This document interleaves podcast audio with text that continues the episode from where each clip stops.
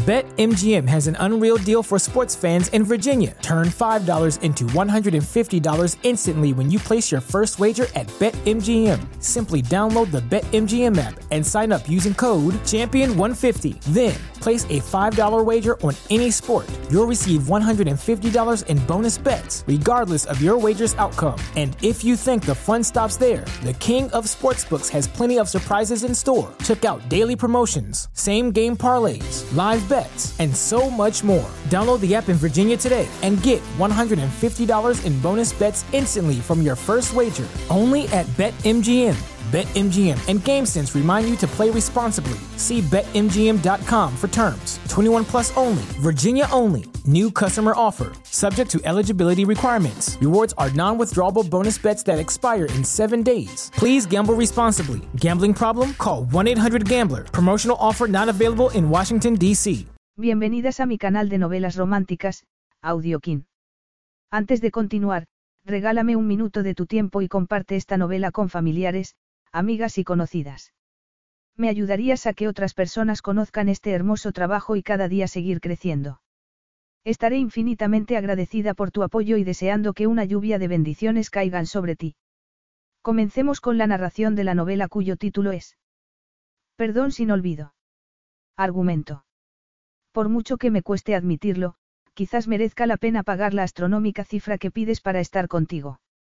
Siena de Piero quizás tuviera sangre azul en las venas, pero jamás le había gustado el opulento estilo de vida de su familia, que no le había provocado más que desgracias. Tras la ruina familiar, el único bien que quedó con el que poder comerciar fue la inocencia de Siena. Andrea Senakis había esperado años para vengarse, y estaba más que dispuesto a pagar para conseguir a Siena. Sin embargo, tras la primera noche juntos, todo lo que Andreas había pensado de la pobre niña rica resultó ser falso. Prólogo. Siena de Piero salió del palazzo fuertemente agarrada de la mano de su hermana mayor. Aunque tenía 12 años, y Serena 14, seguían protegiéndose mutuamente. Su padre estaba ese día de peor humor que de costumbre. El coche esperaba junto a la acera y el chofer uniformado junto a la puerta abierta. Los guardaespaldas no andarían lejos. Un hombre de cabellos oscuros, que parecía haber surgido de la nada, impidió el paso de su padre. Gesticulaba mucho y le llamaba pap. Siena y Serena también se detuvieron y los robustos guardaespaldas se interpusieron entre ellos y el joven. Siena apreció de inmediato la semejanza entre ese hombre y su padre. Poseían el mismo corte de cara y la misma forma de los ojos. Pero ¿cómo podían estar emparentados? De repente se oyó un crujido y el joven cayó al suelo levantando la vista con el espanto reflejado en sus ojos y la sangre chorreando de la nariz. Su padre lo había golpeado. Siena se agarró con más fuerza a Serena. Su padre se volvió hacia ellas y les hizo un gesto furioso para que lo siguieran. El camino era tan estrecho que tuvieron que saltar por encima de las piernas del joven. Siena estaba demasiado asustada para mirarlo. Apresuradamente se sentaron en el asiento trasero del coche y Siena oyó a su padre dar unas cortantes indicaciones a sus hombres. Y entonces se oyó el grito del joven caído en el suelo. Soy Rocco, tu hijo, tu bastardo. Su padre entró en el coche que arrancó de inmediato, pero Siena no pudo resistir la tentación de mirar atrás. Los hombres de su padre retiraban al joven a rastras. ¿Qué estás haciendo? Su padre la agarró fuertemente del lóbulo de una oreja y la obligó a girar la cabeza hasta mirarlo. Nada, papá. Me alegro, porque ya sabes lo que sucederá si me enfadas. Sí, papá, asintió Siena. Tras un largo y tenso momento, su padre les dio por fin la espalda. Siena sabía muy bien lo que sucedía cuando enfurecía a su padre. Castigaría a su hermana, Serena. No a ella, a su hermana. Era lo que más le divertía hacer. Siena no miró a su hermana, pero mantuvieron las manos firmemente unidas durante el resto del trayecto. Capítulo 1. A Andrea Senakis no le gustaba la fuerte sensación de triunfo que lo invadía. Significaba que ese momento era más importante de lo que le gustaría admitir. A fin de cuentas estaba a muy poca distancia de la mujer que prácticamente lo había acusado de hacerle daño solo para proteger la inmaculada imagen que cultivaba ante su padre. Por su culpa había perdido el trabajo y había sido incluido en la lista negra de todos los hoteles de Europa. Sus cabellos, recogidos en un moño, eran tan rubios que resplandecían casi blancos bajo la suave luz de los candelabros. El porte seguía siendo tan descuidadamente regio como la primera vez que la había visto en aquel salón de baile de París. Era un pura sangre rodeado de seres inferiores y las mujeres la ignoraban, como si fuera una competidora. Andreas recorrió su rostro con la mirada. La línea patricia de la nariz no dejaba lugar a dudas sobre su aristocrática cuna italiana, diluida en parte por una madre medio inglesa. Tenía la piel fina y suave, como un pétalo de rosa. Una piel que había acariciado con reverencia, como si se tratara de una diosa, como si la estuviera marcando, mancillando con sus dedos. Con los puños fuertemente apretados recordó cómo ella lo había animado a continuar con sensuales jadeos. Por favor, tócame, Andreas. Y luego lo había rechazado, acusándolo de atacarla. En ese instante ella se volvió y lo miró, y la ira despertada por el recuerdo se concentró en un torrente de sangre que se instaló en su cabeza y su entrepierna. Imposible escapar al impacto de los enormes y resplandecientes ojos azules bordeados por unas negrísimas pestañas. Sin embargo, lo que atrajo su mirada fueron los labios, pecaminosamente sensuales y rosas. Unos labios que pedían a gritos ser besados. En un segundo Andreas quedó reducido a un puro instinto animal y odió a esa mujer por lo que le hacía. Siempre la odiaría. No, se corrigió, siempre no. Solo hasta que consiguiera saciarse de ella. Hasta que terminara lo que ella había empezado. Se lo había hecho por aburrimiento, por curiosidad. ¿Por qué había tenido el poder para hacerlo? Porque él no era nada. Pero las tornas habían cambiado. Él ya estaba lejos de ser un don nadie y, gracias a un cruel giro del destino, Siena de Piero había caído más bajo de lo que él había estado jamás, tornándola vulnerable, ante él. La rubia cabeza desapareció momentáneamente de su vista y Andrea sintió contraerse las entrañas. BetMGM has an unreal deal for sports fans in Virginia. Turn $5 into $150 instantly when you place your first wager at BetMGM. Simply download the BetMGM app and sign up using code Champion150. Then, place a $5 wager on any sport. You'll receive $150 in bonus bets, regardless of your wager's outcome. And if you think the fun stops there, the King of Sportsbooks has plenty of surprises in store. Check out daily promotions, same game parlays, live bets, and so much more. Download the app in Virginia today and get $150 in bonus bets instantly from your first wager only at BetMGM. BetMGM and GameSense remind you to play responsibly. See BetMGM.com for terms. 21 plus only, Virginia only. New customer offer, subject to eligibility requirements. Rewards are non withdrawable bonus bets that expire in seven days. Please gamble responsibly. Gambling problem? Call 1 800 Gambler. Promotional offer not available in Washington, D.C. No le gustaba sentir el interés de los demás hombres hacia ella. Le hacía sentirse posesivo, y no le gustaba. Siena de Piero avanzaba entre la gente con cuidado de no derramar el contenido de la pesada bandeja cuando un robusto torso a la altura de sus ojos la obligó a parar. Levantando la vista contempló al gigante de anchos hombros vestido de frac. A punto de abrir la boca para disculparse, la mirada se posó en su rostro y se quedó helada. Andrea Senakis. Lo reconoció de inmediato y el efecto fue devastador. Era como si no hubieran pasado más que escasos minutos, y aún así habían sido cinco años. Enseguida percibió la expresión de odio en sus ojos y sintió que el estómago se le agarrotaba. De todas las personas a las que podría haberse encontrado en su nueva vida, nadie sacaría mayor rendimiento que Andrea Senakis. ¿Y acaso podría recriminárselo? Vaya, vaya, vaya. La voz, tan dolorosamente familiar, apretó un poco más el nudo de su estómago. Qué gracia encontrarte aquí. Siena sentía la mirada deslizarse lentamente por el uniforme de camarera. Sentía una corriente eléctrica recorriendo sus venas, vibrante e inquietante. Las oscuras cejas enarcadas enmarcaban unos impresionantes ojos azul oscuro. Siena contempló la boca, sensual, hermosa, sexy y burlona. Esperaba una respuesta. Señor Senakis, qué agradable volver a verle, contestó al fin con frialdad. Incluso en estas circunstancias hace que parezca que me das la bienvenida a tu fiesta en lugar de servir copas a una gente a la que años atrás ni siquiera te habrías dignado a mirar a la cara. Andrea soltó una amarga carcajada. Siena dio un respingo. No hacía falta ser adivina para saber que el hombre que tenía enfrente se había endurecido y era más despiadado que el que había conocido en París. La meteórica escalada de Senakis hasta convertirse en uno de los hoteleros más importantes del mundo a la temprana edad de 30 años había sido noticia en todo el mundo. Me halaga que te acuerdes de mí, continuó él. A fin de cuentas solo nos vimos una vez. Se estaba burlando de ella y Siena sintió el impulso de recordarle que en realidad habían sido dos veces. Había vuelto a verlo a la mañana siguiente de aquella catastrófica noche. Sí, ella desvió la mirada, incómoda. Claro que te recuerdo. De repente no pudo soportarlo más. La bandeja empezó a oscilar entre sus manos mientras la magnitud de lo que estaba sucediendo la asaltaba. Para su sorpresa, Andreas tomó la bandeja y la depositó sobre una pequeña mesita de mármol. El jefe de Siena se acercó a ellos, deshecho en un mar de sonrisas hacia Andreas. Señor Senakis, ¿va todo bien?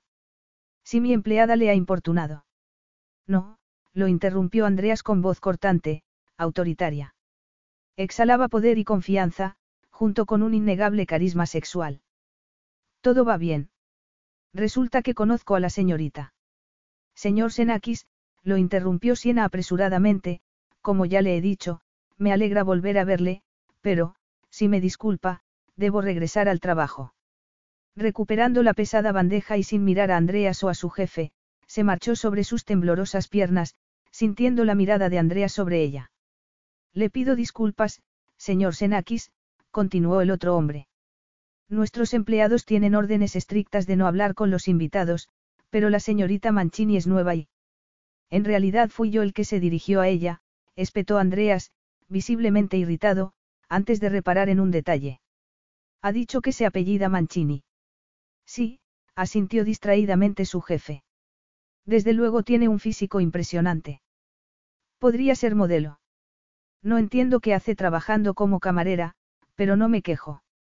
Jamás había tenido tantas peticiones para conocer el número de teléfono de un empleado mío. Andreas no se molestó en explicarle que si trabajaba como camarera era porque había sido declarada persona non grata en la alta sociedad europea. También obvió el detalle de que hubiera cambiado de apellido y sintió cómo la ira se acumulaba en su interior. Doy por hecho que nunca facilita los números de teléfono, no es así. Bueno, yo, el hombre balbuceó. Claro que no, señor Senakis. No sé qué clase de empresa cree que dirijo, pero le aseguro que. No importa, interrumpió Andreas. Cuando investigue su negocio estaré seguro. Sin decir una palabra más, se marchó en la dirección tomada por Siena. Tenía un asunto mucho más urgente que tratar, asegurarse de que Siena de Piero no se le escapara. Un par de horas más tarde, Siena caminaba apresuradamente por las calles de Mayfair. Aún no había asimilado el hecho de que Andrea Senakis estuviera en Londres, la ciudad que había elegido para esconderse y empezar de nuevo. Para alivio suyo, no había vuelto a tropezar con él durante la velada, aunque sí había sentido su imponente presencia. Sufriendo por el dolor de las ampollas en los pies, se recriminó por permitir que Andreas la afectara tanto. Desde luego tenían un pasado, un pasado nada bonito. Y no tenía ninguna gana de recordar la furiosa mirada de cinco años atrás cuando, de pie junto a su padre, sujetándose el vestido contra el pecho, había reconocido con voz temblorosa. Sí, papá, me atacó. No pude impedirlo. Eso es mentira, había exclamado Andreas con fuerte acento griego. Ella me suplicaba. Su padre había alzado una autoritaria mano para hacerle callar y luego se había vuelto hacia ella, que lo miraba aterrorizada ante la perspectiva del castigo que le aguardaría si creía en las palabras de ese joven y no en las de su hija. Está mintiendo, ¿verdad? Había preguntado con calma el hombre más mayor. Tú jamás permitirías que un hombre como él te tocara, ¿no es así? Sí, está mintiendo, había contestado Siena. Era la única respuesta que había podido ofrecerle a su padre. Jamás permitiría que alguien como él me tocara. Al recordar el pasado, no pudo evitar maravillarse por lo lejos que estaba Andreas de ese hombre al que había conocido. También le sorprendió que la hubiera reconocido. Ella, mejor que nadie, sabía que normalmente la gente solo veía la mano que le servía, no a la persona. Recordó una ocasión en que había ayudado a un camarero al que se le había caído una bandeja en una de las famosas fiestas de su padre. Su padre la había arrastrado hasta su despacho y, apretándole dolorosamente el brazo, le había recriminado su actitud. No sabes quiénes somos. Tú pisoteas a esa gente, no te paras para ayudarla. Siena había tenido que morderse la lengua para no contestar. Igual que pisoteaste a tu hijo ilegítimo, a nuestro hermano, en la calle. El comentario habría tenido como consecuencia una fuerte paliza, para su hermana. Siena suspiró aliviada al acercarse a la parada del autobús. Tras una noche de sueño olvidaría los malos recuerdos y el haber vuelto a encontrarse con Andrea Senakis. Jamás olvidaría lo que le había hecho. Con frecuencia rememoraba aquella noche y cómo, con tan solo una mirada y una caricia, ese hombre le había hecho perder toda sensatez. Al saber por la prensa de su éxito como empresario, en cierto modo se había sentido aliviada al comprobar que había acabado mejor de lo que había esperado. Siena despejó con decisión su mente de los inquietantes pensamientos, sustituyéndolos por una irritante ansiedad. Llegando a la parada del autobús, se preguntó si los dos trabajos que tenía bastarían para ayudar a su hermana. Sin embargo, en el fondo sabía que para eso haría falta un milagro. Acababa de llegar a la parada cuando vio acercarse un deportivo color plata. El coche se detuvo y, aun antes de ver al conductor, el corazón se le aceleró. El atractivo rostro de Andrea Senaki se asomó por la ventanilla y Siena dio instintivamente un paso atrás. En un segundo él saltó del coche y la agarró de un codo. Por favor, Andrea sonrió con calma, como si detenerse en una parada de autobús, vestido de frac, y recoger a una joven fuera de lo más normal. Permíteme llevarte. Siena estaba tan tensa que temía partirse en dos. La fina cazadora vaquera que no le resguardaba del frío, y el inmenso cansancio, hacía que le dolieran todos los huesos. No hace falta, gracias. Mi autobús llegará enseguida. Saben tus compañeros de trabajo que podrías haber conversado con cada uno de los invitados extranjeros de la fiesta en su lengua materna. Andrea sacudió la cabeza. Humillada por la acertada referencia a su mísera situación, Siena se soltó y buscó en su mente algún comentario hiriente que lo animara a marcharse de allí. Te he dicho que estoy bien, gracias. Y estoy segura de que tienes cosas mejores que hacer que seguirme a todas partes como un cachorrillo abandonado. Andreas la taladró con la mirada y Siena lamentó al instante sus palabras. Le recordaban el veneno que había surgido de sus labios aquella noche en París. Era la clase de palabras que Andrea esperaría de ella, pero no habían provocado el efecto deseado. Vámonos, signorina de Piero. Estoy bloqueando la parada con el coche.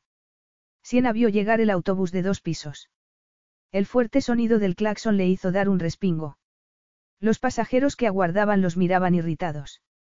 No me pongas a prueba, Siena, insistió él en tono amenazante. Soy capaz de dejar el coche ahí donde está. Acepté el ofrecimiento, exclamó alguien en tono exasperado. Queremos irnos a casa. De repente, Siena se sintió muy sola y, al fin, se dejó llevar por Andreas hasta el coche. Abróchate el cinturón, le ordenó él secamente, o a lo mejor estás acostumbrada a que te hagan eso también. Las palabras traspasaron la oscura niebla que llenaba la mente de Siena quien, apresuradamente, se dispuso a abrocharse el cinturón. No seas ridículo, contestó con amargura. Andreas condujo el coche deportivo con gran pericia entre el intenso tráfico. Más que rodar, parecían ir flotando. Hacía mucho tiempo que Siena no disfrutaba de tanto lujo y el suave cuero del asiento que se abrazaba a su cuerpo resultaba casi sensual. Para el coche y déjame bajar, por favor, espetó. Soy perfectamente capaz de llegar a mi casa. Acepté entrar en el coche para evitar una escena. Llevo buscándote seis meses, Siena, y no voy a dejar que te marches así como así. Seis meses atrás, el padre de Siena había desaparecido, dejando a sus dos hijas en la ruina y enfrentadas al oprobio de la cobarde ausencia de su padre. Siena contempló horrorizada a Andreas.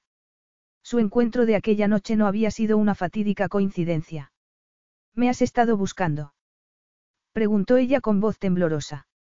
Desde que supe lo de la desaparición de tu padre y vuestra bancarrota, asintió él. Siena sostuvo la mirada de Andreas. ¿Por qué lo había hecho? Para vengarse. Tenemos asuntos que aclarar, continuó él con voz letalmente dulce. ¿No crees?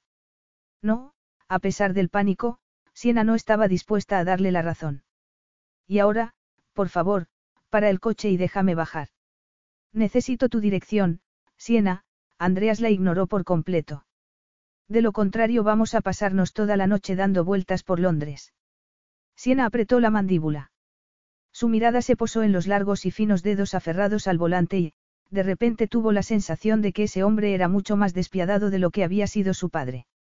Desde luego, en los negocios, lo había demostrado con creces. En más de una ocasión, Siena había buscado información sobre los progresos de Andreas. Había sabido de su inflexibilidad a la hora de cerrar hoteles poco rentables, negándose a responder a los rumores sobre la facilidad con la que dejaba a cientos de trabajadores en la calle. También había seguido de cerca su vida amorosa, plagada de las mujeres más bellas del planeta. Todas morenas o pelirrojas. Al parecer, las rubias ya no eran su tipo. Temiendo que, en efecto, ese hombre fuera capaz de conducir toda la noche, Siena le facilitó su dirección. Lo ves, no ha sido tan difícil a que no. Siena dirigió la vista al frente con gesto contrariado. Durante unos minutos viajaron en silencio, aunque la tensión se hacía cada vez más patente. ¿De dónde sacaste el apellido Mancini? ¿Cómo lo sabes? Siena lo miró perpleja antes de comprender. Habrá sido mi jefe. ¿Y bien? Insistió él como si no le importara esperar eternamente la respuesta. Era el apellido de soltera de mi abuela materna, contestó ella. No quería arriesgarme a ser reconocida. Claro, contestó secamente Andreas. Ya me imagino por qué no. No deberías haberme seguido, espetó Siena, furiosa por la indiferencia de Andreas. Considéralo un gesto de preocupación de un amigo que se interesa por ti. Amigo. Bufó ella. Dudo que puedas incluirte en esa categoría en lo que a mí respecta. Tienes razón, murmuró él. Fuimos más bien amantes. Un amigo no te acusa de abuso cuando le conviene para salvar la cara. Yo jamás empleé esa palabra, Siena palideció. Como si lo hubieras hecho, Andreas encajó la mandíbula con fuerza.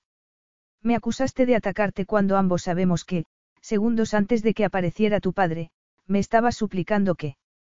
No sigas gritó Siena presa de la agitación. No hacía falta que le recordara la sensación del cuerpo de Andrea sobre el suyo en el sofá, el modo en que había deseado que la tocara. Cómo, al deslizar las manos entre sus muslos, ella había separado las piernas ávidamente. ¿Por qué? murmuró Andreas. No soportas oír la verdad. Pensaba que los de Piero erais más duros. Olvidas que esa noche te mostraste tal y como eres. Siena desvió la mirada. Lo cierto era que no había excusa alguna para su reprobable comportamiento. Le había suplicado a Andreas que le hiciera el amor. Lo había besado con pasión. Y cuando él le había bajado el vestido, había suspirado de exquisito placer. El coche se detuvo ante un semáforo en rojo y Siena sintió una apremiante urgencia de escapar. A punto de saltar del coche, la mano de Andreas la sujetó a la velocidad del rayo y la sensación del musculoso brazo apoyado sobre su estómago fue más efectiva que si hubiera cerrado las puertas. Sentía los pechos inflamados. El coche arrancó de nuevo y ella se soltó. El breve contacto físico había bastado para transportarla al pasado y tuvo que hacer acopio de todas sus fuerzas para controlarse. Andreas detuvo el coche frente a un edificio, discretamente elegante, en una amplia y tranquila calle. Antes de que ella se diera cuenta, saltó del coche y le abrió la puerta, tendiéndole una mano. Yo no vivo aquí, Siena lo miró. Aquel lugar estaba muy lejos de ser su residencia. Lo sé. Aquí vivo yo y, dado que pasábamos por aquí, pensé que podríamos subir y tomarnos un café para ponernos al día. No pienso bajarme de este coche, Senakis, Siena se cruzó de brazos y miró al frente con expresión imperturbable. Llévame a casa. Primero era imposible hacerte entrar, y ahora no hay forma de hacerte salir, observó él en tono divertido. Las mujeres sois muy volubles. Andrea se agachó sobre ella y alargó una mano hacia el cinturón de seguridad. Siena le golpeó las manos antes de detenerse, dejándolas apoyadas sobre las suyas. Sentía el masculino rostro peligrosamente cerca y respiró con dificultad. El aroma que le llegaba era el que recordaba tan bien. No había cambiado. Almizclado y muy varonil. Señor Senakis. Se oyó una voz a sus espaldas. Desea que le aparque el coche. Sí, por favor, Tom, contestó Andrea sin apartar los ojos de Siena, pero déjalo cerca. Llevaré a la señorita de Piero a su casa dentro de un rato. Sí, señor. Siena vio a la aparca coches que esperaba junto al coche y su impecable educación, junto con la obsesión, innata en ella, de evitar una escena, le hizo finalmente claudicar. Está bien. Un café. Andrea se irguió y Siena no tuvo otra elección que aceptar la mano tendida para salir del coche. Para mortificación suya, él no la soltó ni siquiera para entregarle las llaves al chico o para conducirla al interior del edificio donde fueron saludados por el conserje. Una vez dentro del ascensor, ella intentó soltarse, pero Andreas estaba en pleno proceso de escrutinio de la palma. Al seguir la mirada de Andreas, no pudo evitar dar un respingo. Su mano mostraba una piel áspera, enrojecida y encallecida. Fiel reflejo de su nueva vida. Pero el respingo fue aún mayor cuando Andreas le dio la vuelta a la mano y se detuvo en las uñas mordidas, un hábito recuperado de la adolescencia que había remitido de inmediato tras un severo castigo impuesto por su padre a su hermana, Serena. Esas manos estaban muy lejos de los ejemplares suaves y de perfecta manicura que habían sido tiempo atrás. Ejerciendo una mayor presión, al fin consiguió soltarse. No me toques. ¿Cómo se te han puesto así de servir copas? Preguntó Andreas. No solo trabajo de camarera, Siena luchó contra una inquietante sensación de vulnerabilidad. También limpio habitaciones en un hotel durante el día. Andreas contempló su rostro y le acarició las pronunciadas ojeras. La vulnerabilidad que sentía Siena se hizo casi insoportable y estuvo a punto de echarse a llorar. Para evitarlo, buscó en su mente alguna frase ingeniosa. Sintiendo lástima por la pobre niña rica, Andreas. En ese momento sonó el timbre del ascensor y las puertas se abrieron. Siena y Andreas parecían inmersos en una especie de batalla silenciosa. Andreas la miraba con ojos muy oscuros y fríos y una sonrisa reflejada en el rostro. Ni por un segundo, Siena de Piero. Olvidas que te he visto en acción. Una piraña parece más vulnerable que tú. Siena jamás se habría imaginado que esas palabras pudieran provocarle tal dolor y casi se sintió aliviada cuando él desvió la mirada. Sin soltarle el codo, la condujo por el lujosamente alfombrado pasillo decorado en tonos grises. La única puerta indicaba que no había vecinos y Siena supuso que se encontraban en el ático. Andreas abrió la puerta y la invitó a entrar. No me llames de Piero, balbuceó ella. Ahora me llamo Mancini. Te llamaré como tú quieras, murmuró Andreas. Siena reprimió una exclamación y le dio la espalda. Con los ojos muy abiertos contempló la estancia en la que se encontraban. Se había criado rodeada de lujo, pero la elegancia de ese apartamento la impresionó. Todo era moderno y refinado, muy lejos de la sobrecargada decoración de los palazos que había conocido. Eres toda una experta a la hora de ponerlo en marcha, ¿verdad? Andrea sacudió la cabeza y sonrió antes de acercarse a un mueble bar. ¿Poner en marcha el qué? Debes hacerlo de manera automática después de tantos años representando el numerito de la inocente y virginal heredera. Siena respondió con un profundo silencio, pues no sabía qué contestar. Me refería a esa expresión de no haber roto un plato, le aclaró él. ¿Qué quieres que te diga? Odiándole por juzgarla tan mal a pesar de que no podía culparle por ello, Siena se encogió de hombros. Me ha calado, señor Senakis. Sé que te había ofrecido un café, Andreas llenó dos copas con un líquido oscuro, pero prueba este delicioso oporto. Y, por favor, llámame Andreas. Senakis es tan formal. Siena tomó la copa, contenta de tener algo que sujetar y que le distrajera de los recuerdos. Por favor, Andreas, bésame. Toma asiento, por favor, Andreas señaló un cómodo sofá y unos sillones dispuestos en torno a una mesita de café repleta de fotos. Siena se debatía entre el deseo de que la llevara a su casa y el de acurrucarse en el sillón más próximo para poder dormir durante una semana. Aturdida, optó finalmente por sentarse. Andreas hizo lo propio en el sofá, estirando las piernas hasta dejarlas peligrosamente cerca de sus pies. Aún tienes miedo de que te contagie alguna enfermedad venérea, Siena. Capítulo 2. No digas tonterías, contestó Siena, humillada de nuevo ante el recuerdo de las mentiras vertidas para proteger a su hermana. Al pensar en cómo había deseado a ese hombre aquella noche en París, y lo mal que había salido todo, sintió náuseas. Andreas la odiaba, se percibía en el aire. Cuéntame por qué te marchaste de Italia. Preguntó él. Siena celebró el giro en la conversación y lo miró perpleja. ¿Acaso no era evidente?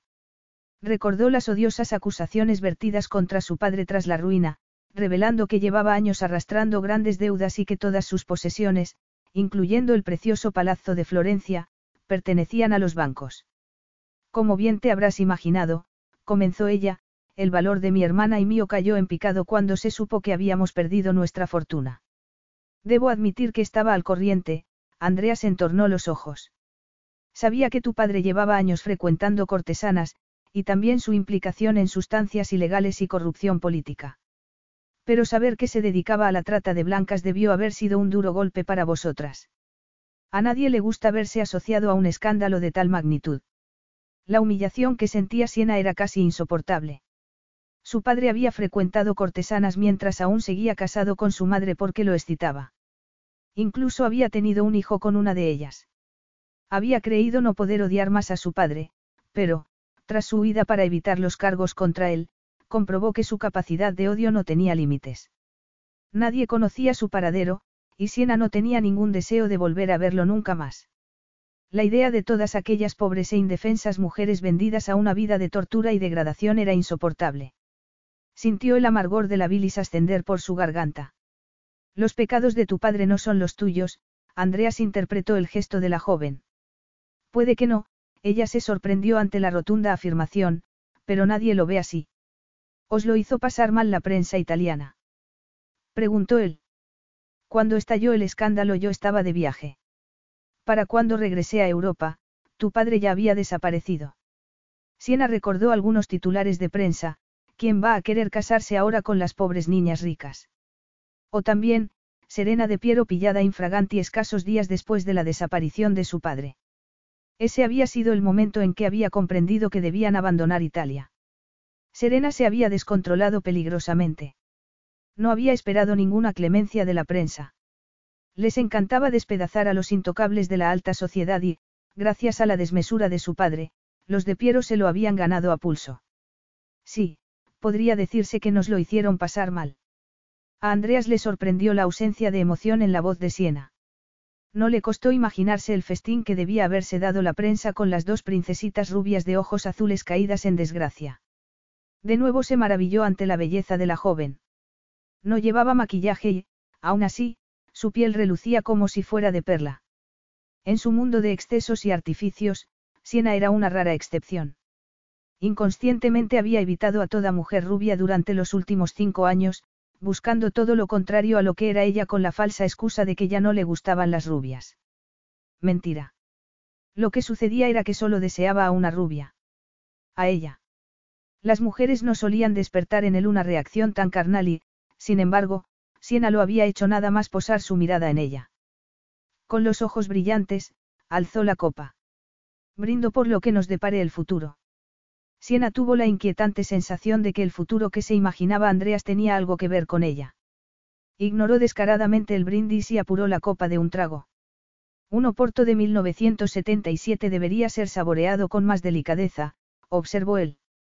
Siena palideció al imaginarse cuánto habría costado la botella.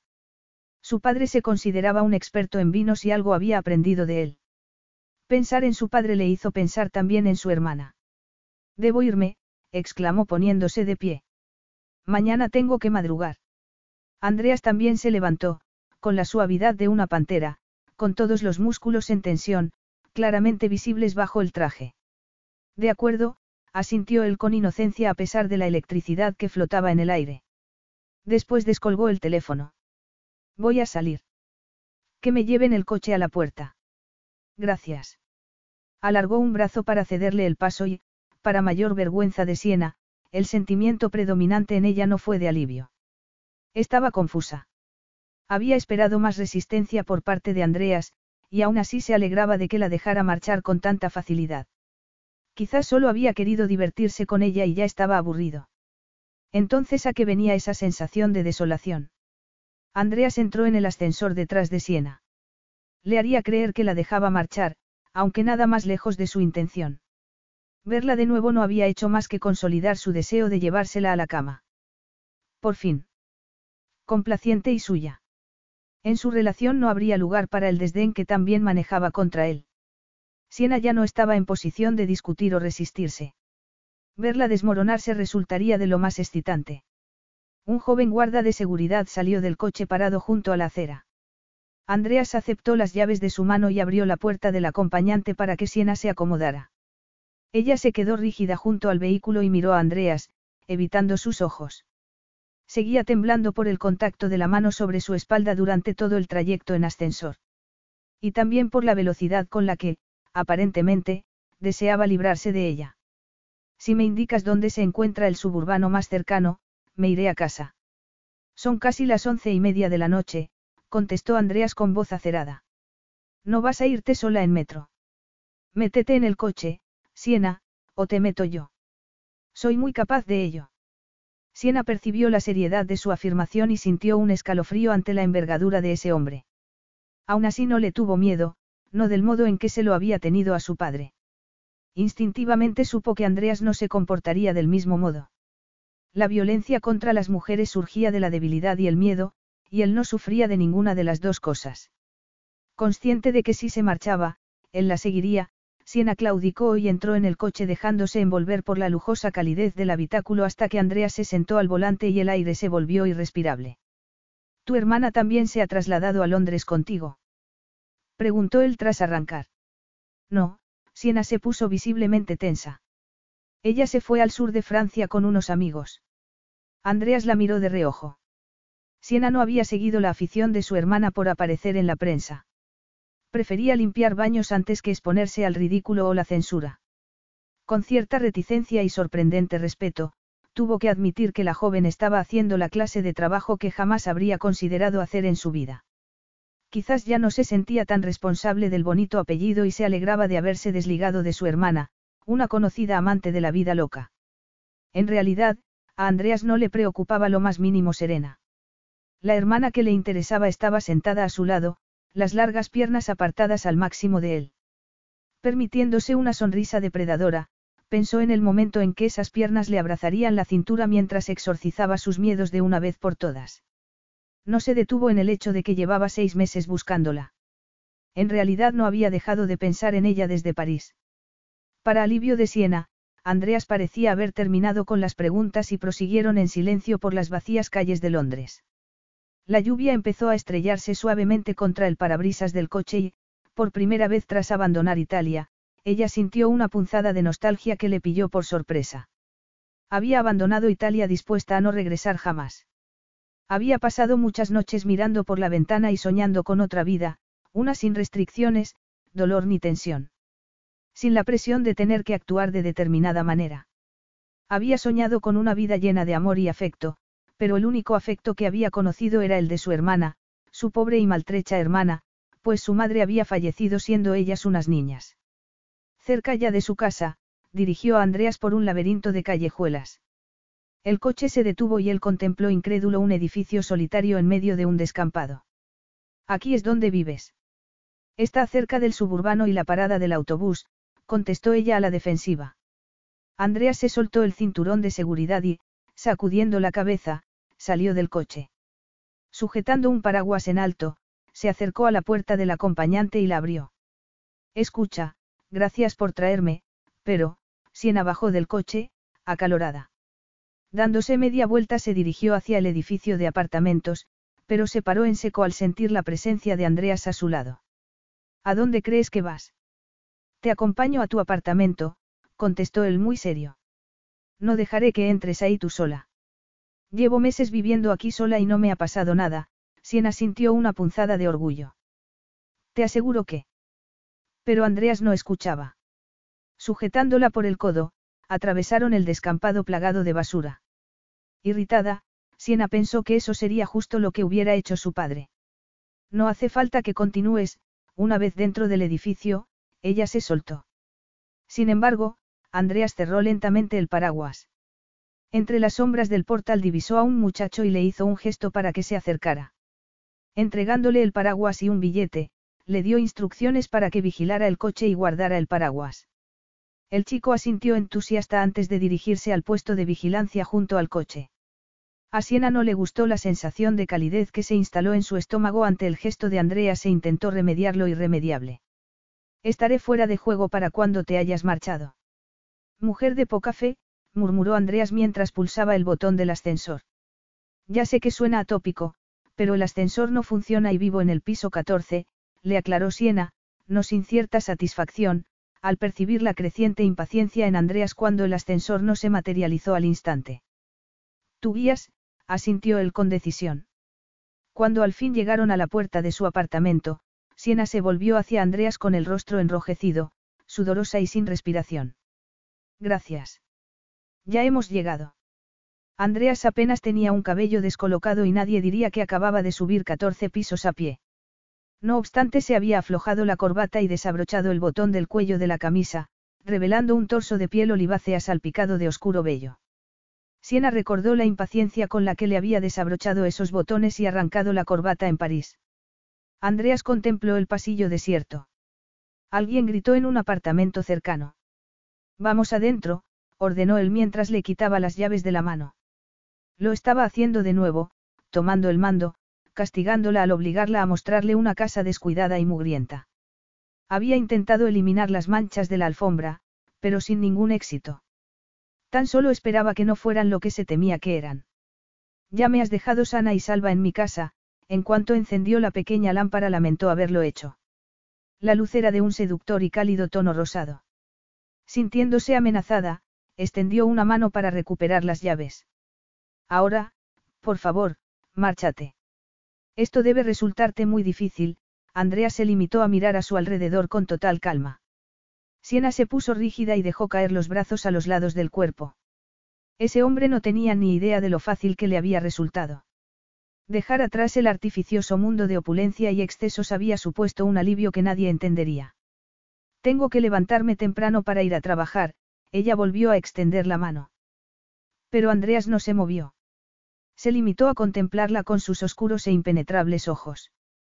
Por favor, suplicó ella a la desesperada. ¿Y qué pasaría si no tuvieras que madrugar? ¿A qué te refieres? Siena parpadeó perpleja. Entró a trabajar a las seis y media. El rostro de Andreas era tan hermoso que se sintió hipnotizada. Tanto como lo había estado frente a él en esa tienda del hotel, con ese vestido. El mismo vestido que había arrojado a la basura aquella misma noche, incapaz de mirarlo sin sentirse asqueada. Me refiero a que hay otra opción, Siena, aclaró él. Te estoy proponiendo una alternativa. Ella precisó de un segundo antes de que las palabras de Andreas calaran en su mente. Desde su llegada a Inglaterra, otros hombres le habían hecho la misma propuesta. Si estás sugiriendo lo que creo, contestó ella con una profunda sensación de vergüenza y asco que impregnó su voz de todo el desdén de que fue capaz, es evidente que te niegas a reconocer que lo único que quiero es que me dejes en paz. Andreas dio un paso al frente y ella sintió pánico. Se sentía extremadamente vulnerable. Su antigua vida había desaparecido. Había representado un papel, pero en esos momentos se encontraba indefensa y el hombre que más la odiaba en el mundo acababa de hacerle una proposición. Pero lo peor fue que no le disgustó tanto como debería haberlo hecho. Tu expresión finge repulsa, pero tu cuerpo dice lo contrario, él alargó una mano y le acarició una mejilla deslizando el dedo hasta el cuello. En cuanto a París, tú tuviste tanta culpa como yo. Jamás había visto a nadie tan caliente y ansiosa. Aún así, no dudaste en echarme toda la culpa para mantener tu imagen intacta ante los ojos de tu padre. Que Dios no permitiera a la intocable heredera revolcarse con un simple empleado de hotel. Sal de aquí ahora mismo, Senakis, exclamó Siena. Es inútil resucitar el pasado. Ni siquiera eres capaz de pronunciar la más simple de las disculpas, ¿verdad? Toda la ira de Andreas quedó reflejada en sus palabras. Ni siquiera en estos momentos en que te encuentras sin un céntimo, sin una reputación que salvaguardar. Lo, lo siento, balbuceó Siena al fin. Ahórrame tus falsas disculpas, espetó él. Te la he tenido que arrancar de la boca. Andrea se mesó los cabellos con una expresión de asco en el rostro que Siena recordó haber visto a la mañana siguiente cuando, horrorizada, había descubierto el ojo morado y la mandíbula hinchada, sin duda obra de los hombres de su padre. En aquel momento había intentado disculparse, pero, comprensiblemente, él no se lo había permitido. Impulsada por la necesidad de asegurarle que su disculpa era sincera, alargó una mano hasta tocar la manga de la camisa, pero dejó caer el brazo al percibir la mirada cargada de desconfianza que él le dirigió. Jamás tuve intención de mentir sobre lo sucedido, Siena tragó saliva y le contó la verdad. Ni de que perdieras tu empleo. No, claro, Andrea sonrió con amargura, seguramente no. Te habrías divertido conmigo sobre el diván de esa tienda y luego habría seguido tu camino tras grabar otra muesca en el cabecero de tu cama. Olvidas que sé cómo sois las de tu clase, avariciosas, caprichosas y voraces. Sin embargo, no contaste con que papá te descubriera y te aseguraste de que no sospechara que su preciosa hija era capaz de tan bajas pasiones. Era mucho más sencillo acusar al pobre empleado griego del hotel. Siena palideció. Era exactamente lo que había sucedido, pero no lo había hecho por salvarse ella sino por su hermana. Eso era algo que ni siquiera se imaginaba explicándole a ese hombre vengativo e intransigente. Sin embargo, tienes razón, Andreas agitó una mano en el aire. No tiene sentido resucitar el pasado. Los ojos azul oscuros se fijaron de nuevo en Siena y emitieron un destello de algo sospechosamente parecido a la determinación. ¿De verdad eres tan orgullosa como para sentirte a gusto viviendo así? Preguntó en tono zalamero. No echas de menos dormir hasta el mediodía y no tener ninguna preocupación en la vida salvo la de recordar la hora de tu cita en el salón de belleza o decidir qué vestido te pondrás esta noche. Continuó sin piedad. Pretendes que me crea que no querrías volver a vivir así si pudieras. Siena se sentía mal. El temor a que ese hombre pudiera atravesar la barrera que le protegía de su vulnerabilidad le arrancaba un sudor frío. Él la creía capaz de manipularlo cuando lo cierto era que no poseía siquiera el más mínimo recurso para hacerlo. Preferiría fregar tus cuartos de baño antes que aceptar lo que sugieres, Siena sacudió altiva la cabeza y lo fulminó con la mirada. A lo mejor te he parecido lo suficientemente desesperada como para acceder a convertirme en tu amante. Me equivoco, Senakis. Creí haberte dicho que me llamaras Andreas, él sonrió, y sí, pensé que aceptarías porque echas de menos tu vida de lujos. Pero, sobre todo, porque, a pesar de todo, me deseas. Siena se quedó helada. Era cierto, pero ese hombre no tenía ni idea de quién era ella en realidad ni por qué le había tenido que traicionar de una manera tan horrible. Ese hombre solo veía a una heredera caprichosa y arruinada, y la manera de humillarla. ¿Por qué ella lo había rechazado? Andreas no tenía ni idea de a quién había estado protegiendo. Si le daba la oportunidad, la humillaría por pura diversión. Por venganza. Al contrario de lo que sugiere tu desmesurada confianza en tu atractivo, Siena habló en el tono más cortante que pudo producir, yo no te deseo.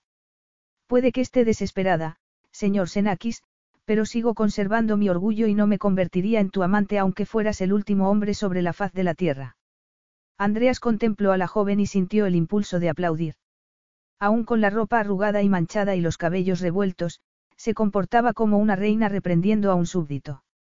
Y la deseó con unas ansias que bordeaban la desesperación. No tengo por costumbre hacer proposiciones a mujeres que no me desean, Siena, rugió. Pues yo no te deseo, repitió ella con cierta ansiedad. Mentirosa. Siena percibió el peligro en la mirada de Andreas que dio un paso hacia ella. Aterrada, reculó. El miedo le impedía proferir palabra alguna y le aterraba la traicionera reacción de su propio cuerpo. Si ese hombre la besaba. Una vez más te muestras demasiado orgullosa como para admitir la verdad, Siena de Piero, y ahora mismo voy a tener que demostrarte lo mucho que me deseas. La facilidad con la que Andreas era capaz de tomarla en brazos y atraerla hacia sí resultaba insultante. Ese hombre era demasiado peligroso para ella. Y cuando la apretó con más fuerza aún y agachó la cabeza, se protegió con un reflejo visceral. Tensó los brazos y alzó una mano para intentar impedir el contacto con la boca de Andreas. Pero, al parecer, él no comprendió la indirecta, pues le agarró la muñeca y la sujetó con fuerza. Ni se te ocurra. Pero si yo no, protestó ella. ¿De verdad? Preguntó él con gesto serio. Jamás te habría golpeado, susurró mirándolo a los ojos. Ni tendrás la oportunidad de hacerlo, Jamás, contestó él en tono amenazante. Sujetándola por la cintura, le soltó la muñeca y con la mano libre le tomó el rostro con sorprendente ternura. Y antes de que ella pudiera reaccionar, inclinó la cabeza y la besó. Espantada ante la sensual atracción que sentía, Siena se rindió. Los labios de Andrea se movieron sobre los suyos con una confianza embriagadora, provocando una respuesta inmediata en ella, una respuesta que ni siquiera era consciente de estarle dando. Ningún otro hombre la había besado así y de nuevo provocó un devastador incendio en su interior. Nada había cambiado. Los brazos que la sujetaban eran como una jaula de acero, una jaula de la que era patéticamente reacia a escapar. Se ahogó en el almizclado aroma masculino, apenas consciente de las caricias de la mano de Andreas en su rostro, de los botones de la camisa que le desabrochaba. La lengua se deslizó por sus labios hasta que ella le permitió el acceso. Sin darse cuenta, las manos que antes habían estado cerradas en apretados puños, se abrieron. De puntillas, se acercó más a él. Andreas le sujetó la nuca con la mano ahuecada y hundió los dedos en los rubios cabellos mientras la otra mano le sujetaba la cadera. Fue en ese instante cuando ella pareció regresar a la realidad y dio un paso atrás. Poco a poco comprendió lo sucedido. Si le permitía una caricia más se convertiría en esclava de sus sentidos, incapaz de cualquier razonamiento lógico. Apoyó las manos contra el pecho de Andreas y empujó con todas sus fuerzas. Por su mente pasaban muchas cosas, pero, sobre todo la certeza de haberse humillado. Le había dicho que no lo deseaba, y que había hecho, demostrarle todo lo contrario. Me gustaría que te marcharas ahora mismo, exigió con voz ronca. Capítulo 3. Andrea sintió una opresión en el pecho. No era la reacción que había esperado de ella. Esa mujer era una actriz consumada. Lo llevaba en la sangre. Esta vez no tienes público, Siena, observó con brusquedad. Vas a tener que responsabilizarte de tus acciones. Andreas dio un paso al frente, pero se detuvo cuando ella alzó la cabeza y lo miró con determinación. Y algo se endureció en su interior. Por un instante había estado a punto de caer en la trampa y creer que podía ser vulnerable. Aún me deseas, Siena. Podrás negarlo, pero sabes que es mentira, continuó, haciendo un esfuerzo por comportarse civilizadamente. No pienso marcharme de aquí sin ti. Pagarás por lo que me hiciste. Y lo harás en mi cama. Siena abrió la boca, pero la cerró de inmediato, espantada. No le cabía duda de que Andreas estaba dispuesto a llevar a cabo su amenaza e intentó no imaginarse la escena. ¿Cómo negar que lo deseaba tras su demostración de descontrol? Le asustaba la seguridad de Andreas en que ella haría lo que le ordenaba. Tras la desaparición de su padre había disfrutado de la libertad por primera vez y le aterrorizaba la idea de que alguien volviera a dictarle cada uno de sus movimientos. ¿En serio crees que me marcharé de aquí contigo así sin más? Tan arrogante eres. Pagué un elevado precio por tu petulante necesidad de salvar la cara frente a tu padre aquella noche, Siena, los ojos de Andrea se oscurecieron. Fui vetado en todos los hoteles de Europa y me colgaron el cartel de haber violentado a una mujer. Arruinada mi carrera, tuve que emigrar a los Estados Unidos de América para empezar de nuevo. ¿Y qué? Espetó Siena. Pretendes que te compense convirtiéndome en tu amante. Eso y mucho más, Siena, él sonrió. Me pagarás admitiendo lo mucho que me deseas. Lleva buscándote seis meses. No se marchará así sin más, pensó ella asaltada por una repentina sensación de pánico junto con algo humillantemente excitante. Ella soltó una carcajada. Vas a encerrarme en tu ático y sacarme solo cuando te apetezca jugar. A pesar de su intención, su voz la delató dando la falsa sensación de que lo estaba considerando. No puedo negar el atractivo de esa imagen, pero, no. No me importa que nos vean en público. Yo no tengo ningún problema con la prensa, a diferencia de otros. ¿Y después, qué? Preguntó Siena apenas capaz de contener su histeria. Me volverás a dejar aquí cuando hayas terminado. Yo me ocupo de todas mis, amantes, él se encogió de hombros. Suelen ser autosuficientes y, con tu dominio de los idiomas, no te costará encontrar un trabajo decente, desde luego mejor que el que tienes ahora. Esto sí que es histórico, ella soltó otra carcajada. Tú ayudándome a encontrar trabajo. Siena ocultaba que no poseía ninguna cualificación. Desde luego era capaz de hablar varios idiomas con fluidez y podía organizar una fiesta para más de 50 personas. Sabía decorar con flores y comportarse ante la realeza y los diplomáticos, llevar una conversación sobre política o historia del arte, pero del mundo real, no sabía nada. Rezando para que no volviera a tocarla, se encaminó sobre sus piernas temblorosas hasta la puerta y la abrió. Aliviada, comprobó que Andreas la había seguido, pero el alivio duró poco pues él empujó la puerta con firmeza para cerrarla de nuevo. Te estoy ofreciendo una oportunidad, Siena, insistió él, una posibilidad de construirte de nuevo una vida. Los dos sabemos que no se trata de ningún ofrecimiento, Siena se cruzó de brazos y lo miró. No llevas seis meses buscándome para luego marcharte sin más. Eso es cierto, él sonrió. Pero no te supondría ningún esfuerzo, Siena. Yo me encargaré de que disfrutes. Y todo eso durará hasta que te hayas aburrido. Es todo lo que te ofrezco, la expresión en el rostro de Andreas indicó que Siena había dado en el clavo. Un tiempo limitado como mi amante hasta que ambos estemos preparados para seguir adelante. No tengo interés en nada permanente, y menos contigo. Siena apenas registró el insulto y de nuevo abrió la puerta. Y de nuevo Andreas la cerró. Mira, Senakis. No. El grito de Andreas la dejó sin respiración. Y cuando acercó el rostro, sombrío y feroz, sintió martillear dolorosamente el corazón. No, mira tú. Solo hay un final posible, accedes a venir conmigo.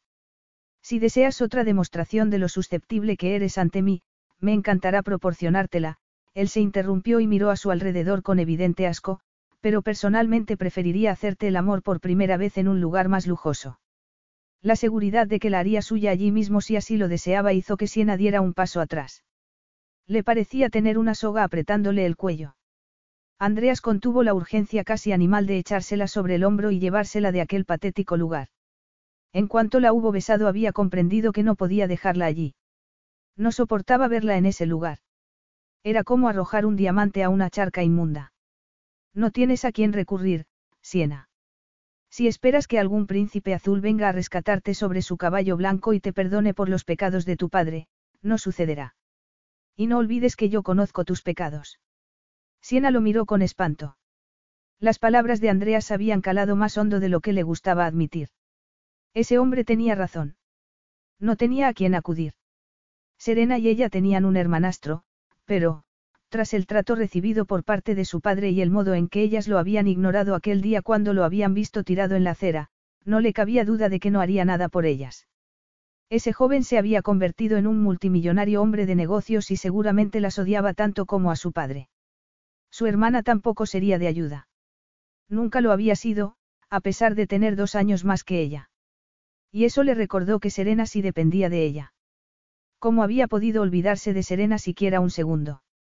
La respuesta era insultantemente sencilla y estaba de pie a escasos metros. Una sensación de inevitabilidad la inundó. El encuentro con Andreas no había sido casual. La había estado buscando y, tras encontrarla, no iba a dejarla en paz. No tenía a dónde ir. Como si interpretara sus pensamientos, los ojos de Andreas emitieron un destello triunfal. De repente, como inyectada con una dosis de adrenalina, la mente de Siena se despejó. Si iba a marcharse de su apartamento con ese hombre, se aseguraría de que la única persona que dependía de ella se beneficiara de la situación. La idea de hablarle a Andreas de su hermana era un anatema. Acababa de comprobar hasta dónde llegaban las ansias de venganza de ese hombre.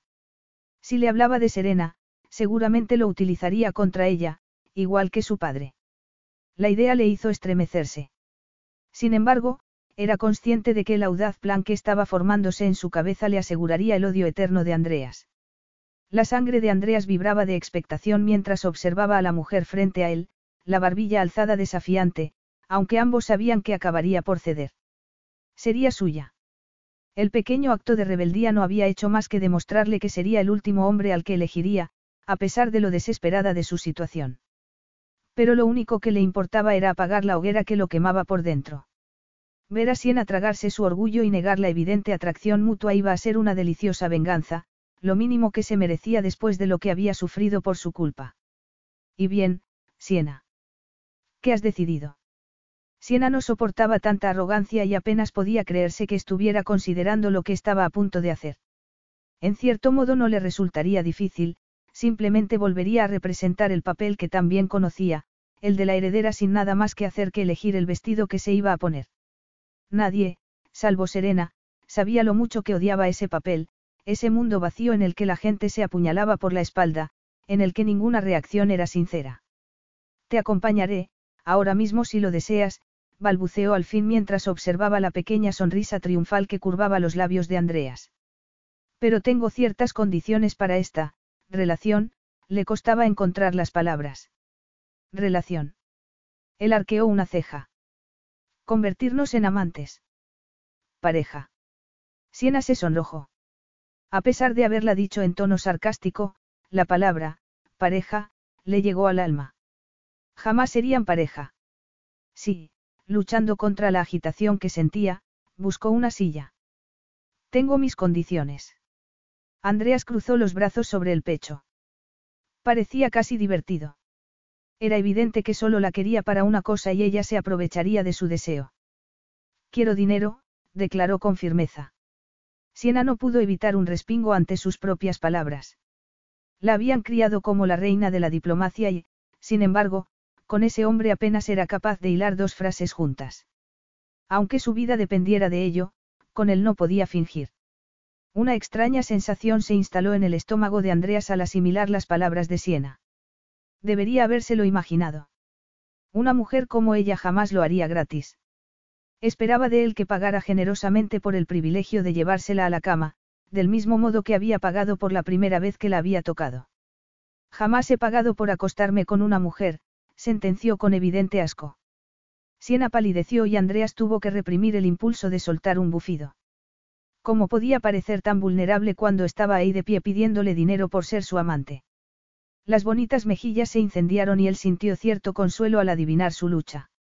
Son mis condiciones, insistió ella. Quiero una cierta cantidad de dinero. De lo contrario, no iré a ninguna parte. Y si te acercas a mí, me pondré a gritar como una loca. Para atraer a tus vecinos.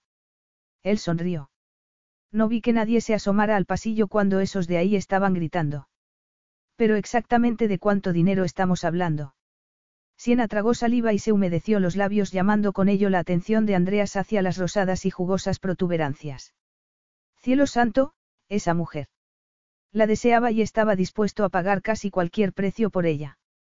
Siena se sentía asqueada, pero había llegado demasiado lejos para echarse atrás. Sabía que Andreas iba a despreciarla por aquello, pero mientras la deseara todo iría bien.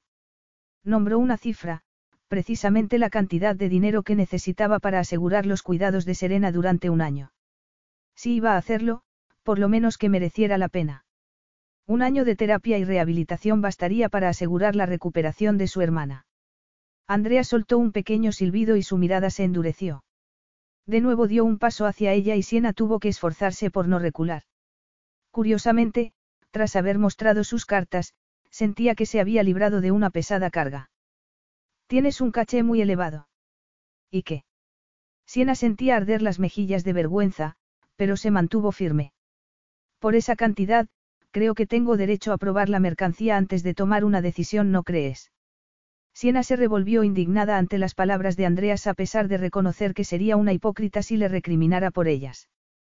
Y antes de que pudiera reaccionar, él la tomó por la nuca y la atrajo hacia sí. Yo no pago por sexo, rugió él. Jamás lo he hecho y jamás lo haré. Me parece asqueroso e inmoral. Sobre todo cuando tú lo deseas tanto como yo. Antes de terminar la frase ya había tomado posesión de los rosados labios. Siena se sentía aturdida y acalorada. Apretada contra él, percibió la magnitud de la excitación masculina. Los labios de Andreas la obligaron a abrir los suyos y supo que ya no habría vuelta atrás. Las lenguas se encontraron en un seductor y exigente baile. A su pesar, Siena emitió un gemido. Andreas la poseía con sensual maestría y, lejos de molestarle, se apretó más contra él y le rodeó el cuello con los brazos. Andreas deslizó una mano por el costado de Siena. La joven era plenamente consciente de la anticipación que le hinchaba los pechos y endurecía los pezones. Pero él no le acarició esos pechos, tal y como ella deseaba que hiciera. Se paró en seco y levantó la cabeza. Siena abrió con esfuerzo los ojos y los fijó en la mirada azul que la censuraba por negar tozudamente su atracción. Respirando entrecortadamente, supo que debía apartarse, pero era incapaz de moverse.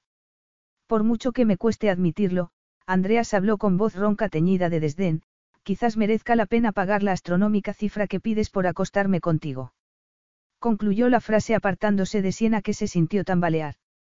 Desde luego has aprendido mucho, de Piero, continuó él, aunque no sé en qué camas habrás ido.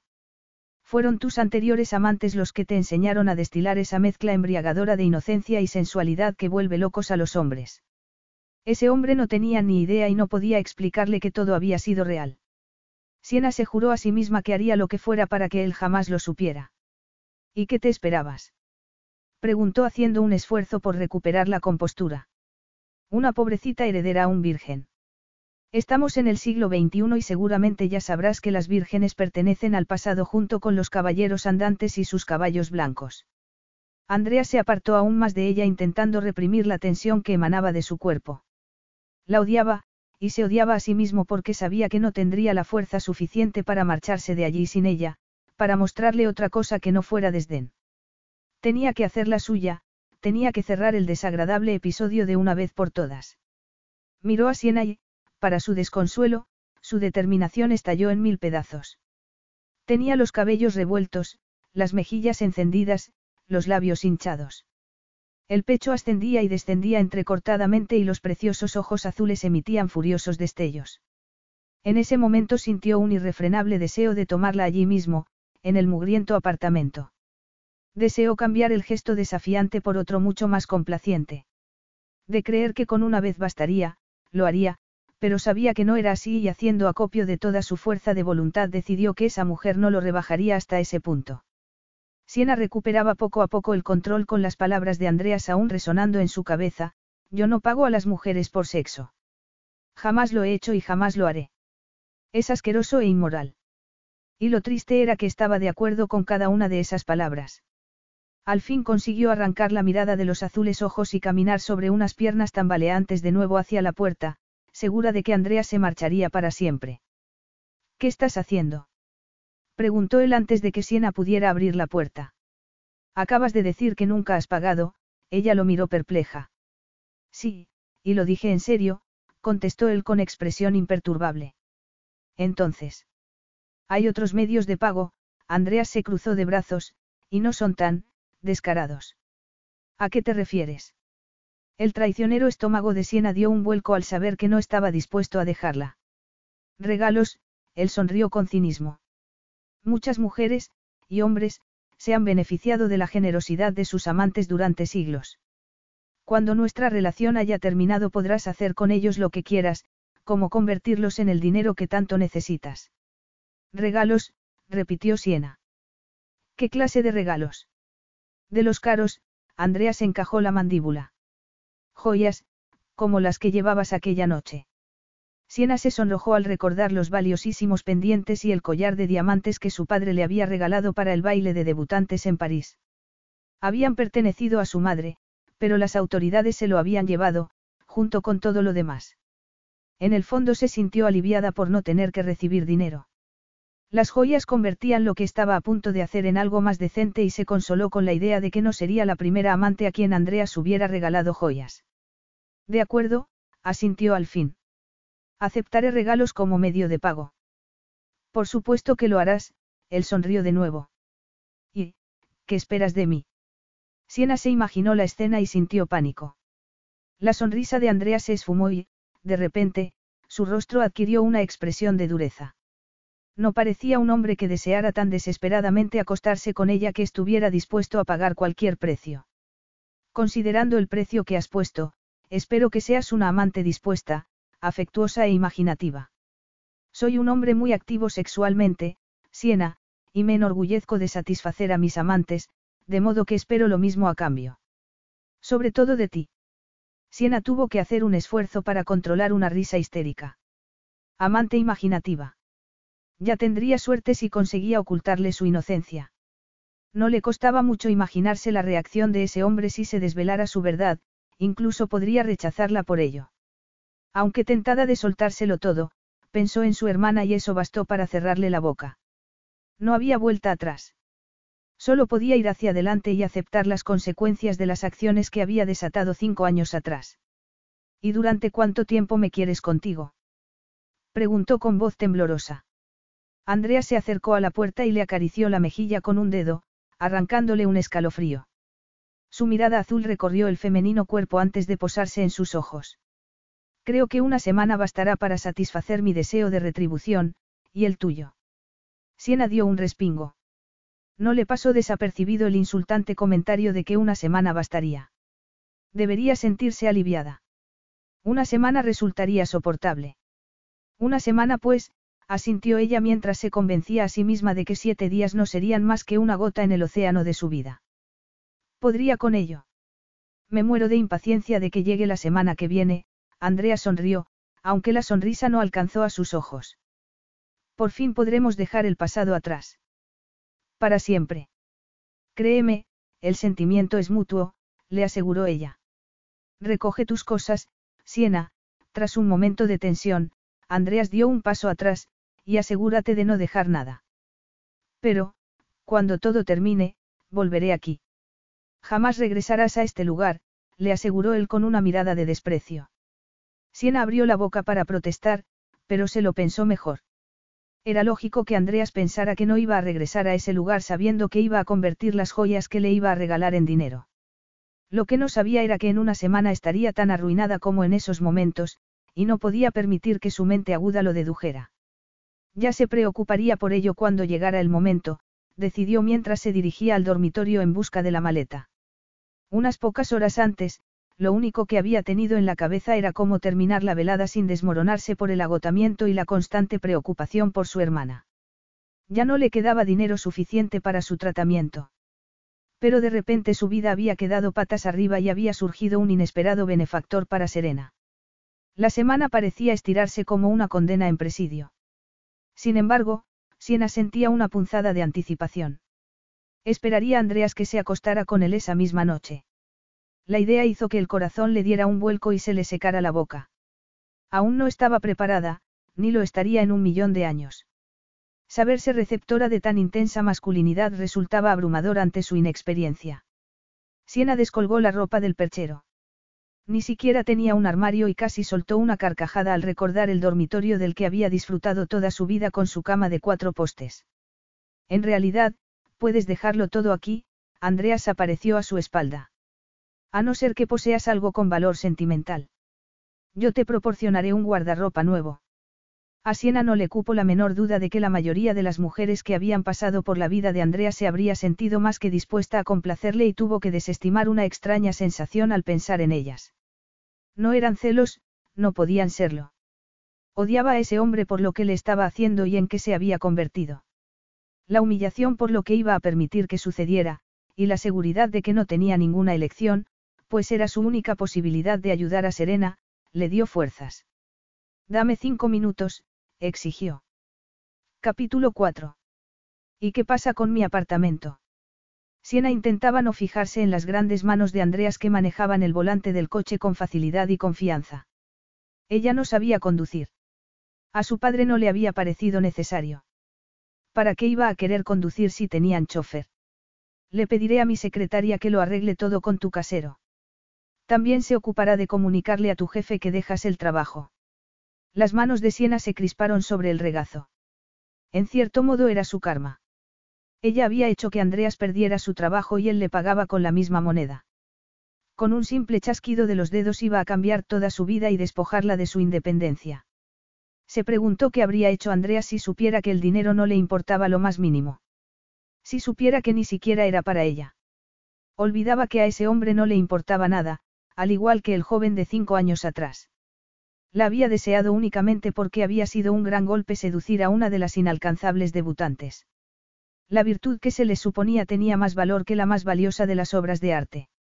Salvo que esa virtud era un mito. Siena había sido muy consciente de lo, alcanzable, que había sido la mayoría de sus compañeras debutantes. Todas tenían un aire puro e inocente, pero nada más lejos de la realidad. Recordó cómo una de las chicas, la princesa de un pequeño principado europeo, presumía de haber seducido al botones que había llevado sus maletas a la habitación mientras su madre dormía en el dormitorio contiguo. Siena no se había sorprendido, porque su hermana le había contado historias mucho más escabrosas, de las que había tomado parte activa en su propia fiesta de debutantes. Aquella noche había escapado de la vigilancia de su padre e intentado encontrar a Andreas para explicarle por qué había mentido. En una zona reservada al personal se había parado en seco al oír una voz familiar cargada de odio. De haber sabido lo odiosa que era, jamás la habría tocado.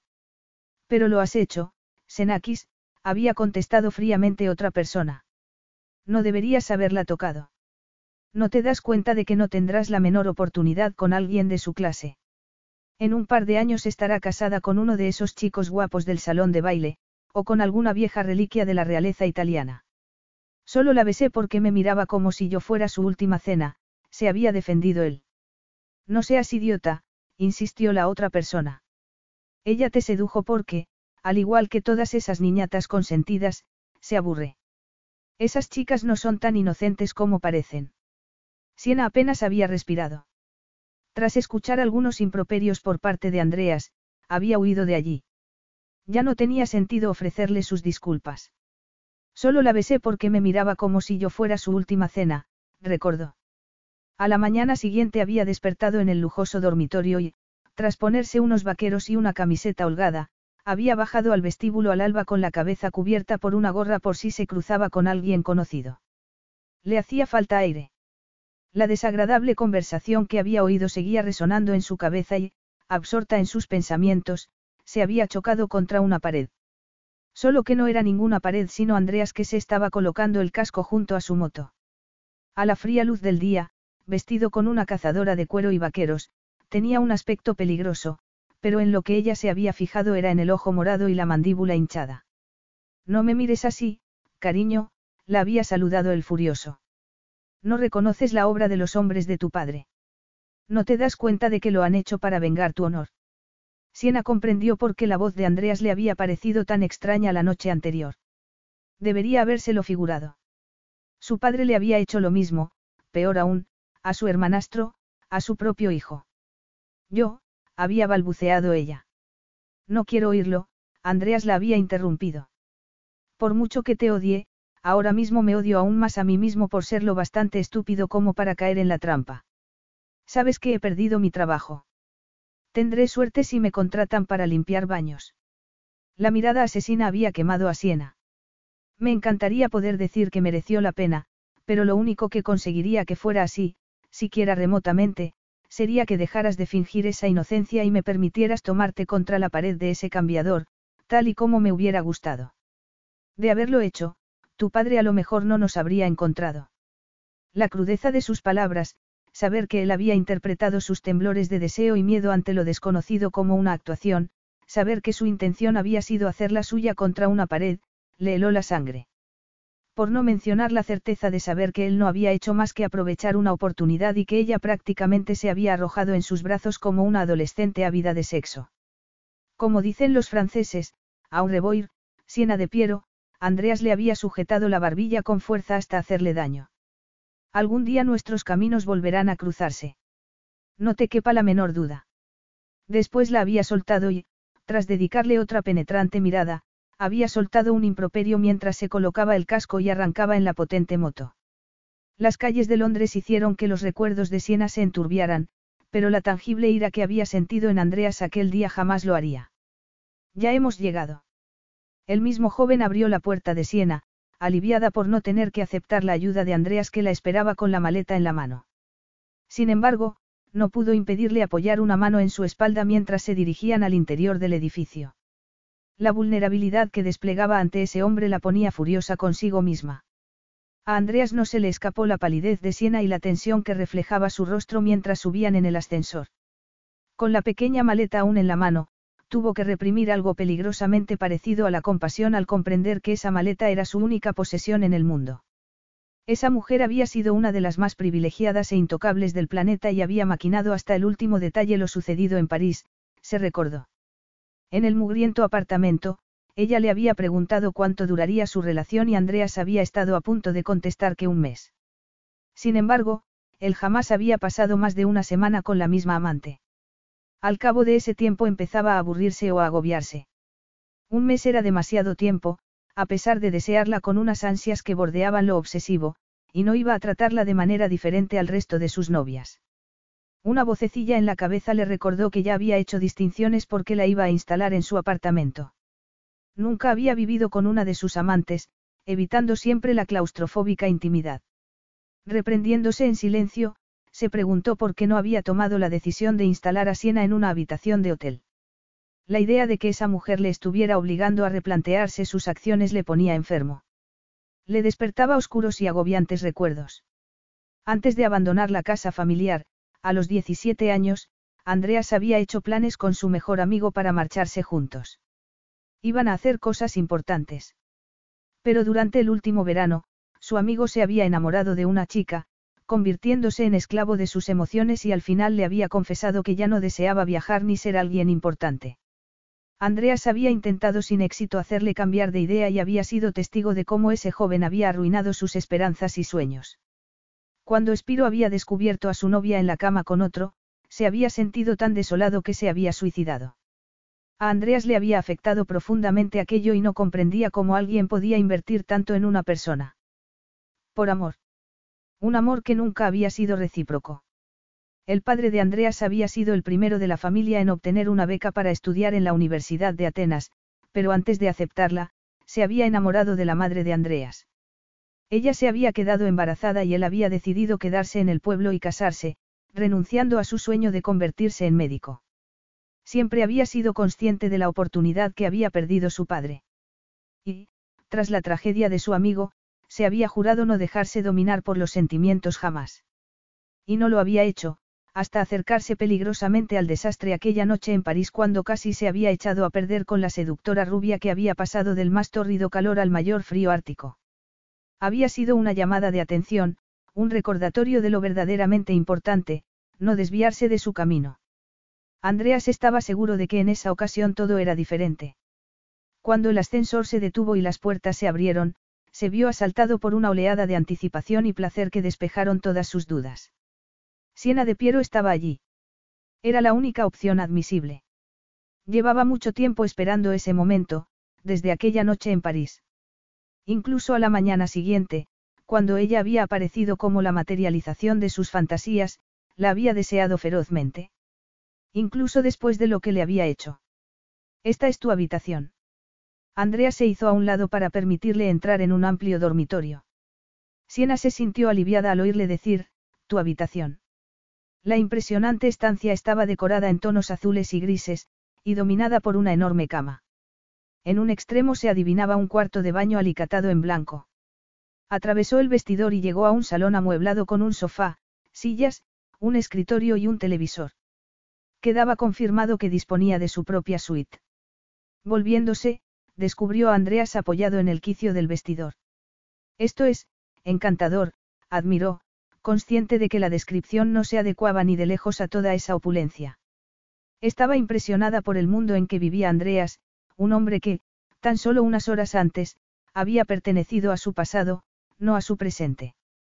Tarde o temprano tenía que encontrarte, le recordó su vocecita interior. Pediré que venga mañana una estilista y una esteticista para atender tus necesidades. Para embellecerla para él. Siena sintió un repentino mareo y se tambaleó ligeramente. ¿Qué sucede? De inmediato, Andreas estuvo a su lado. ¿Tienes hambre? No, ella sacudió la cabeza mientras luchaba contra la debilidad que sentía. Estoy cansada, nada más. Me gustaría irme a la cama. Por supuesto, Siena, asintió él tras, aparentemente, tomar una decisión. Eres mi invitada y ya sabes dónde está todo. Sírvete tú misma. Dándose media vuelta, se dirigió a la puerta del dormitorio donde se detuvo y se volvió. Duerme todo lo que puedas, Siena, le aconsejó con dulzura. Lo necesitarás. Ella reprimió un nuevo mareo mientras le observaba marcharse y cerrar la puerta del dormitorio. De repente se sintió agotada. Le dolía la cabeza y no aguantaba más. Sacó de la maleta todo lo necesario y se vistió para irse a la cama. No podía negar la satisfacción de sentirse envuelta en la lujosa ropa de cama y en pocos segundos cayó en un sueño más parecido a un estado comatoso. Sabía que se trataba de un sueño, pero no podía salir de él. Estaba de nuevo en el salón de baile en París. En su interior vibraba la ambición de poseer un lugar como ese algún día. Sería un logro impresionante para un chico de pueblo sin cualificación. Y entonces, como si la cámara tomara un primer plano, solo veía su rostro. Puro y hermoso. Altivo y frío. Perfecto. Los cabellos dorados estaban recogidos en un elaborado moño y las joyas resplandecían en su cuello. Su pose era la de una reina. Lo único que estropeaba la escena era la mancha de vino tinto en el escote. El sueño cambió de escenario. Se encontraban en la tienda, rodeados de maniquíes que lucían hermosos vestidos y brillantes joyas encerrados en una vitrina. Ella reía como una niña y sus enormes ojos azules chispeaban traviesos. Quiero ese. Señaló un maniquí. Andreas hizo una aparatosa reverencia, arrancándole otra carcajada, y trepó al interior de la vitrina para quitarle el vestido al muñeco para luego entregárselo. Muchas gracias, caballero, ella hizo una reverencia antes de desaparecer en el interior del probador y echar las pesadas cortinas de terciopelo. La sangre de Andrea servía. Se sentía exultante. Y de nuevo apareció ante él. Andrea se ahogaba en esos ojos tan azules que dolía mirarlos. Y el dolor se volvió físico al mirar hacia abajo y ver un cuchillo salir de su estómago en medio de un charco de sangre. No, no te pedí que me tocaras, aseguraba ella con una sonrisa cruel en los labios. Jamás permitiría que alguien como tú me tocara. Pensabas que a ti no podía pasarte. Espiro, su amigo muerto, reía detrás de Siena. Y Andreas empezó a caer.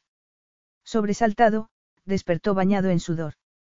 Instintivamente, se palpó el estómago, pero, por supuesto no había cuchillo ni sangre. Había sido un sueño. Era una pesadilla que se había repetido durante meses tras abandonar Francia. Y entonces recordó. Siena estaba allí, en su apartamento. Con el corazón acelerado, se levantó de la cama y se puso unos calzoncillos, convencido de que había sido su presencia la que había despertado de nuevo el viejo sueño. Se dirigió al salón donde se sirvió una copa que apuró de un trago. Poco a poco se sintió de nuevo centrado, aunque incapaz de sacudirse el recuerdo de aquella noche.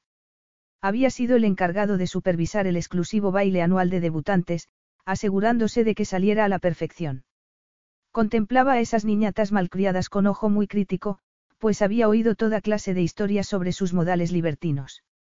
Aún así, le costaba creerlo. Todas tenían un aspecto de lo más inocente, sobre todo la más bella de todas, Siena de Piero.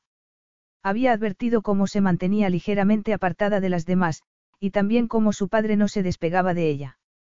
Había percibido su altivez y presenciado el instante en que su compañero de mesa había derramado accidentalmente una copa de vino sobre el inmaculado vestido blanco. De inmediato, se había ofrecido a acompañarla a la tienda para buscar un vestido nuevo. Su padre se había opuesto claramente a dejarla marchar, pero no había tenido elección. No podía permitir que su hija fuera presentada en sociedad con el vestido manchado. Y así, Andreas había escoltado a la gélida belleza hasta la tienda. Por favor, perdona la rudeza de mi padre, se había disculpado ella. Andrea se había sorprendido por la disculpa y también por la amabilidad mostrada por una joven de quien había esperado desprecio. Incluso parecía nerviosa y ruborizada. Y para su absoluta vergüenza, se descubrió reaccionando ante esa chiquilla que cumpliría 18 años al día siguiente. Al llegar a la tienda, la tensión sexual había crecido varios enteros entre ellos. Él había tenido algunas amantes, pero jamás se había sentido como si lo atravesara un rayo. La inocente sensualidad y aparente timidez de esa joven contrastaba con su altiva y fría belleza, y con la reputación que precedía a todas las debutantes. Tras mirar a su alrededor unos minutos, Siena había hecho una mueca y señalado un vestido, bastante parecido al que llevaba puesto. Ese de ahí recibiría la aprobación de mi padre.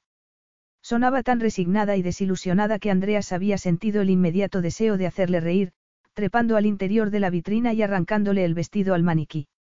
Después, ella había desaparecido en el interior del cambiador y Andreas la había esperado, víctima de una profunda tensión al imaginársela ahí dentro, desnuda, fantaseando con abrir la pesada cortina, bajarse los pantalones y tomarla contra la pared. Y entonces ella había vuelto y la sangre había abandonado el cerebro de Andreas. ¿Me subes la cremallera? Le había pedido, dándole la espalda. Andrea seguía sin saber cómo había logrado reprimir el impulso de arrancarle ese vestido. ¿Cómo te llamas? Había preguntado ella volviéndose de nuevo hacia él. Andreas Enakis. Andreas, había repetido Siena con un ligero acento italiano, imposiblemente sexy. Y ya no recordaba nada más salvo el calor y el deseo. Su boca había cubierto la suya y ella se había aferrado a su cuello, gimiendo dulcemente. Estaba tan duro. Regresó de golpe al presente, consciente de estar sujetando la copa con tal fuerza que estaba a punto de hacerla añicos.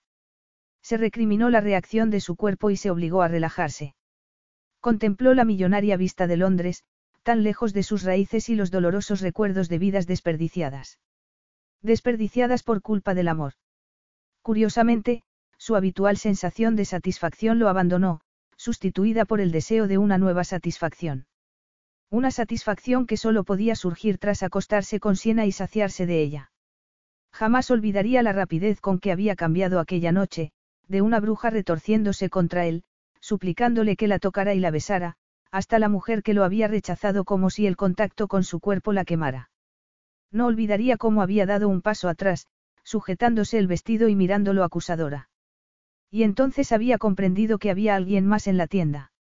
Su padre. Había creído en la timidez e inocencia de la joven. Él, mejor que nadie, debería haber sabido que una chica así no podía existir. Al poco de empezar a trabajar en Atenas, su físico había atraído a un sinnúmero de mujeres, todas sexualmente maduras y adineradas. Le habían ofrecido dinero, o un ascenso, y reído ante su negativa a conseguirlo en la cama. Andreas. Se había burlado una de ellas, algún día ese orgullo te meterá en un lío. Te enamorarás de una bella joven que fingirá ser menos fría y dura que nosotras. Y así había sido. Había caído en la trampa. Jamás se le habría ocurrido que alguien tan joven como Siena pudiera ser tan maliciosa y calculadora, pero la había visto transformarse de una tímida gatita en una mujer desalmada. Y desde ese momento se había rodeado de la clase de mujeres que poblaban su mundo. Mujeres sexualmente activas y de mundo. No tenía tiempo para mujeres que jugaran o fingieran ser lo que no eran. Y jamás, jamás, creería de nuevo en el mito de la dulce inocencia. Dejó la copa sobre una mesa y se dirigió a la suite de Siena. Lentamente, abrió la puerta y, tras acostumbrarse a la escasa luz, vio la forma del cuerpo sobre la cama. Durante un segundo había pensado que formaba parte del sueño y que ella no se encontraba realmente allí. Se acercó a la cama y la contempló, tumbada de espaldas. Llevaba puesta una camiseta y sus pechos hicieron que toda la sangre descendiera a la entrepierna de Andreas. El triunfo resultaba embriagador. Ella estaba allí y sería suya. Era muy consciente de que aunque el negocio de su padre no se hubiera hundido habría sentido la misma determinación de conseguirla, aunque le habría resultado más difícil. Aún en la penumbra se veían las oscuras ojeras bajo los bonitos ojos. Sintiendo una opresión en el pecho, se fijó en lo cansada que parecía. Un ligero movimiento hizo que se pusiera tenso. Después se hundió de nuevo en el más profundo sueño y un leve ronquido surgió de su boca. Andreas no pudo evitar sonreír ante el sonido tan incongruente en alguien tan perfecto. Y entonces recordó cómo le había pedido dinero y la sonrisa se esfumó. Tuvo que obligarse a recordar quién era, cómo lo había engañado. Pero había aprendido la lección y no estaba dispuesto a repetir el error. La noche siguiente, Siena se asomó a la ventana del salón del palaciego apartamento de Andreas. Dio la espalda a la bonita vista de Londres y suspiró. No podía sentirse más lejos del pequeño piso que había ocupado, pero, por mucho que lo odiara, también le gustaba porque representaba la libertad que nunca antes había podido disfrutar. Se encontraba nuevamente confinada en una celda de oro. Para gran alivio suyo, Andreas ya se había marchado a trabajar cuando ella había despertado. Le había dejado una escueta nota en la que le informaba de que la asistenta tenía el día libre y que tomara cuanto deseara. La estilista y la esteticista llegarían aquella misma mañana. Dos horas después aparecieron dos mujeres escalofriantemente eficientes y en poco tiempo Siena se encontró lavada, frotada y brillante. El vestidor estaba repleto de ropa, desde la más informal a la de alta costura, por no mencionar los cosméticos, accesorios y ropa interior tan delicada y sensual que le hizo sonrojarse. Una pared entera del vestidor estaba ocupada por los zapatos. Toda aquella extravagancia había sorprendido a Siena. Su padre había sido tremendamente parco con el dinero y, si bien Serena y ella habían disfrutado de los más exclusivos modelos, solo había sido por el deseo de su padre de cultivar una imagen. Poco después Andreas había telefoneado para comunicarle que había algo de carne en la nevera. Le ordenó que la metiera en el horno para que estuviera lista para comer cuando él regresara a casa. Media hora después, Siena aún no había descubierto cuál de los futuristas muebles de la cocina era el horno. El patético fracaso le hizo sonrojarse de vergüenza. Su padre les había prohibido a ella y a su hermana que se acercaran a la cocina del palazzo, pues consideraba una señal de falta de clase que conocieran su manejo. Antes de que pudiera investigar más, la puerta del apartamento se abrió y se oyeron unas fuertes y decididas pisadas. Presa de la tensión, ella supo que Andreas la vigilaba desde la puerta. Lentamente se volvió e intentó controlar su reacción al verlo en carne y hueso, vestido de traje. Su cuerpo respondió como si la hubieran enchufado a la corriente.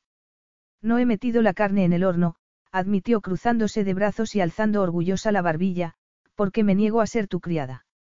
Bueno, contestó él, pues espero que hayas comido bien al mediodía porque yo me niego a ser tu cocinero solo porque no hayas querido molestarte en meter la carne en el horno. Siena sintió una absurda punzada de autocompasión. Lo cierto era que se moría de hambre porque solo había comido un sándwich. Además, si no quería contarle la verdad, no podía culpar a nadie más que a ella misma. Dedicaría el día siguiente entero a encontrar el horno y a descubrir cómo funcionaba, aunque le costara la vida. No tengo hambre, masculló altiva entre dientes mientras intentaba no clavar la mirada en el suculento pedazo de carne que Andrea sacaba de la nevera. En realidad estoy muy cansada. Ha sido un día muy largo. Si no te importa, me retiro a mi cuarto. Claro que me importa, contestó él.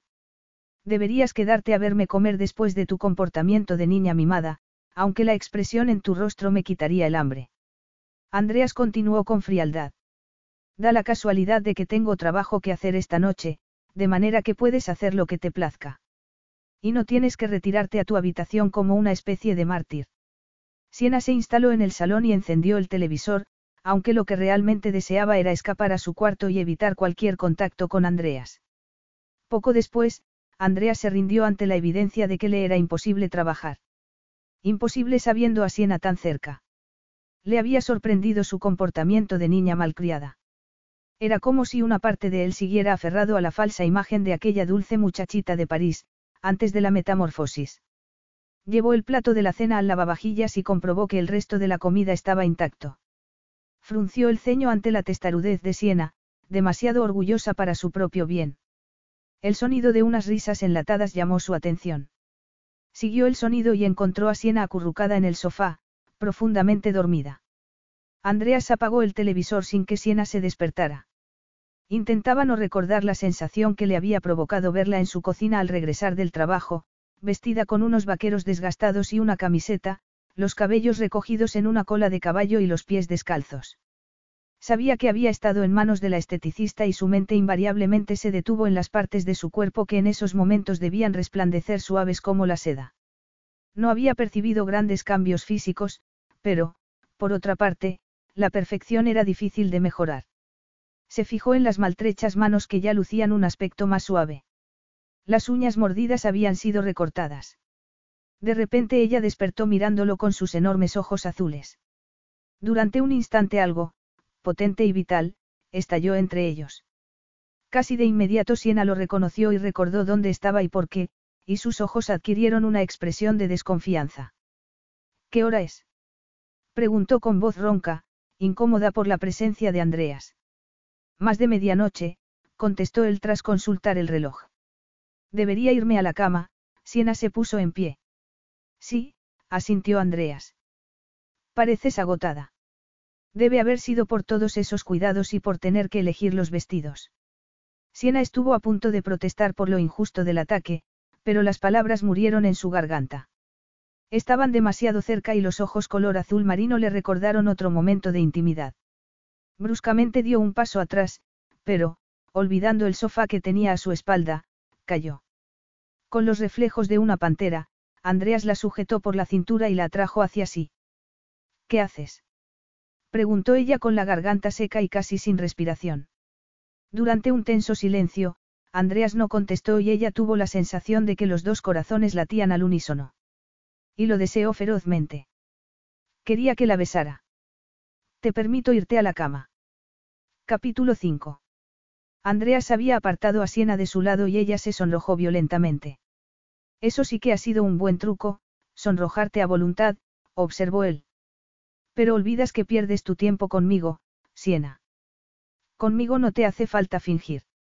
Me alegra saberlo, el color de las mejillas de Siena subió de tono, pero en esa ocasión por la ira.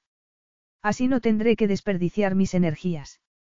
Dándose media vuelta, se dispuso a marcharse, pero Andreas la agarró de la mano, provocándole una descarga eléctrica que subió por su brazo. Tengo algo para ti. Acompáñame. Víctima de la curiosidad, Siena siguió a Andreas hasta el estudio débilmente iluminado. La bella estancia resultaba muy masculina y las paredes estaban cubiertas de estanterías que llegaban hasta el techo, todas abarrotadas de libros. Andreas descolgó una foto de la pared, descubriendo una caja fuerte de la que sacó una caja de terciopelo. Abriéndola, le mostró una sencilla, y valiosísima, pulsera de diamantes. El corazón de Siena empezó a latir alocadamente cuando le tomó una muñeca. Llevas aquí una noche. Creo que es justo que te recompense por ello. No hace falta que me premies como si fuese un niño, Andreas, respondió ella inquieta. Ya sé que no eres ninguna niña, Siena, Andreas dejó caer su muñeca. Te recompenso porque me pediste que lo hiciera. Mañana por la noche asistiremos a una gala benéfica y, esta noche será la última que duerma sola. El temor y la excitación cabalgaron parejos. La idea de ser vista y reconocida, que la gente la señalara y susurrara, la aterrorizaba casi tanto como saber que al día siguiente, a esa misma hora, estaría en su cama. Me muero de ganas, mintió mientras reculaba. Casi había salido por la puerta cuando Andreas la llamó de nuevo. He dispuesto que uno de los mejores joyeros de Londres venga mañana por la mañana, le informó. Podrás elegir unas cuantas joyas para contentar ese corazoncito de piedra. Siena no contestó. Repentinamente pálida, se dio media vuelta y abandonó el estudio. Andreas la observaba con los puños firmemente cerrados. De nuevo no estuvo seguro de qué reacción había esperado de esa mujer, pero no había sido esa. Respiró hondo y se preguntó por enésima vez por qué no seguía sus instintos y la tomaba allí mismo, o por qué no lo había hecho sobre el sofá un rato antes ni la seguía hasta el dormitorio. Estaba en su casa. Le pertenecía. Le había pedido un pago a cambio. Pero decidió esperar hasta recuperar la sensación de control. Siena le recordaba demasiado a aquel joven ambicioso e impulsivo que había sido una vez, desesperado por formar parte del mundo que ella habitaba. Sin embargo, desde entonces había cambiado, y verse forzado al exilio le había hecho apreciar el lugar del que procedía. Quizás no quisiera formar parte del mundo cálido y estancado de su familia, pero respetaba su elección. Una vocecita en su cabeza se burló de él, recordándole que, en las escasas ocasiones en que regresaba a casa, sentía una pequeña punzada al ver a sus hermanas con sus maridos y los niños. Incluso llegaba a temer que si permaneciera demasiado tiempo, todo aquello por lo que tanto había luchado desaparecería para siempre y volvería a convertirse en ese joven que había sido. No iba a permitir que Siena resucitara esos recuerdos. Ya lo había hecho en una ocasión, pillándole desprevenido, y le había destrozado la vida. Por tanto se mostraría civilizado al máximo sin ceder a la inmensidad de las emociones que lo desgarraban por dentro. Ella ya no tenía ese poder sobre él y jamás lo tendría. De regreso a su habitación, Siena intentó en vano quitarse la pulsera, pero se negó a pedirle ayuda a Andreas. Al fin consiguió abrirla y la dejó caer con una especie de fascinado horror. Acababa de regalarle una pulsera de diamantes, como si tal cosa. Y al día siguiente le daría mucho más. Y por la noche. Quiso odiar a Andreas, pero no tenía verdaderos motivos para hacerlo. Cinco años atrás, cuando ella prácticamente se había arrojado en sus brazos, él la había utilizado. ¿Qué hombre no habría hecho lo mismo? Ella había creado la estúpida fantasía de que algo especial había surgido entre ellos. Realmente se había merecido perder el trabajo. No. Cada vez que comparaba al joven magullado que se había marchado en moto al día siguiente con el hombre en que se había convertido, sentía un escalofrío. Durante un segundo aquella mañana, Siena había soñado con subirse a esa moto. Y de no haber tenido que pensar en su hermana, a lo mejor lo habría hecho. Era consciente de que si Andreas no hubiera dejado de besarla la otra noche en su apartamento, la habría hecho suya allí mismo, se habría dado cuenta de lo inexperta que era y se habría marchado sin echar la vista atrás habiendo satisfecho su curiosidad y su deseo de venganza. Sin embargo, la idea no le produjo la sensación de alivio que debería. Le asustaba lo que le sucedía cada vez que la tocaba. Era como si cortocircuitara su capacidad para pensar racionalmente. Al despertar en el sofá un rato antes y encontrarle mirándola fijamente, había reaccionado visceralmente, su sangre vibrando y su cuerpo despertando. Y entonces había comprendido dónde estaba y por qué. Las reservas que mostraba Andreas hacia ella le indicaban que controlaba la situación mucho mejor. La idea de mostrarse en público, de que Andreas le hiciera el amor, iba a tener que echar mano de la persona pública y glacial que tanto había gustado a su padre porque le daba un aire intocable y altivo. Deseable. Inalcanzable. El único problema era que era, precisamente, demasiado alcanzable. En cuanto Andreas la tocaba, la parte altiva y glacial saltaba por los aires para ser sustituida por calor y locura. Para alivio de Siena al despertar no había, aparentemente, señales de Andreas, pero sentía un cosquilleo en la piel que le indicaba que no estaba lejos. Al entrar en la cocina descubrió el desayuno preparado. Se sirvió una taza de café, aún caliente, y se sentó a la mesa dispuesta a degustar un croissant con mermelada. Qué amable por tu parte unirte al resto de los mortales. Empezaba a pensar que iba a necesitar un cubo de agua fría para despertarte. Siena levantó la vista y estuvo a punto de atragantarse. Iba vestido con vaqueros y un polo que abrazaba el impresionante torso, provocándole una miríada de sensaciones en cada vena de su cuerpo. Intentó hablar, pero antes de que pudiera decir nada, él continuó. Claro que son solo las diez de la mañana, quizás demasiado pronto para ti. Siena reprimió un sentimiento doloroso. Normalmente, a esas horas ya habría hecho la mitad de su jornada laboral. Él, sin duda, se refería a su antigua vida. No obstante, siempre había sido una mujer madrugadora. Bueno, contestó con dulzura, ocultando sus sentimientos, siento defraudarte. Si quieres, mañana me levantaré al mediodía. Eso me gustaría mucho, él se acercó a la mesa y se sirvió otra taza de café, siempre que estemos los dos juntos en la cama. A Siena le costó un monumental esfuerzo no reaccionar a la provocación. Qué audaz era ese hombre sentado a la mesa con las largas piernas estiradas, demasiado cerca de ella. No te imagino descuidando tu negocio hasta ese punto. No te preocupes, contestó Andrea secamente, mi negocio va muy bien. A costa de toda esa pobre gente que está perdiendo su empleo por tu insaciable ambición. Andreas la miró con los ojos entornados y ella se recriminó por sus palabras. Se había puesto en evidencia, prácticamente confesado, que seguía los progresos de su carrera. De modo que lees la prensa. Pero tú, mejor que nadie, deberías saber que no puedes creerte todo lo que se publica. Además, ¿desde cuándo te preocupa la pobre gente? La voz de Andreas estaba cargada de frialdad, y también de algo más ambiguo y parecido al orgullo herido, y Siena se sintió momentáneamente confusa. Era todo mentira.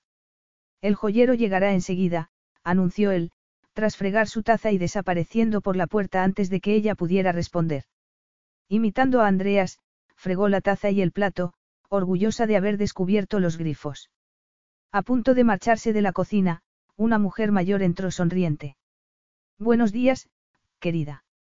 Usted debe ser la señorita de Piero. Soy la señora Brigt, la asistenta.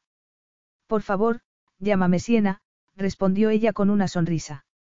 A pesar de estar muy curtida en relaciones sociales, también era una persona tímida, pero la otra mujer se acercó a ella y le estrechó cálidamente la mano. Después le preguntó a la señora Brigg todo lo que necesitaba saber sobre la cocina. Pensé que me haría falta una licenciatura en ingeniería espacial la primera vez que entré aquí, pero en realidad el manejo es bastante sencillo.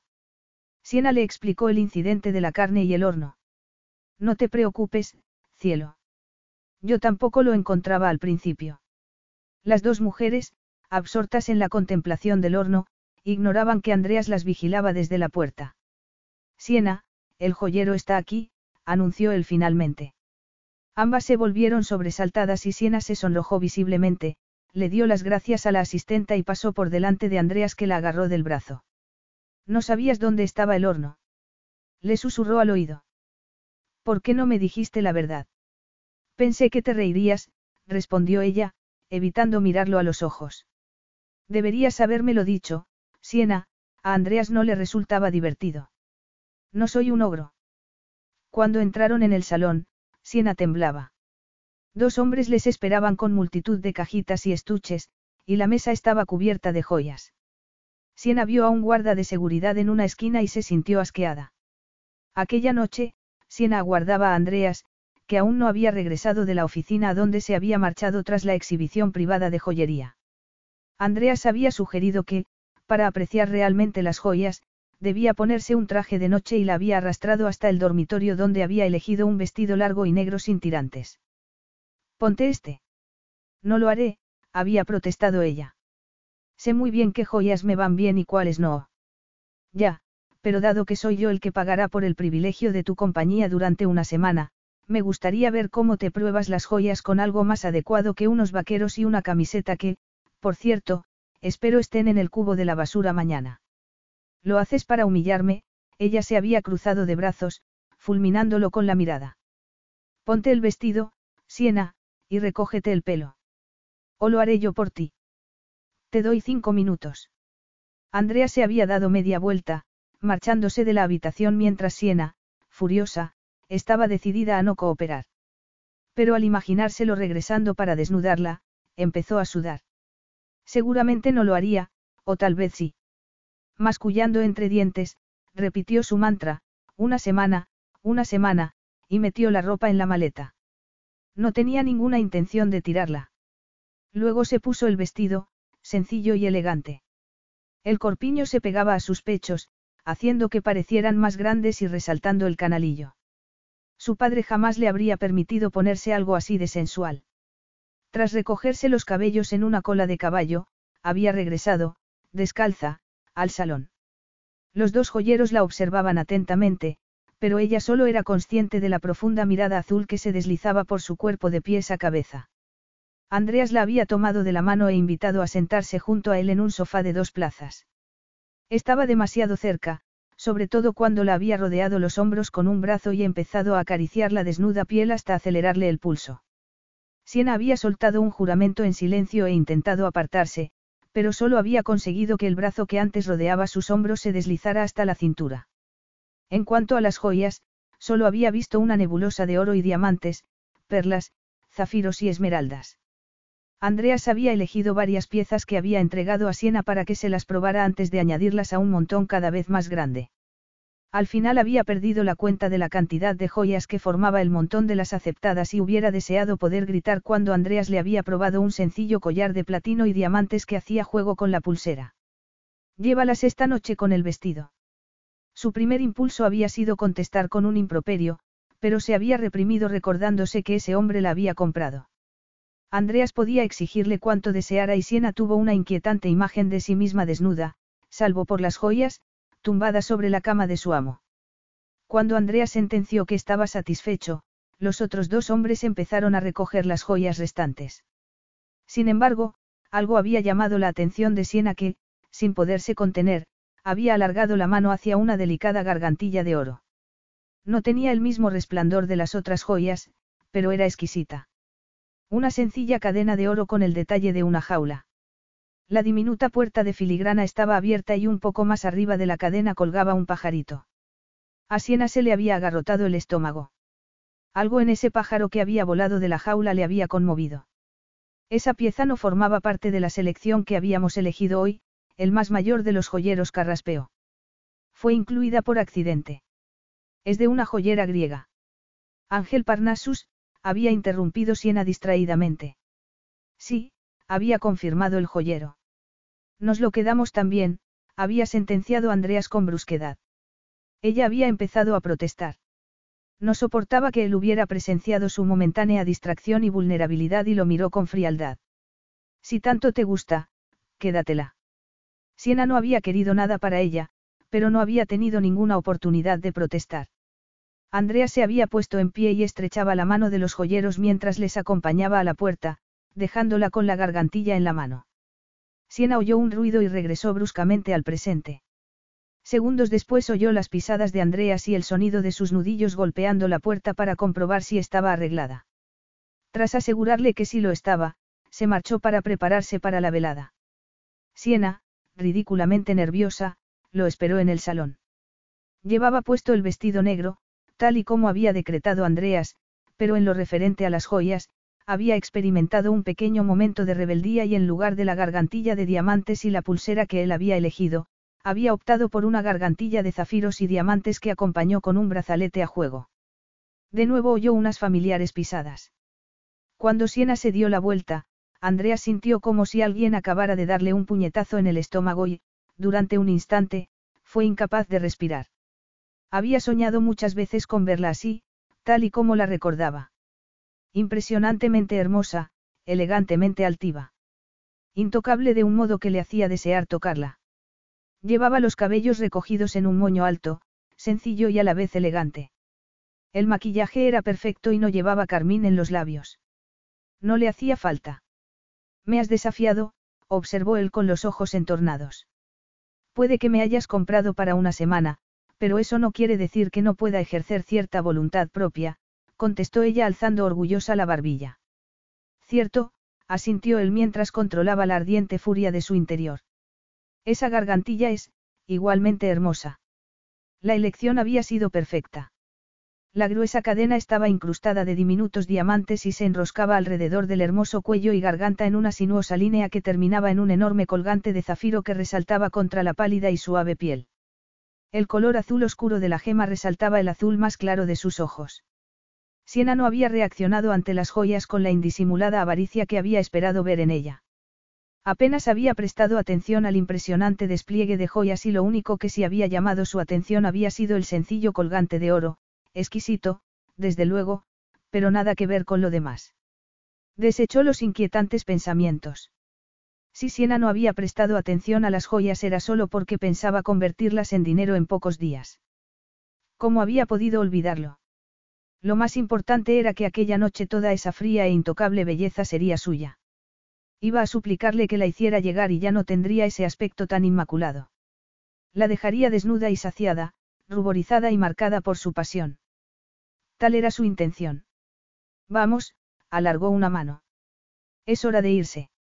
Un par de horas más tarde, tras una suntuosa cena, Siena estaba de pie junto a Andreas y sentía arder la piel.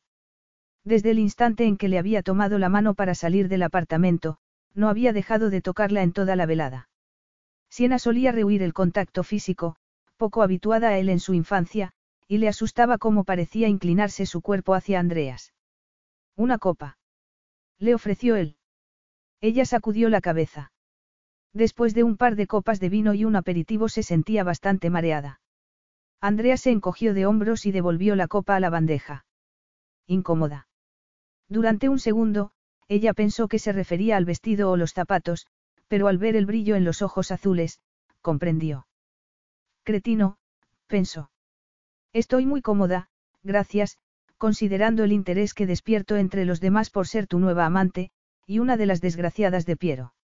Siena sabía que él era plenamente consciente del modo en que les habían estado mirando y señalando durante toda la velada, cuchicheando sobre ellos.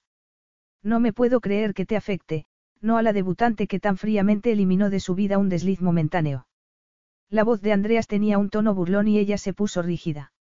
No se había imaginado hasta qué punto iba a afectarle dejarse ver en público de nuevo, exponerse al juicio de los demás, pero tampoco podía culparles.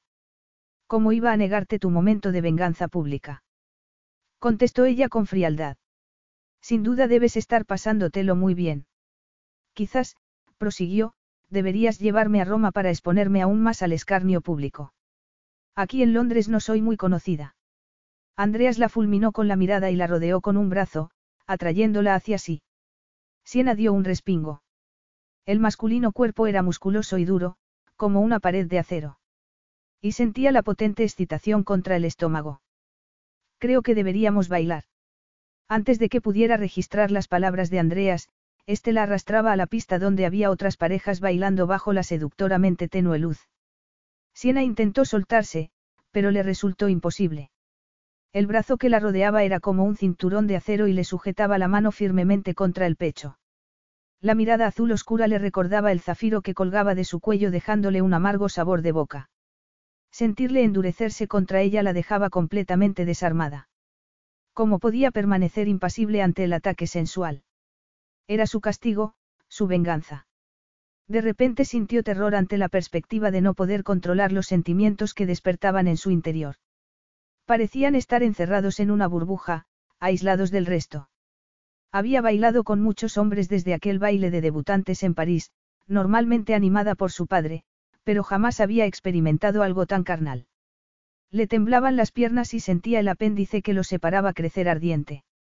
No tenía nada que ver con lo que había sentido con ese mismo hombre en París, cuando la había seducido con una mirada y una sonrisa. Entonces había sido demasiado joven, pero en esos momentos sentía despertar en ella una faceta que ni siquiera sabía que tenía. Hora de irse, la música paró y Andrea se detuvo mirándola a los ojos. Sin soltarle la mano, la condujo hacia la salida, hacia el fresco aire primaveral. El coche esperaba junto a la acera y el portero sujetaba la puerta abierta. Tom, necesitamos intimidad, por favor, solicitó Andrea secamente al chofer. De inmediato se alzó una mampara de cristal tintado entre ellos y el conductor. Andreas la miraba con gesto salvaje, animal, posesivo. Ven aquí. Capítulo 6. No. exclamó Siena asaltada por el pánico.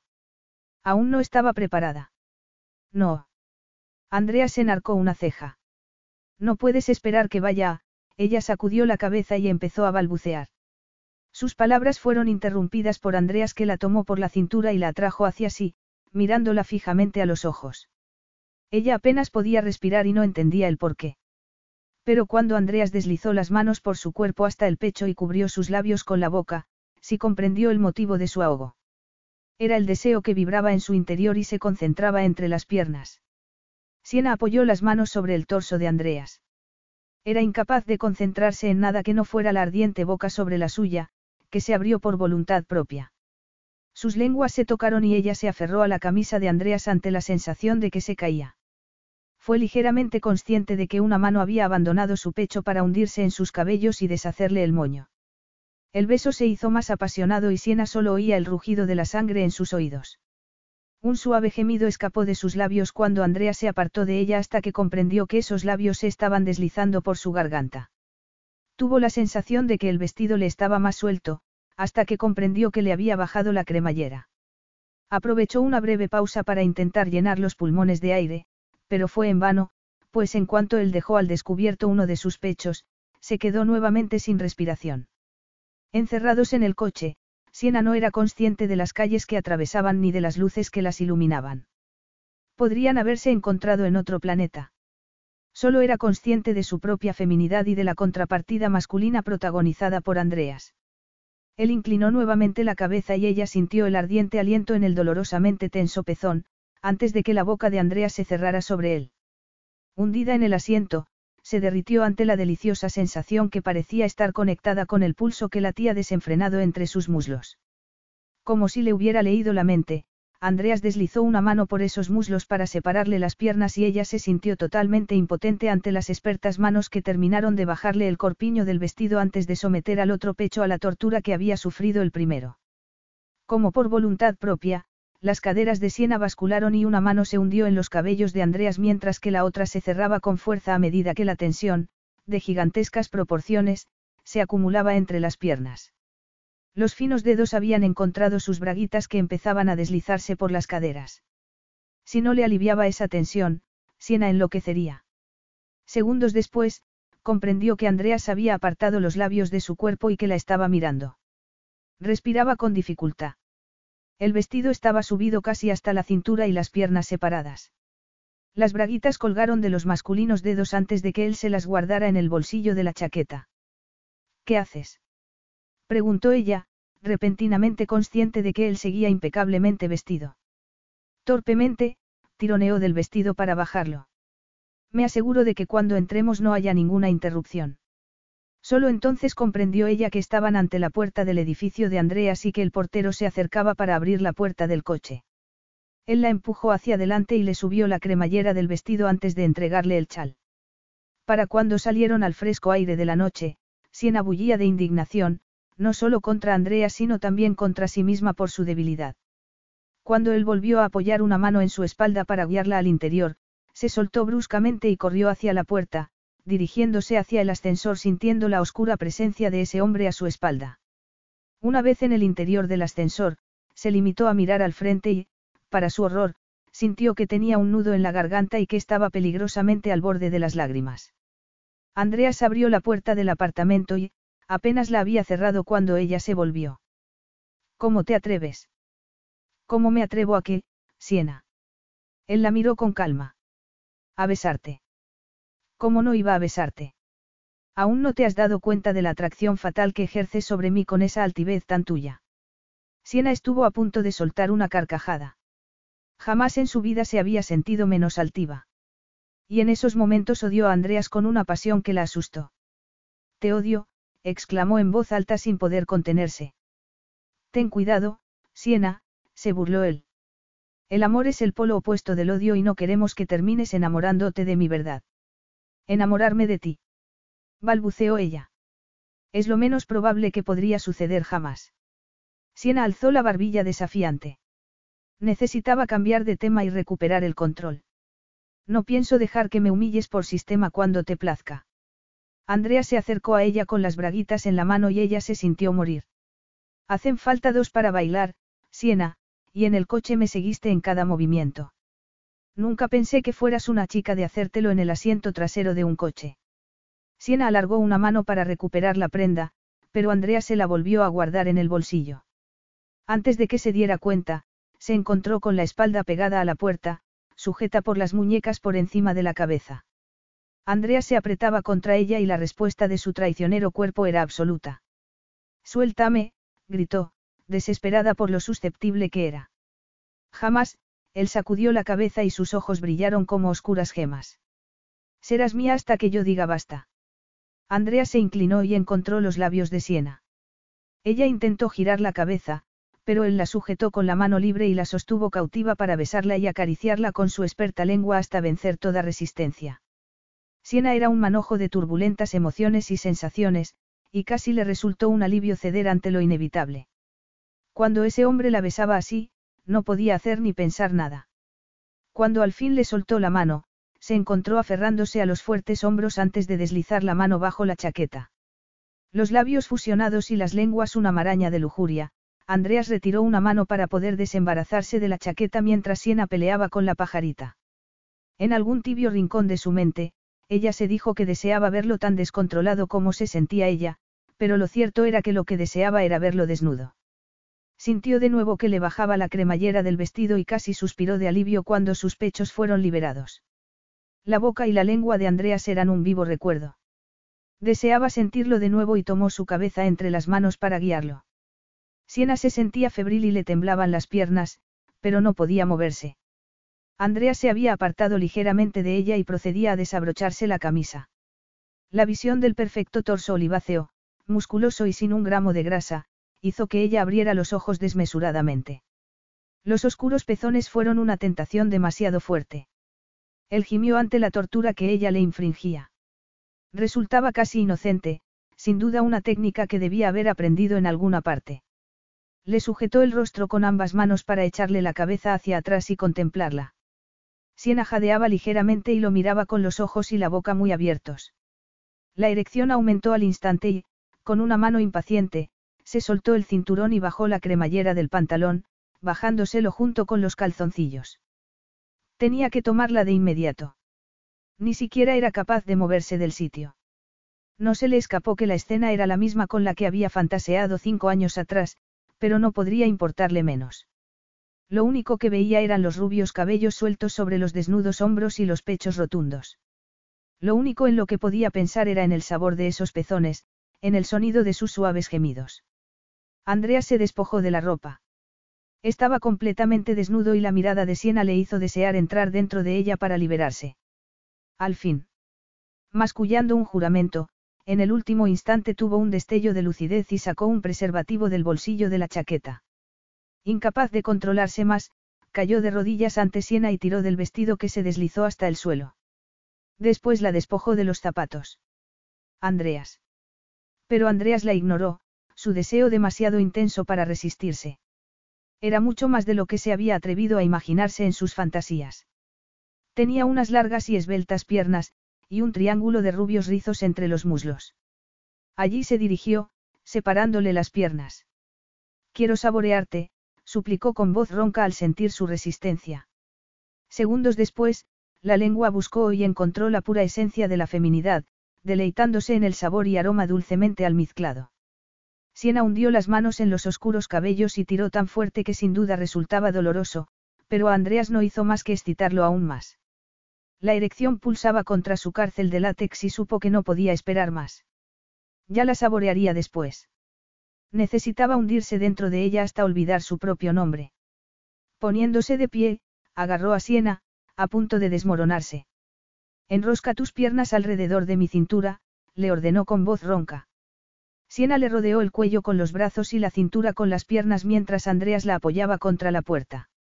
Sujetándola con un brazo, deslizó un dedo hasta su núcleo y sintió el calor. Separó las piernas y colocó el miembro a la entrada de los pliegues. Haciendo acopio de toda su capacidad de control, se resistió al deseo de hundirse profundamente en su interior de una única embestida para saciarse al instante. No iba a permitir que ella le hiciera perder el control de esa manera. Se sujetó con fuerza y se introdujo en la suave caverna con una fuerte embestida. Sintió el respingo de Siena y, casi al instante, fue consciente de la resistencia que había notado a su paso. Un sudor frío cubrió su frente y, apartándose ligeramente, la miró. ¿Qué?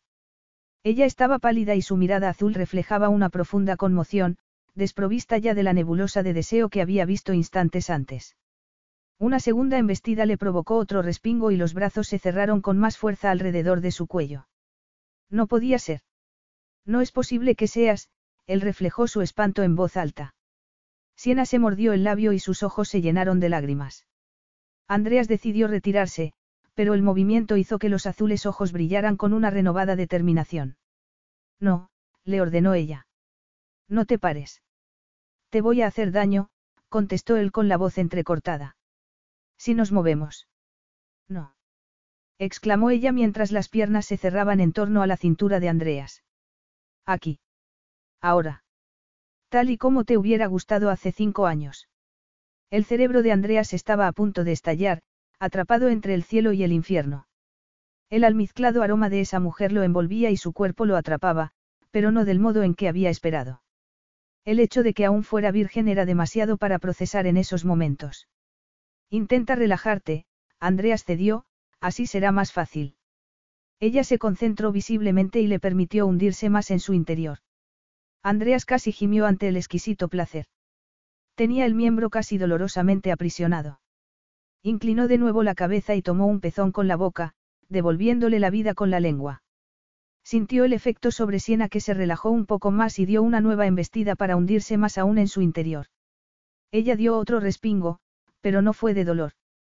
Al mirarla de nuevo a los ojos, comprobó que ya no estaba tan pálida, sino más bien sonrojada y mordiéndose el labio. Lentamente inició una retirada antes de zambullirse de nuevo en su interior, más profundamente. Me siento. Ya lo sé. Déjame, confía en mí. A Andreas le sorprendió poder hilar más de dos palabras. Su mundo había quedado reducido a ese instante, a esa mujer, a ese inexorable deslizarse dentro y fuera de ella. A cada segundo que pasaba, el movimiento se hacía más fácil, más dulce. Siena apoyó la cabeza contra la puerta y cerró los ojos. Siena, mírame, él le sujetó la barbilla y la obligó a bajar la cabeza. Ella lo miró con unos ojos enfebrecidos. Andrea sintió triunfalmente aproximarse el femenino orgasmo y aguantó despiadadamente su propia necesidad de liberación mientras la llevaba hasta la cima pendiente de sus bellos ojos cada vez más abiertos, las mejillas sonrojadas y los carnosos labios inflamados. En alguna parte de su mente una vocecilla le aseguró que ella ya estaba rendida, pero eso no disminuyó el deseo de Andreas de empujarla un poco más allá. Y cuando ella cayó fue espectacular. Los ojos se abrieron desmesurados y la respiración se detuvo. Todo el cuerpo se tensó como un arco hasta que cayó en oleadas de espasmos y él no pudo hacer otra cosa que unirse a ella. Andreas cerró los ojos y hundió la cabeza entre los pechos de Siena. Las respiraciones de ambos resonaban agitadas. Ella aflojó ligeramente el abrazo, como si no aguantara más. Al fin él sacó fuerzas de flaqueza para erguirse. Siena evitaba todo contacto visual y dio un ligero respingo cuando él se retiró y la ayudó a ponerse de pie. Las ropas estaban esparcidas por el suelo, pero ella seguía llevando las joyas y Andrea sintió el repentino deseo de arrancárselas. Era un recordatorio de algo que no deseaba tener en esos momentos. Con un golpe sordo, la gargantilla y la pulsera cayeron al suelo. El sonido de las joyas al caer retumbó en el interior de Siena.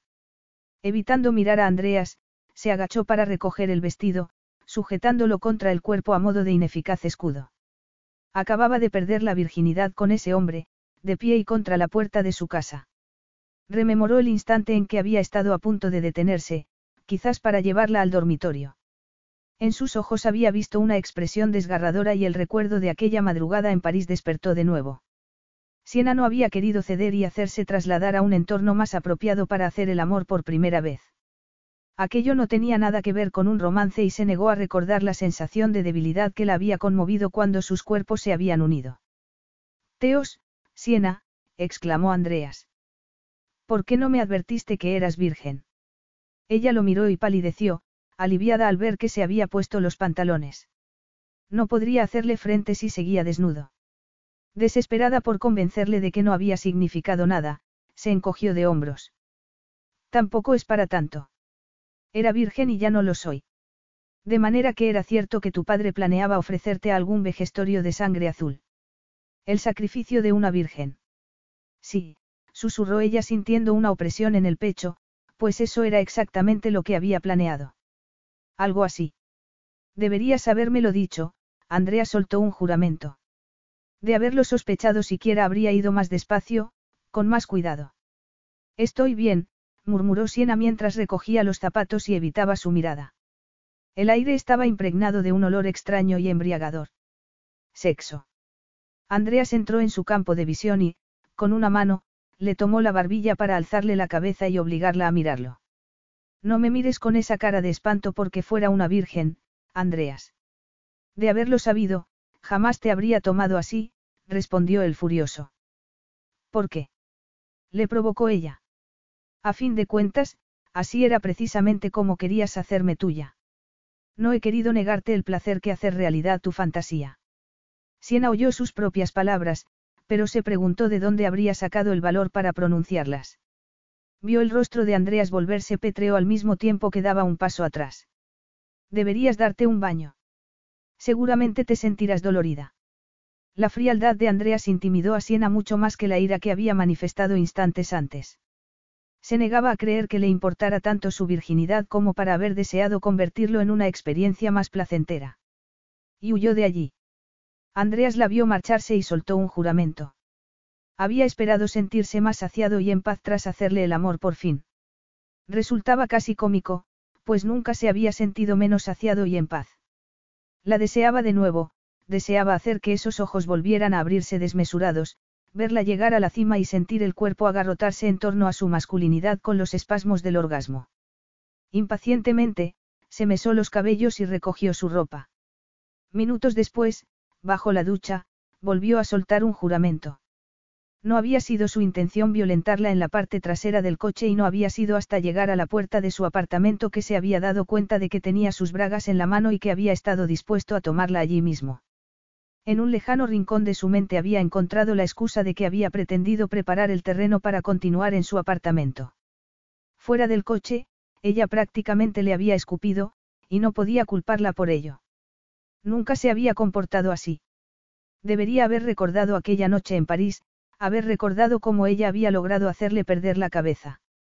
Pero mientras bailaban en el hotel, había sentido el impulso de llevarla a una suite, luego no era de extrañar que no hubiera podido resistirse a la tentación de tocarla en el asiento trasero del coche.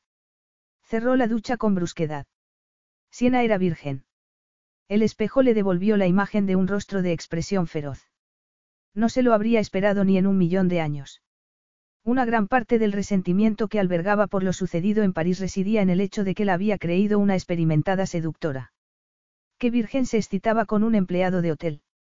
De no haber sido interrumpidos, habría descubierto su inocencia aquella misma noche.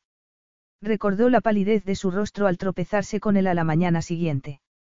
Recordó la expresión en sus ojos cuando le había confesado que la habría tomado contra la pared del vestidor. Lo había dicho porque se sentía traicionado, un imbécil, y porque la había creído experimentada, como todas esas debutantes. Lo gracioso era que Siena había sido sincera. ¿Cómo había permanecido virgen todo ese tiempo? Andrea sintió el impulso de golpear algo con el puño. Oyó un débil ruido al otro lado de la puerta del baño y salió con una toalla enrollada alrededor de la cintura. Siena lo esperaba envuelta en un enorme albornoz y con los cabellos húmedos. Y Andrea sintió reaccionar su cuerpo al instante. Sí. Preguntó secamente. Solo quería que supieras que el hecho de que haya sido el primero no ha significado nada. Y también que tienes razón, debería habértelo advertido. Pero pensé que... Tras un instante de titubeo, ella continuó. Pensé que no te darías cuenta. No sabía que fuera tan evidente. Siena hubiera querido que se le tragase la tierra y bajó la mirada al suelo. Quizás para otros hombres no habría resultado tan evidente, pero yo lo supe, asintió él. Siena se ruborizó, imaginándose la clase de hombre que su padre habría elegido para casarla, algún viejo lascivo con mentalidad medieval. Sí, bueno, solo quería asegurarte que esto no cambia nada. Ella levantó la vista, cautivada por la imagen, casi desnuda, de Andreas. La ridícula toalla apenas ocultaba la intensa masculinidad. Sintió tensarse los músculos al recordar cómo la había penetrado, cómo la había llevado a la cima. Y de repente comprendió el error cometido al regresar para darle una explicación y se dio media vuelta para marcharse. Pero Andrea se interpuso entre ella y la puerta. ¿A dónde creer que vas? A mi habitación, ella tragó con dificultad. A la cama. Hay una cama estupenda aquí mismo, él sonrió travieso. Siena palideció. Dudaba mucho que fuera capaz de repetirlo. Le escocía y le dolía todo el cuerpo. No te preocupes, Andreas parecía haberle leído la mente, creo que es demasiado pronto, pero hay otros modos de obtener el mismo resultado. Tomando a Siena de la mano, la condujo sin resistencia alguna hasta la cama. Sentándose la colocó entre sus piernas. La toalla se abrió y la excitación de su cuerpo se hizo más que evidente. Cuando le desató el albornoz, ella se sintió absurdamente tímida e intentó evitarlo, pero ese hombre era demasiado fuerte y la prenda cayó al suelo. Estaba desnuda ante él. Andreas contemplaba fijamente los pechos y Siena lo sentía inflamarse, tensarse los pezones. Se sentía exasperada. ¿Cómo podía provocarle esa reacción solo con mirarla? Andreas la agarró firmemente de la cintura y la atrajo hacia sí para poder deslizar la lengua por esos pechos. Siena sentía deseos de gritar. La primera vez había pasado tan rápido que no había podido ni respirar, ahogándose en las sensaciones antes de asimilarlas. La lenta y sensual tortura resultaba casi abrumadora. Con un ágil movimiento, él la atrapó en el instante en que las piernas empezaban a flaquearle y la tumbó sobre la cama. Había entendido que. Calla, susurró él. Siena sintió una punzada de inquietud al comprender que confiaba en ese hombre. No le haría daño ni le obligaría a ir más allá de lo que se sintiera capaz. La masculina boca había cubierto sus labios y las manos masajeaban los pechos. Y Siena abandonó todo pensamiento coherente. Al cabo de unos instantes, la mano se deslizó entre sus muslos y buscó la fuente de su calor. Siena movía frenética las caderas. Deseaba que Andreas la tomara de nuevo y a la basura el dolor. Pero él jamás haría tal cosa. Casi gritando de frustración, lo sintió deslizarse hacia abajo hasta que la boca ocupó el lugar de la mano. No era la primera vez que la tocaba de ese modo, pero en esos momentos la sensación fue mucho más íntima. Era consciente de la patética imagen que debía ofrecer con las piernas abiertas y las manos aferradas a la cabeza de Andreas, el corazón latiendo desbocado y respirando entrecortadamente.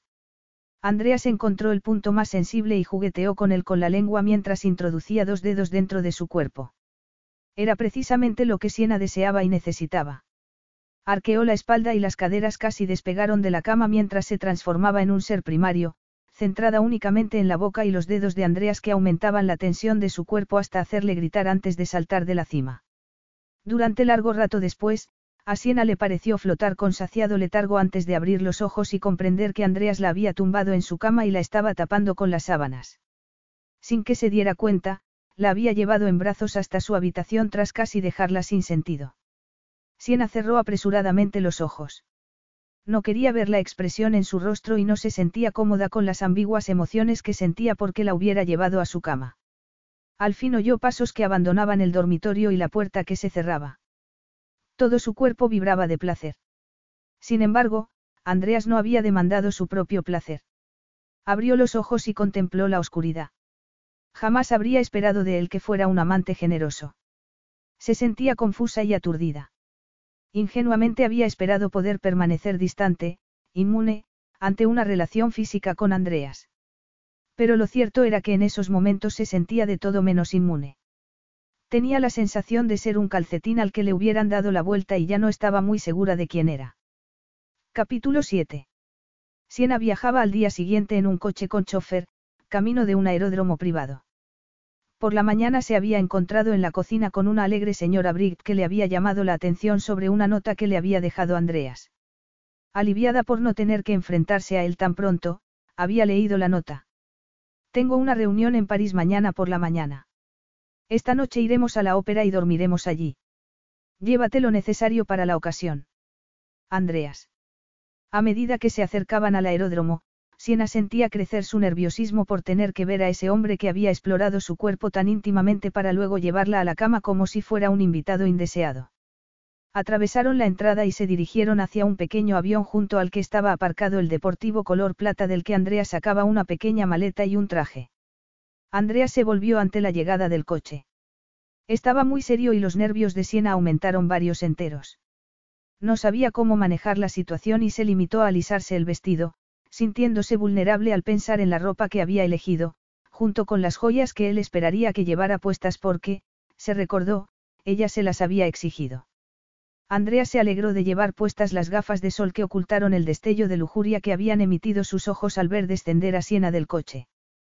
Llevaba un vestido camisero de seda color champán, ceñido a la cintura con un ancho cinturón dorado. Los botones superiores estaban desabrochados y permitían adivinar el comienzo del canalillo, y los cabellos estaban sueltos sobre los hombros. Los pies iban calzados con unas sandalias doradas planas de estilo gladiador. Tenía un aspecto descuidadamente cuidado, como solo podían tenerlo las mujeres que vestían las mejores prendas. De nuevo se regocijó al recordar que era suya, más de lo que hubiera podido imaginarse jamás. Sin embargo, para su desconsuelo, ese sentimiento de triunfo fue sustituido por otro de necesidad, como si supiera que jamás se saciaría de ella. Deseaba arrancarle los botones a ese vestido y tomarla allí mismo, contra el coche. Igual que la tomaste anoche en tu apartamento, resonó una vocecilla en su cabeza mientras le invadía un sentimiento de vergüenza ante la locura desatada, la virginidad de Siena y el hecho de no haber podido evitar tocarla de nuevo.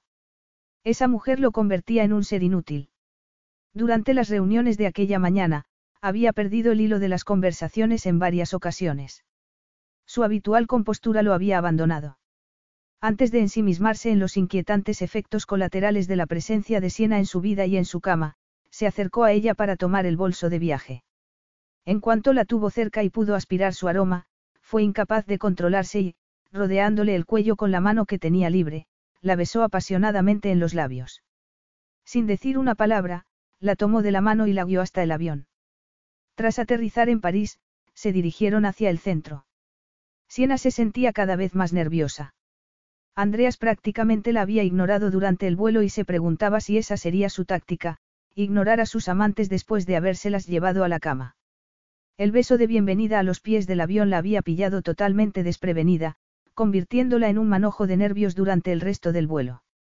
Andreas, sin embargo, no parecía afectado y se había concentrado en el portátil mientras mantenía una discusión de negocios en español. Siena conocía ese idioma, y le había sorprendido oírle discutir el destino de los trabajadores de un hotel que acababa de comprar en México.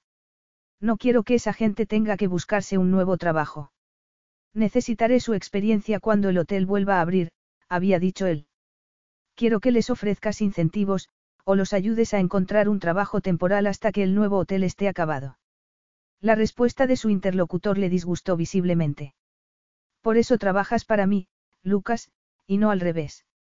Reconozco que no sé mucho de negocios, sorprendida mirándolo, ella se había ruborizado, pero es esa una buena estrategia financiera. ¿Estás de acuerdo con mi ayudante? Andreas había sonreído. Tienes razón, no lo es, pero se trata de una pequeña localidad en México de donde viene mi mentor y benefactor. Cuando me trasladé a Nueva York, trabajé en un hotel de Rubén Carro. Él enseguida reconoció mi potencial, y me instruyó para sucederle. La mirada de Andrea se entristeció. No tenía familia ni herederos. Lo que sí tenía era un tumor cerebral inoperable. Creo que se solidarizaba conmigo porque le recordaba a sí mismo cuando llegó de México sin un céntimo. Cuando murió, me legó todos sus bienes con la condición de que mantuviera su buen nombre y que hiciera algo para intentar mejorar la vida en su ciudad natal. Comprar este hotel solo es el primer paso de un plan de desarrollo de infraestructuras y oportunidades de empleo. Es un plan muy ambicioso, había observado Siena. Es que soy un hombre ambicioso. Por eso tu cadena hotelera se llama Senaquiscarro. Es por él. Me enorgullece unir mi apellido al suyo, Andreas había sentido orgulloso.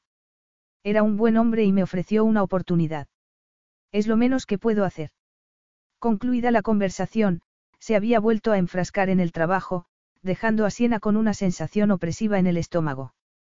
Era evidente que la prensa se equivocaba, y aún así, Andreas ni siquiera se había molestado en defenderse cuando ella había utilizado esa información en su contra. Siena regresó al presente cuando la familiar silueta de los campos elíseos se desplegó ante ellos. Empezaba a anochecer y se sintió tensa. Siempre le había gustado París, hasta la fiesta de debutantes. Hasta aquella noche. Desde entonces, cada visita a la ciudad le recordaba dolorosamente su ingenuidad y lo que le había hecho a ese hombre. Andreas también miraba por la ventanilla del coche y parecía estar muy lejos. Estaría recordándolo también. La odiaría más que nunca. Siena se estremeció ligeramente y solo volvió a la realidad al comprobar dónde se había parado el coche. Se trata de alguna broma enfermiza. Siena miró a Andreas que permanecía impasible. Regresamos a la escena del crimen.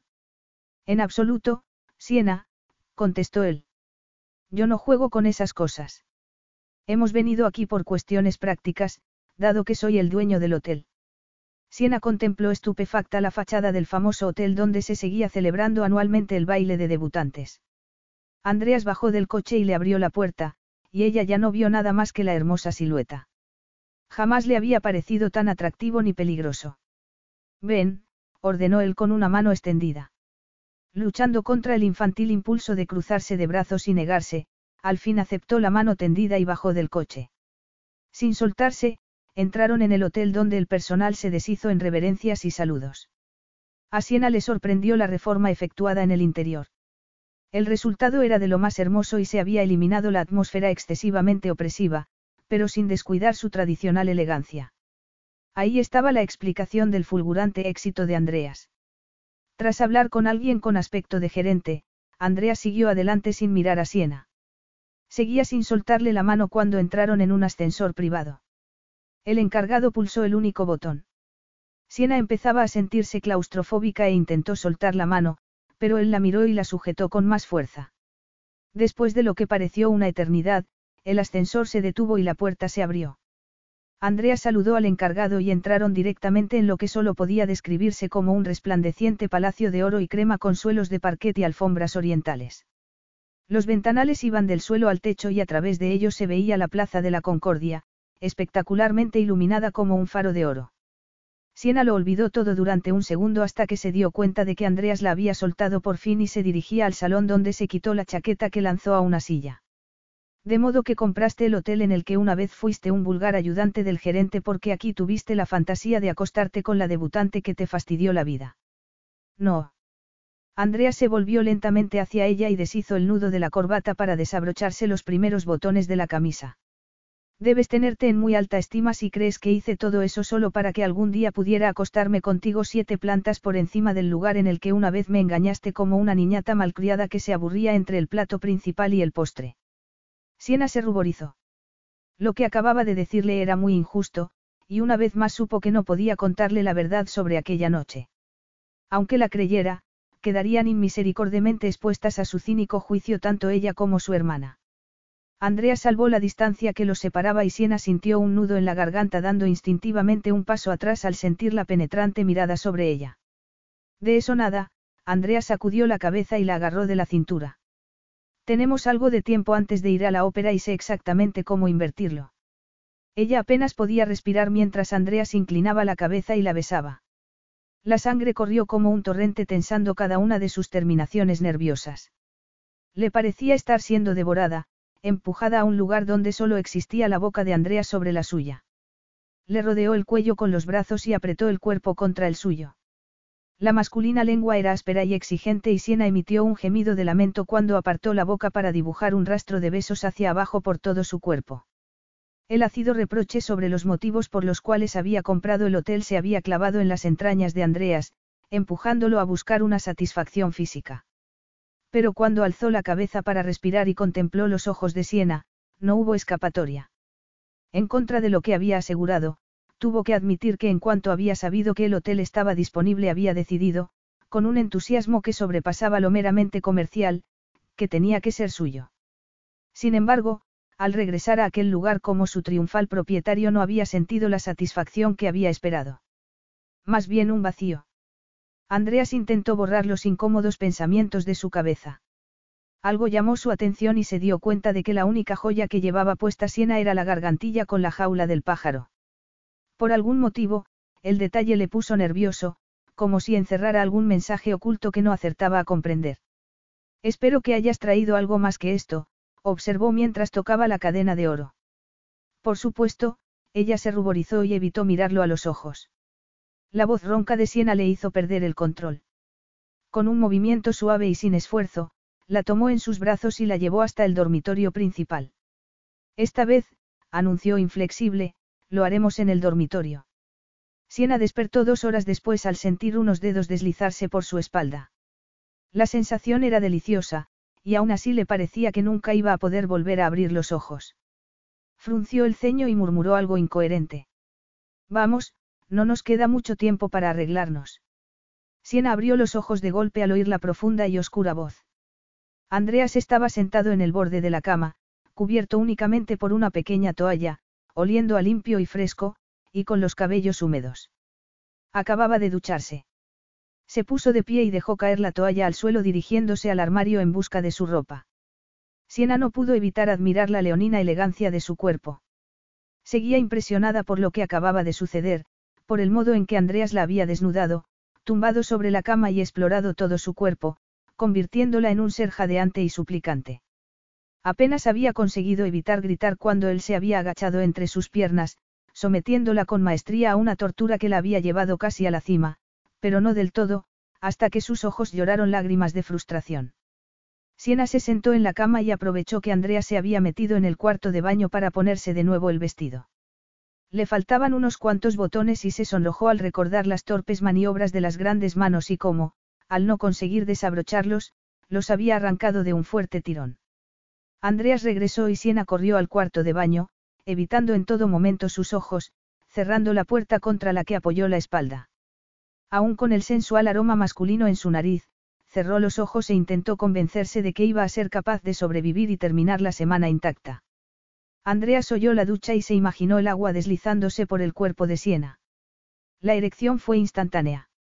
Echándole la culpa al gemelo que no conseguía cerrar, soltó un juramento. Cerró los ojos y vio a Siena, desnuda, boca abajo en la cama, tal y como la había visto instantes antes. El hermoso rostro tenía una expresión inocente y casi infantil. La segunda vez que le había hecho el amor no había tenido nada que ver con la locura de la primera. Deslizarse en su interior había sido inquietante, como si estuviera tocando una parte de sí mismo profundamente enterrada. Nunca antes había perdido tanto la cabeza al hacerle el amor a una mujer. Había esperado sentirse embriagadoramente triunfal después, a fin de cuentas había logrado lo que tanto había deseado, tener a Siena deshecha y desnuda en su cama. Ella había gritado mientras hacían el amor. Había llorado, suplicándole que la dejara llegar, que dejara de torturarla. Y a él no le había gustado lo mucho que le habían afectado sus lágrimas, haciéndole sentirse culpable. El castigo había sido para ambos, y cuando ella al fin había llegado, la fuerza de su orgasmo casi había sido demasiado para él. Lo cierto era que no había esperado que el sexo con Siena fuera tan bueno. La había imaginado fría, distante, demasiado preocupada por su aspecto para permitirse ser realmente sensual. Pero esa mujer le estaba haciendo perder la cabeza. La ducha se interrumpió y Andrea sintió una repentina punzada de pánico. No podía asegurar que, si salía de ese cuarto de baño, no fuera a tomarla de nuevo y a la basura la ópera. En su vida solo había habido una mujer que le hubiera hecho cambiar de planes. Y el que la hubiera hecho regresar a su lado no decía nada bueno de su fuerza de voluntad. El miedo a hacer esperar a su padre había dotado a Siena de la habilidad para arreglarse en un tiempo récord, de modo que no le extrañó el gesto de sorpresa de Andreas al verla aparecer en el salón poco rato después. Los ojos desmesuradamente abiertos despertaron una cálida hoguera en su estómago. Era lógico, pues el vestido era exquisito.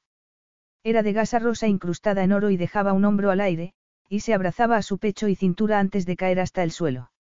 Los cabellos estaban recogidos en un moño y de las orejas colgaban unos pendientes de diamante rosa. ¿Estoy bien así? Preguntó ella, absurdamente nerviosa. Sabes que sí, Siena, Andrea sonrió. Estoy seguro de que no necesitas mis cumplidos. Siena se ruborizó. No era un cumplido lo que había perseguido. Andreas estaba espectacular con el frac negro y pajarita, también negra.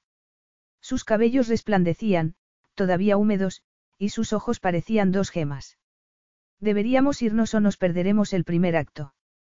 ¿Qué ópera es? La Bome, contestó él, mirándola fijamente mientras abría la puerta. Es mi ópera favorita, Siena no pudo evitar una expresión de placer.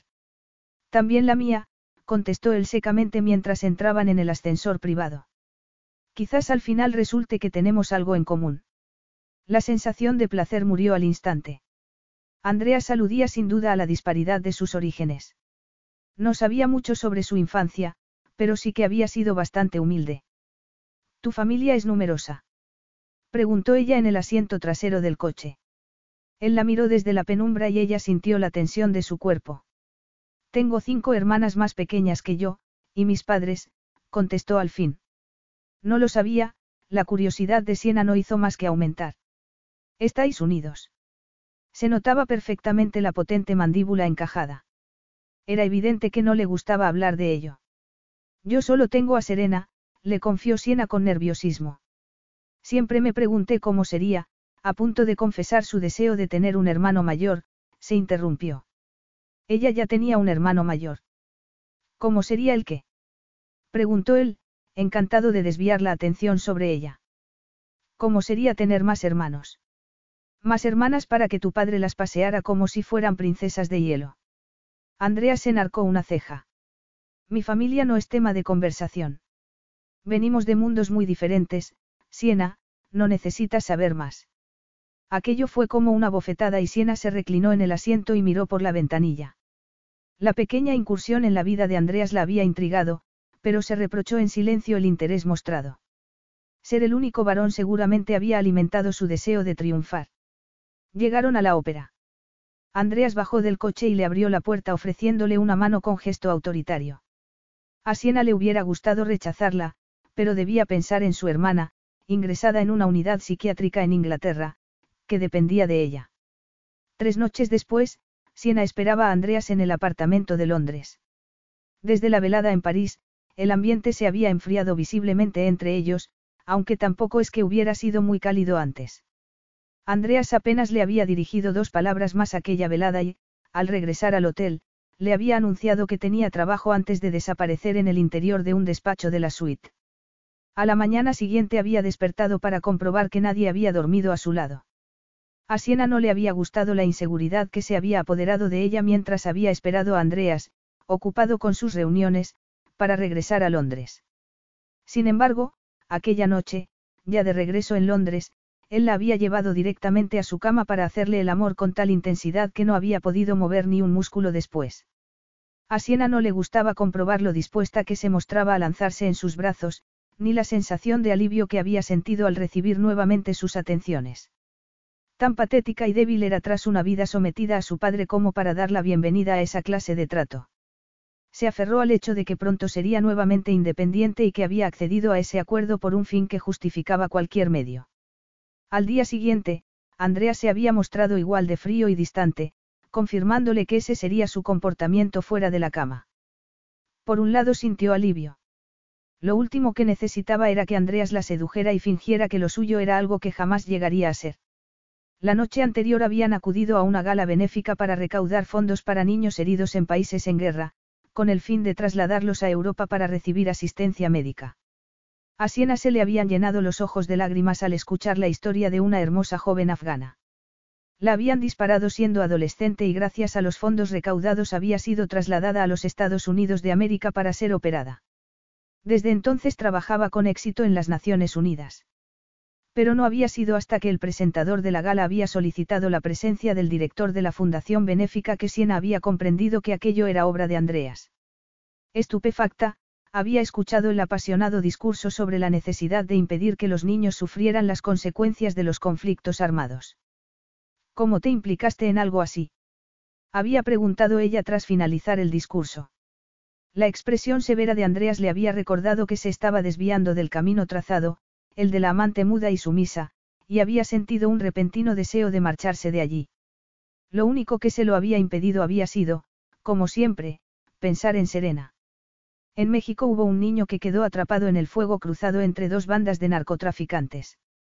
Rubén organizó su traslado a Nueva York, pero desgraciadamente el niño murió. Tengo ocho sobrinos que dan por hecho su seguridad, como deber ser. El crío de México me hizo abrir los ojos. Y tras su muerte sentí la necesidad de hacer algo más. Para entonces, Siena ya había comprendido que no podía fiarse de los prejuicios que tenía sobre la clase de hombre que era Andreas. No era ni avaricioso ni inmoral. ¿Te gustaría tener hijos? Siena había ignorado la orden de no hablar de su familia. ¿Por qué, Siena? Te estás ofreciendo a convertirte en la madre de mis hijos. Así podrías criar a las niñas para seguir tus pasos y que engañaran a otros hombres, haciéndoles caer tan bajo que sus vidas estallaran en pedazos. Quizás si tuviésemos una hija, la llamarías Estella, la heroína de Dickens que sedujo al pobre Pip con su belleza para luego aplastarlo como. Tú no eres Pip, Andreas, había respondido ella con calma mientras doblaba la servilleta y se ponía en pie. Y me parece que no recuerdas bien la historia, pues la víctima era Estella. Cegada por las lágrimas, había corrido a los aseos encerrándose en el interior. Le había sorprendido la intensidad del dolor que había sentido, y la mezcla de vergüenza y culpabilidad que le había agarrotado el estómago ante el panorama descrito por Andreas. Él jamás se imaginaría lo crueles que habían sido sus palabras. De pequeña solía mirar por la ventana de su dormitorio de Florencia y contemplar a los niños pasear por la plaza con sus padres. Había visto amor y risas, y había sentido dolor físico al imaginarse cómo sería poder amar y ser amada. Tener hijos y ofrecerles la seguridad y el afecto que ella jamás había conocido. Pero hasta que Andreas había pronunciado esas horribles palabras, no se había dado cuenta de que ese deseo seguía vivo. Una vez recuperada la compostura, había regresado junto a un impaciente Andreas al apartamento. En el coche se había mantenido encogida, apartada de él, incapaz de soportar siquiera que la tocara. ¿Aseguras que Estella era la víctima? Había preguntado él con voz ronca.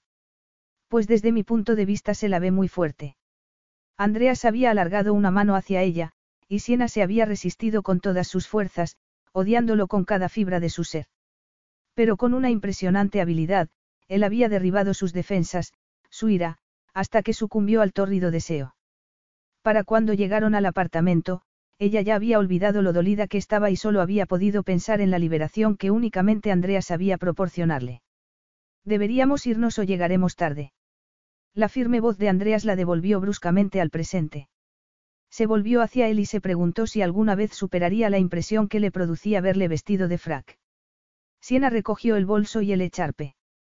Por primera vez sintió la armadura protectora del brillante vestido negro de diseño. El pesado diamante que colgaba del cuello, los pendientes y la pulsera la mantendrían anclada al suelo. No podía permitirse el lujo de dejarse llevar. Si Andreas supiera lo vulnerable que era, la aniquilaría. Capítulo 8. Conducir el deportivo le permitía a Andreas mantener la mente y las manos ocupadas.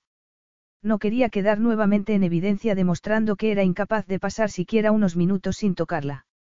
Pensó en la bomba interna que había detonado ella al preguntarle si quería tener hijos. No era la primera amante que le había preguntado si deseaba ser padre, y él siempre había reaccionado con una mirada fría y terminando fulminantemente la relación. Sin embargo, ante la pregunta de Siena había sentido algo muy inquietante, pero no el habitual rechazo que solía provocarle. Había hecho algo que le hubiera dado pie a hacer la pregunta. Sabía ella que una semana no bastaría, que iba a desear más. En ese momento, Andrea sí se había sentido como Pip persiguiendo a una hermosa e inalcanzable Estella, condenado para siempre al fracaso. Necesitaba mantener las distancias, como había empezado a hacer en París. Demasiadas cosas le inquietaban, el comentario de Siena sobre sus motivos para comprar el hotel, el creciente deseo que sentía por ella, y la manera en que le interrogaba sobre su familia. Parte del rechazo juvenil de Andreas hacia su familia había resurgido tras la humillación sufrida en París años atrás. Su marcha de Europa había sido precipitada, y sabía que a sus padres les había disgustado.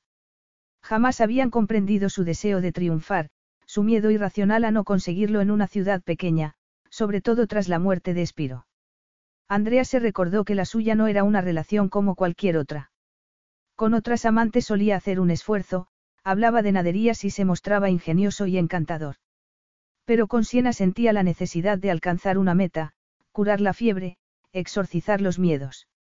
Y muy convenientemente ignoró el hecho de que no parecía estar más cerca de esa meta que unos días atrás. Un par de horas después, Siena tenía los pies doloridos por culpa de los altos tacones. Se preguntó qué pensaría Andrea si supiera que, en contra de la opinión que tenía de ella, habría dado un brazo por no volver a asistir a esa clase de fiestas. Un hombre alto y de cabellos oscuros se acercó a Andreas que lo saludó efusivamente con una encantadora sonrisa que Siena jamás había visto en su rostro. Te presento a Rafaele Falcone, le presentó, de Industrias Falcone. Acaba de mudarse a Londres para expandir su dominio en la industria del motor. A Siena no le resultaba desconocido el nombre y, sonriendo, le estrechó la mano a ese hombre, tan alto y robusto como Andreas.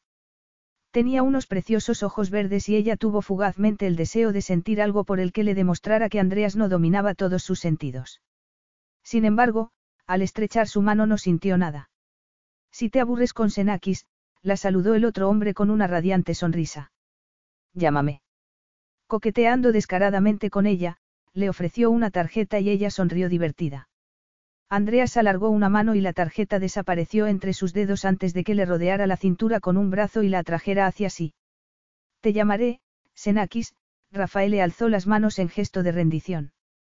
Me interesa saber qué tal te ha ido ese negocio, y el mes que viene voy a lanzar un nuevo coche que creo que te gustará. La mirada de Rafael se posó en Siena que se ruborizó intensamente. El otro hombre se marchó y Andreas, lívido, se volvió hacia ella, que dio un paso atrás. Ni se te ocurra. ¿El qué? preguntó ella confusa. Falcone está fuera de los límites. Siena era consciente de que la ira que se desató en ella provenía más de la frialdad de Andreas durante los últimos días que del comentario que acababa de hacerle. ¿Cómo te atreves?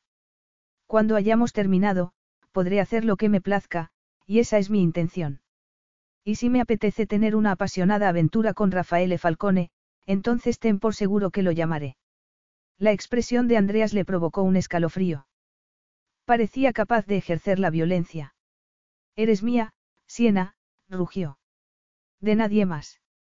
Una semana, Senakis, espetó ella.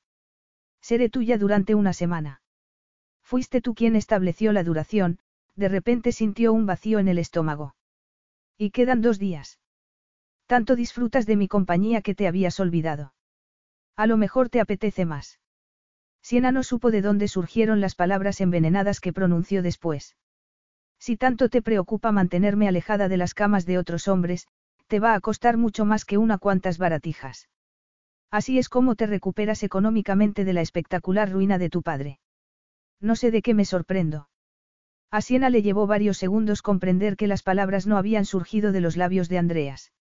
Miró a su izquierda y la sangre abandonó su rostro. Rocco de Marco. Su hermanastro.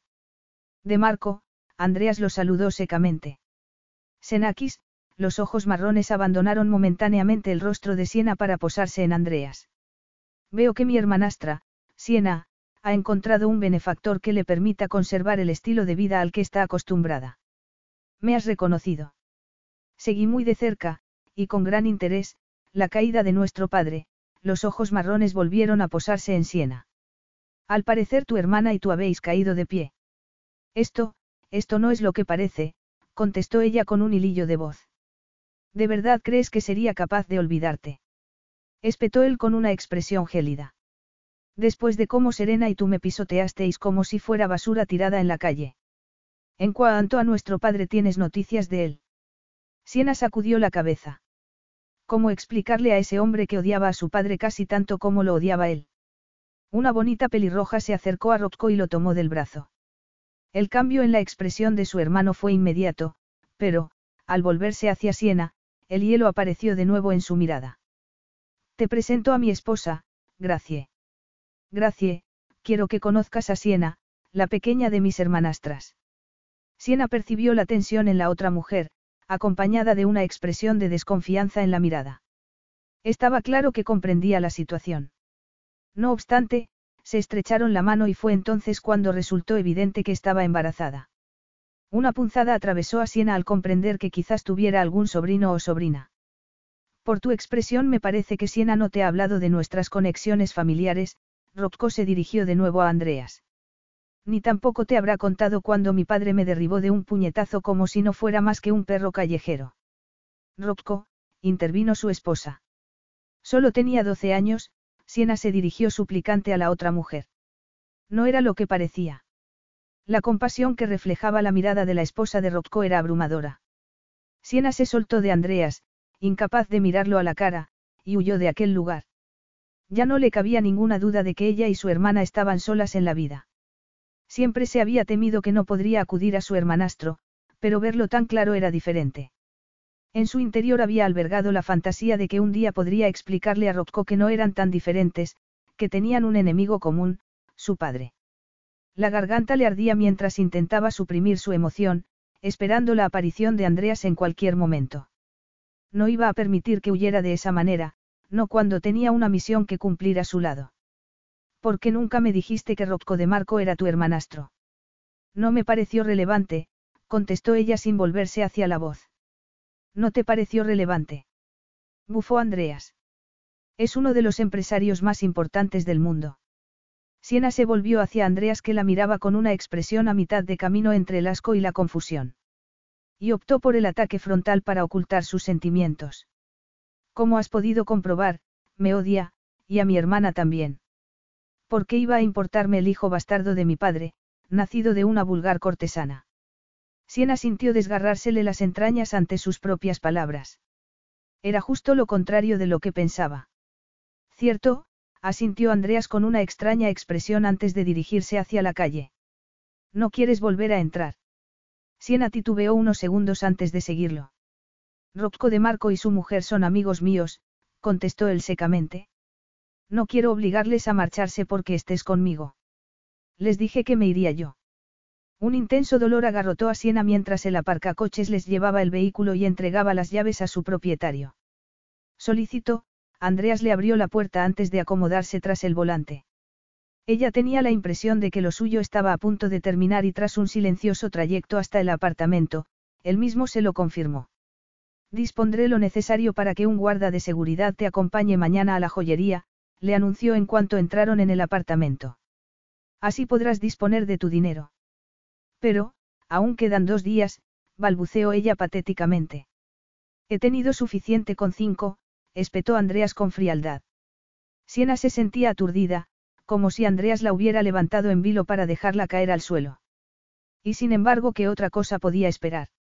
Ese hombre había evitado toda conversación sobre temas personales, en realidad sobre cualquier tema, y aún así, aquella noche había sentido un atisbo de esperanza al verlo reaccionar con tanta posesividad cuando Rafael le había coqueteado con ella. Seguramente no había sido más que una pose. Estaría más que encantado de verla en brazos de cualquier otro hombre cuando acabara con ella. Y ya había acabado. Se odió a sí misma por no sentirse aliviada. Humillada, no le quedó más remedio que reconocer que, a pesar de convencerse a sí misma de que solo estaba con Andreas por su hermana, era mentira. Ese hombre siempre había sido el objeto de su fantasía, a unas sabiendas de que solo la había utilizado para vengarse. Un intenso frío se instaló en su interior. Lo único bueno que podía surgir de todo aquello era la ayuda para su hermana y no tenía ningún derecho a imaginarse otro escenario. Entonces, buenas noches, Siena se obligó a decir algo. Era evidente que Andreas no la tocaría más aunque su vida dependiera de ello. A punto de marcharse, oyó su voz. En realidad es adiós, Siena. Mañana por la mañana ya no estaré. Salgo para Nueva York. Lo siento, Andreas, ella se volvió, incapaz de contener el torrente de palabras que salían por su boca. No fue mi intención. Y antes de que él pudiera decir nada, se marchó corriendo. Andreas se quedó contemplando el espacio vacío que Siena había dejado y quiso correr tras ella, preguntarle qué había querido decir con, no fue mi intención. Quiso tomarla en sus brazos y volver a llevársela a la cama. Pero eso no bastaría. Jamás sería suficiente. Su cuerpo se consumía de necesidad, incluso después de la desagradable escena con su hermanastro. Había sentido el dolor de Rocco e imaginado a las dos princesitas de ojos azules pisoteando al hermano caído en el suelo. Había despertado toda su ira y rabia, olvidada con demasiada rapidez en el ardor de la pasión o cuando Siena lo miraba con sus enormes ojos azules. Había olvidado que la semana estaba a punto de concluir, hasta que ella se lo había recordado. Su primer impulso había sido anunciarle que la dejaría marchar cuando decidiera hacerlo. Afortunadamente había reprimido el impulso porque esa mujer estaba contando cada día y calculando cuánto dinero se sacaría gracias a él. Ver a su amigo Rafaele Falcone coquetear con ella le había puesto celoso. Y al ver cómo ella le había sonreído, se le había caído la venda de los ojos y había comprendido lo peligrosamente cerca que había estado de convertirse en el esclavo de esa mujer. Buscarla había resultado ser un tremendo error. Londres, un mes más tarde. Andreas entró en su apartamento. Estaba agotado. Había alargado el viaje de negocios a Nueva York sin querer plantearse por qué postergaba tanto su regreso a Londres. Lo recibió un profundo silencio. Estaba solo. Al entrar en el salón tuvo la imagen de Siena volviéndose para mirarlo, con su vestido negro. Perfecta. Hermosa. Soltando un juramento, salió de la estancia. En la cocina se despertó en él el recuerdo de la conversación entre Siena y la señora Brigta a propósito del horno, o el de Siena sentada desayunando un croissant. Recriminándose por lo ridículo que estaba siendo, abrió la puerta del dormitorio de Siena. Aún persistía débilmente su aroma, aunque lo suficiente para que la temperatura de su entrepierna subiera varios grados. Y entonces, algo le llamó la atención. Aunque no podría asegurarlo, Casi estaba seguro de que en el vestidor se encontraba cada una de las prendas que le había comprado, incluso el vestido rosa que había llevado la noche en que la había tomado contra la pared. Andrea se sintió ruborizar. Podría haber conseguido una fortuna vendiendo esa ropa, y aún así la había dejado toda. Una extraña sensación le agarrotó el estómago y corrió al estudio. Sin embargo, la caja fuerte estaba completamente vacía. Durante un segundo había pensado que también habría dejado las joyas. ¿Por qué? ¿Por qué? Creías que quizás había empezado a sentir algo por ti, se burló de sí mismo. Impregnado de un desagradable sudor frío, descolgó el teléfono. Tenía que asegurarse. Sí, señor Senakis. Vino aquella mañana y devolvió cada pieza de joyería. A cambio, le entregamos una suma de dinero muy respetable. Una joven muy agradable. Andreas no quiso entrar en la conversación sobre los encantos que Siena de Piero era capaz de desplegar cuando le convenía, y estaba a punto de colgar cuando su interlocutor habló de nuevo. En realidad, sí hubo un objeto que insistió en quedarse. Voy a consultarlo. Era evidente que estaba repasando alguna lista y Andrea se mordió el labio impaciente. Eso es, aquí está. Decidió quedarse la pequeña gargantilla de Ángel Parnassus, e insistió en pagarla con su propio dinero. Andrea se despidió del joyero y colgó. No sabía por qué, pero la elección de esa cadena con una jaula de pájaro le había puesto nervioso desde el principio. Soltando un enésimo juramento, se dirigió a su habitación y se cambió para asistir a la recepción de boda a la que estaba invitado en uno de los hoteles de su propiedad. La breve aventura con Siena de Piero había concluido y en el fondo le daba igual porque había decidido quedarse una pieza de oro de tan poco valor. Tampoco quería pensar en que estaría en alguna parte de la ciudad, viviendo de su dinero y, sin duda, seduciendo al siguiente multimillonario que fuera lo bastante estúpido como para caer bajo su hechizo. Una repentina y vívida imagen de Siena con Rafaele Falcone apareció en su mente y tuvo que respirar hondo para aliviar la desagradable sensación en su estómago. Que se fuera bien lejos. Había terminado con ella. Que le aprovechara a Rafaele. Siena se apartó de otro grupo de invitados que apenas la miraron tras servirse de los canapés que portaba en una pesada bandeja y ella agradeció el anonimato. Llevaba dos semanas en ese trabajo y era consciente de la suerte que había tenido al encontrarlo. Hasta el último penique que había conseguido con la venta de las joyas había ido a parar al tratamiento de Serena. Había pasado una emotiva tarde con su hermana, asegurándole que estaba bien. No se arrepentía de lo que había hecho. Únicamente por la noche, tumbada en la cama de un apartamento tan mugriento como el anterior, se lamentaba por haber vuelto a engañar a Andreas. Jamás olvidaría el modo en que la había mirado la última noche, ni el doloroso encuentro con su hermano. Se dirigía hacia otro grupo de invitados cuando uno de los hombres se volvió ligeramente. Siena se paró en seco y su estómago dio un vuelco. No podía ser. El mundo no podía ser tan cruel. Andrea Senakis miró fugazmente en su dirección, reconociéndola espantado. Dándose media vuelta, ella se marchó en dirección opuesta, imaginándose que quizás no la hubiera reconocido. Seguramente pensaría que se había equivocado porque daría por hecho que estaría navegando en algún yate, tomando el sol, gastándose el dinero. Sin embargo, su equivocado juicio se confirmó cuando una fuerte mano la agarró del hombro y la obligó a girarse con tal violencia que la bandeja aterrizó boca abajo sobre la mullida, y carísima, alfombra. Siena se soltó de inmediato y se agachó para recoger la bandeja, aterrorizada ante la posibilidad de que su estricto jefe se hubiera dado cuenta. Andreas también se agachó. Por favor, déjame, siseó ella. No puedo permitirme el lujo de perder este empleo. ¿Cómo puede ser?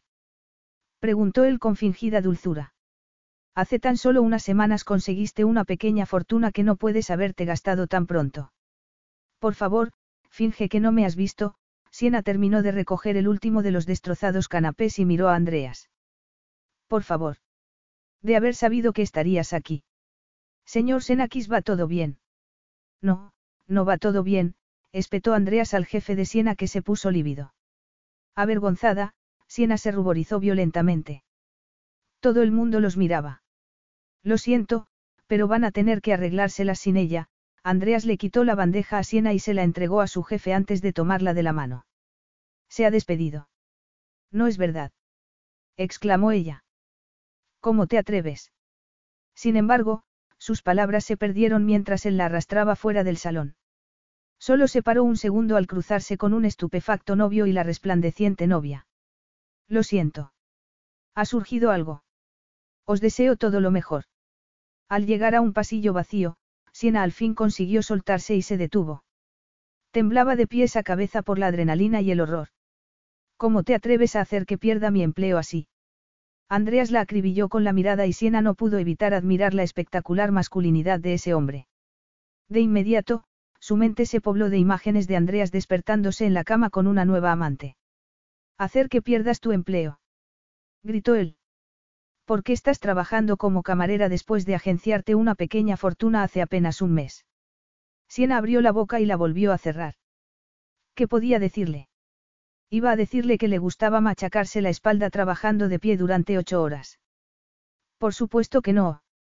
Necesitaba que ese hombre se marchara para poder seguir intentando vivir sin él y la mezcla de emociones de la que era responsable. No es asunto tuyo, contestó orgullosa. Me debes una explicación, Siena, Andrea se cruzó de brazos.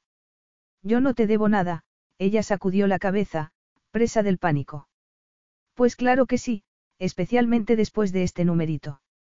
Andreas volvió a agarrarla y la condujo pasillo abajo, lejos de la fiesta. Siena se sentía invadida por una sensación de inevitabilidad.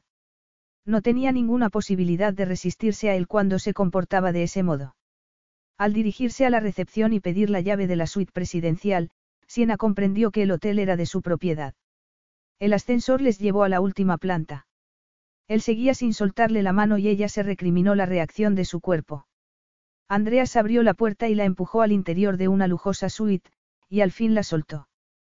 Siena se sentía incómoda con el uniforme. Llevaba los cabellos recogidos en una cola de caballo y el rostro totalmente desprovisto de maquillaje.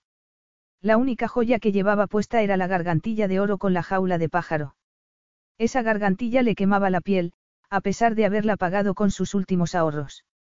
Siéntate, Siena, antes de que te caigas, Andrea sirvió una copa y se la ofreció. Siena miró a su alrededor y descubrió una solitaria silla junto al sofá. Sentándose, probó un sorbo de la copa de Baileys, su bebida favorita. Se había acordado. Andreas le dio la espalda y se asomó a la ventana. La mirada de Siena se detuvo en el bonito trasero, recordando cómo había sido tenerlo entre las piernas, hundiéndose en su interior. De modo que muestras una especie de inclinación masoquista hacia los trabajos más bajos tras una vida de excesos. O quizás te ha dado un ataque de mala conciencia y has entregado todo el dinero a la beneficencia. Quiero saber qué has hecho con mi dinero, Siena. A fin de cuentas, la suma era bastante considerable. Podría intentar mentirle, otra vez, inventarse una excusa. Pero lo cierto era que le debía una explicación. Mucho más que una explicación. Le debía su dinero. Con mucho cuidado, Siena dejó la copa. Su mente estaba hecha un lío. Podía contarle la verdad. Apelar a su sentido de la compasión. Sabiendo a su hermana al fin sana y salva, y diciéndose que tampoco hacía falta revelarlo todo, intentó hacer acopio de coraje. El dinero era para mi hermana, no para mí, confesó al fin. Dijiste que estaba en el sur de Francia con unos amigos, Andreas la miraba confuso. Siena percibió la comprensión aflorar a su mirada, aunque fuera una comprensión equivocada. Necesitaba el dinero para sufragar su libertino estilo de vida. Para eso te has vendido voluntariamente. La crudeza de las palabras levantó a Siena de la silla. Era evidente que no iba a poder salir del paso con una explicación tan descafeinada. No, no es eso, ella se mordió el labio y dio el salto. Serena jamás estuvo en el sur de Francia. Está aquí, en Inglaterra. Vino conmigo cuando me marché de Italia. Te mentí. Ya conozco tu propensión a las mentiras. Ahora cuéntame algo que no sepa. Siena dio un respingo. Se lo merecía. Incapaz de soportar la mirada de Andreas, se acercó a la ventana y se cruzó de brazos. Mi hermana está enferma. Sufre una enfermedad mental desde hace años. Seguramente se desencadenó poco después de la muerte de nuestra madre. Yo tenía tres años y Serena cinco. Ella siempre fue una niña difícil. Sufría muchas rabietas y nuestro padre solía encerrarla en su habitación. Su enfermedad se manifestó en forma de brotes depresivos, seguidos de episodios maníacos, en la temprana adolescencia. Se puso tan mal que llegó a sufrir alucinaciones. En una de esas ocasiones intentó quitarse la vida, y se volvió adicta a las sustancias y el alcohol. Andreas no decía ni una palabra y ella continuó, demasiado asustada para mirarlo. Nuestro padre no soportaba su fragilidad y se negó a atenderla. Fue tras el intento de suicidio cuando fue diagnosticada de un trastorno bipolar severo, pero él se negó a proporcionarle tratamiento alguno por miedo a que la prensa se enterara, la voz de Siena se cargó de amargura. A pesar de su fama de chica alegre, seguía siendo una valiosa heredera, aunque no tanto como yo. Siena cerró los ojos y rezó para hallar la fuerza suficiente para poder mirar el rostro de Andreas, sin duda cargado de desprecio. Sigue, la apremió él con frialdad. Cuando nuestro padre desapareció, Serena sufrió una fase maníaca. Era imposible controlarla. Lo único que pude hacer fue persuadirla para que me acompañara a Inglaterra. Ella sabía que necesitaba ayuda, y la quería. Encontré una buena clínica psiquiátrica en la que fue admitida. Me quedaba algún dinero de la herencia de mi madre que las autoridades no me habían quitado y con eso costeé el traslado y los primeros meses de tratamiento. Es complicado, porque primero hay que tratar sus adicciones. Siena apartó la mirada, avergonzada. Pensé que con mi sueldo podría seguir pagando su tratamiento, pero calculé mal, y cuando volví a encontrarte, solo quedaba dinero suficiente para unas pocas semanas. Está en una fase muy delicada del tratamiento y si lo abandonara ahora porque no podemos pagarlo, los médicos dicen que las consecuencias podrían ser catastróficas. Desesperada por defender a su hermana, continuó. No es solo una chica descerebrada de la alta sociedad. Tiene una enfermedad. Si la hubieras visto. El pánico, la angustia, y no había nada que yo pudiera hacer. Para vergüenza de Siena, unas gruesas lágrimas inundaron sus ojos. Es mi hermana y haré lo que sea para ayudarla. Es lo único que me queda en el mundo. ¿Y qué pasa con tu hermanastro? Sabía que no podía contar con él. Ya viste cómo reaccionó al verme. El recuerdo de lo que pasó con mi padre ha quedado grabado en mi memoria. No hablaba en serio cuando dije lo que dije después. Estaba furiosa y me sentía vulnerable. Cuando se enfrentó a nuestro padre, si Serena o yo hubiésemos siquiera mirado en su dirección, nos habría castigado sin piedad. No tienes ni idea de lo que era capaz. ¿Y por qué no me lo cuentas? Siena se sentía aturdida. Andreas le formulaba unas inocentes preguntas que le atravesaban el alma, haciéndole hablar de cosas de las que no había hablado jamás con nadie. Ni siquiera con Serena. Era un sádico, de repente le flaquearon las piernas y tuvo que sentarse de nuevo. Disfrutaba con el sufrimiento de los demás, pero especialmente con el de Serena, porque era testaruda y muy difícil de controlar. Ella se convirtió en su desahogo porque sabía que podía contar conmigo para portarme bien. Respiró hondo y continuó. Desde muy pequeña descubrí lo que podía suceder si no era buena. Una vez me pilló pintando las paredes del palazzo. Me llevó a su despacho y llamó a Serena. Con una vara de bambú le azotó la mano hasta hacerla sangrar. Después me dijo que si volvía a portarme mal, volvería a castigar a Serena. Miró a Andreas y sintió un frío vacío en su interior. Ella ni siquiera me culpó. Ni entonces ni nunca. En el fondo sabía que yo sentía el mismo dolor que ella. ¿Qué edad tenías cuando sucedió? Preguntó Andreas con voz gélida. Cinco. Quiero que me expliques qué pasó en París aquella noche.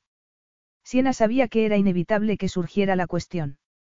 Le debía una explicación, aunque no sirviera para absolverla de sus pecados. Aquella noche en París, cuando mi padre nos descubrió, me entró el pánico. Lo que sucedió no fue premeditado. Estaba aturdida por la magnitud de la atracción entre nosotros. Llevaba toda la velada mirándote. Jamás había sentido nada parecido. Sé que no me creerás, sobre todo porque fingí tener más experiencia, continuó ella con la vista baja.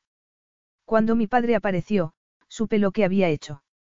Serena estaba pasando un bache y yo le había suplicado que le permitiera recibir tratamiento médico. Me aterrorizó pensar qué le podría hacer. Andrea se sentó a su lado en el sofá y le sujetó la barbilla para obligarla a mirarlo. Me estás diciendo que no te propusiste seducirme. No lo hiciste por aburrimiento. Me estás diciendo que me destrozaste la vida por miedo a lo que pudiera hacer tu padre. Sí, fui una cobarde, susurró ella. Elegí proteger a mi hermana por encima de ti. No quería ni imaginarme hasta dónde sería capaz de llegar mi padre. Teos, Siena. Arruinaste mi vida por no ser capaz de enfrentarte a tu padre. Siena se puso en pie. Debería haberse esperado algo así de Andreas, pero aún así tenía el estómago encogido. Lo siento, Andreas. Lo siento muchísimo. Te busqué toda la noche para explicártelo. De repente, ya no pudo hablar más.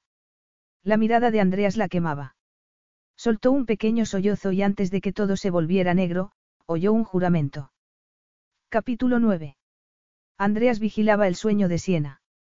La había atrapado justo antes de que se cayera al suelo y se había censurado por interrogarla de esa manera. Las emociones le habían corroído las entrañas y había sentido una furiosa necesidad de conocer la verdad. Suponiendo que fuera verdad. Una parte de él se empeñaba en seguir creyendo que ella mentía, que se lo había inventado todo. Sin embargo, la palidez cenicienta de su piel no era fingida. La magnitud de su significado, como lo cambiaba todo, era demasiado fuerte para poderlo asimilar. Suponiendo que fuera verdad. Andrea se quitó la chaqueta y se sentó en una silla. Había descalzado a Siena y la había tapado con una sábana. Desde su posición veía claramente el perfecto perfil, adivinaba las curvas de su cuerpo e, inevitablemente, sintió despertar el deseo. Cerró los puños con fuerza. Podía creer en ella. Su mente regresó a aquella catastrófica noche y, si conseguía pensar en ello sin el paño de ira que solía recubrir los recuerdos, era cierto que en la mirada de Siena había visto hielo, pero también algo más. Terror. Su padre le había agarrado el brazo con fuerza. Demasiada fuerza. Lo había olvidado. Y le había suministrado las palabras, tú jamás besarías a alguien como él, ¿verdad? Andrea se sintió asqueado. Esa chica estaba a un día de cumplir los 18 y era inocente e ingenua. Aterrorizada ante su padre, pero no por ella misma sino por Serena. Las preguntas se agolpaban en su cabeza y frunció el ceño ante otro recuerdo. Tras la paliza de los hombres de De Piero, le habían llamado al despacho de su jefe. Andreas había estado tan enfadado consigo mismo por su patética ingenuidad que había intentado que sonara, al menos para sus propios oídos, a que había ejercido cierto control sobre la situación. Habían escuchado un ruido y él se había acercado a la puerta. La visión de un vestido de noche que desaparecía le hizo creer en visiones. Había sido Siena. Lo había estado buscando. Frunció el ceño al recordar con brutal claridad las palabras que había pronunciado, de haber sabido lo odiosa que era, jamás la habría tocado. Casi soltó una carcajada. Como si hubiera podido resistirse a tocarla. Ella lo había hechizado, y lo seguía haciendo. Era incapaz de no tocarla cuando estaba a su alcance. Una inquietud le cosquilleó la piel. Desaparecida la rabia y la ira a la que se había aferrado tanto tiempo, se encontraba desnudo ante las revelaciones. Aún así, había una cosa innegable, no estaba dispuesto a permitir que Siena lo abandonara tan fácilmente. Siena despertó completamente desorientada, sin idea de quién era ni de dónde estaba. Hasta que los detalles empezaron a filtrarse. Estaba tumbada en una enorme cama, y algo parecido a la luz del amanecer entraba por la ventana. Solo se veía el cielo. Miró a su alrededor y vio que estaba en una habitación palaciega de estilo rococó. ¿Cómo sabía ella que era el rococó? Estaba cubierta por una sábana y le dolía la cabeza. Dando un respingo se soltó la apretada cola de caballo. Retiró la sábana y comprobó que estaba vestida con una camisa blanca y una falda negra. Y de repente, todo regresó a su mente. La recepción. Andreas. Todo lo que le había contado. El enfado de Andreas. El desmayo. Siena se cubrió los ojos con una mano, como si eso pudiera borrar las imágenes de su mente. Lentamente, se levantó de la cama y caminó hasta el cuarto de baño sobre piernas inestables y gelatinosas. El reflejo del espejo dibujó una mueca en su rostro. Estaba hecha un desastre y se sentía pegajosa. La visión de la ducha le despertó el deseo de lavarse, de sentirse nuevamente limpia. Se desnudó y se colocó bajo el potente chorro de agua. Andreas. Tras lavarse concienzudamente, se secó. Era hora de enfrentarse a Andreas. Lo encontró en el salón de la suite, sentado ante la mesa, desayunando mientras leía el periódico. Siena se había vuelto a poner el uniforme, pero sin la pajarita ni los zapatos. Andreas dejó el periódico a un lado y se levantó en un gesto de caballerosidad que la pilló desprevenida. No obstante, Siena dio un paso al frente con el corazón acelerado. Lo siento, comenzó con voz ronca. No sé qué me pasó. Gracias por dejarme dormir. Siéntate y come algo, él le ofreció una silla. Estás más delgada. Siena evitó su mirada. Era cierto que había perdido peso. No tenía mucho presupuesto para comida. Siento mucho el interrogatorio al que te sometí anoche, se excusó él con gesto tenso. Fue demasiado para ti. Lo sé, Siena sintió el corazón oprimido. Lo siento. Comprobé lo que me contaste sobre Serena, Andrea se mostraba a la defensiva. Habría sido un idiota de no haberlo hecho después de todo lo sucedido. Por supuesto, Siena se sintió profundamente herida. Andreas no había confiado en ella. ¿Y qué piensas hacer? Nada, Andreas encajó la mandíbula. Tu hermana se merece todos los cuidados necesarios tras soportar una vida de maltrato. Gracias, contestó ella sintiéndose ligeramente mareada. Te devolveré el dinero, balbuceó. Si pudieras concederme unos plazos para. Con tu sueldo. Él la miró perplejo. Terminarás de pagarme con tu pensión de jubilación. Encontraré otro trabajo, Siena se ruborizó y echó mano del poco orgullo que le quedaba. Hay subvenciones para personas que cobran el salario mínimo, cursos. No tienes que devolverme el dinero, la interrumpió él con amargura mientras le servía una taza de café y una tostada. Si me hubieras contado desde el principio para qué lo necesitabas, te habría ayudado. Perdóname si no te creo, era el turno de Siena de mostrar perplejidad. Me odias y buscabas vengarte de mí. De haberte contado que mi hermana estaba ingresada en una clínica para tratar sus adicciones y problemas mentales, te habrías reído en mi cara, bajó la mirada, tímida. Eso es lo que siempre hacía mi padre. A Siena se le escapó el respingo que dio Andreas. Mi mejor amigo se suicidó hace unos años y fui testigo de la devastación que produjo. No te creas ni por un segundo que subestimo las enfermedades mentales. Puede que al principio no me mostrara inclinado a ayudarte, pero si me lo hubieras explicado. ¿Qué? Siena levantó la vista. Si te hubiera explicado la escabrosa realidad de nuestras vidas. Los sádicos abusos de mi padre. ¿Por qué no se marchó Serena en cuanto pudo hacerlo? Preguntó él. Por mí, Siena tragó con dificultad. No quiso dejarme sola. Y cuando me hice mayor, dependía demasiado del dinero de nuestro padre para conseguir alcohol y sustancias prohibidas. Y mientras ella se quedara, tú también te sentías obligada a hacerlo, observó Andreas. Siena asintió. Ahora que lo sé todo, me ocuparé de las facturas de Serena, anunció mientras doblaba la servilleta. No hace falta que me devuelvas el dinero. Si hace falta, Siena sintió una opresión en el pecho. Tú no me, no nos, debes nada, pero yo sí te debo mucho. Más de lo que podré devolverte jamás.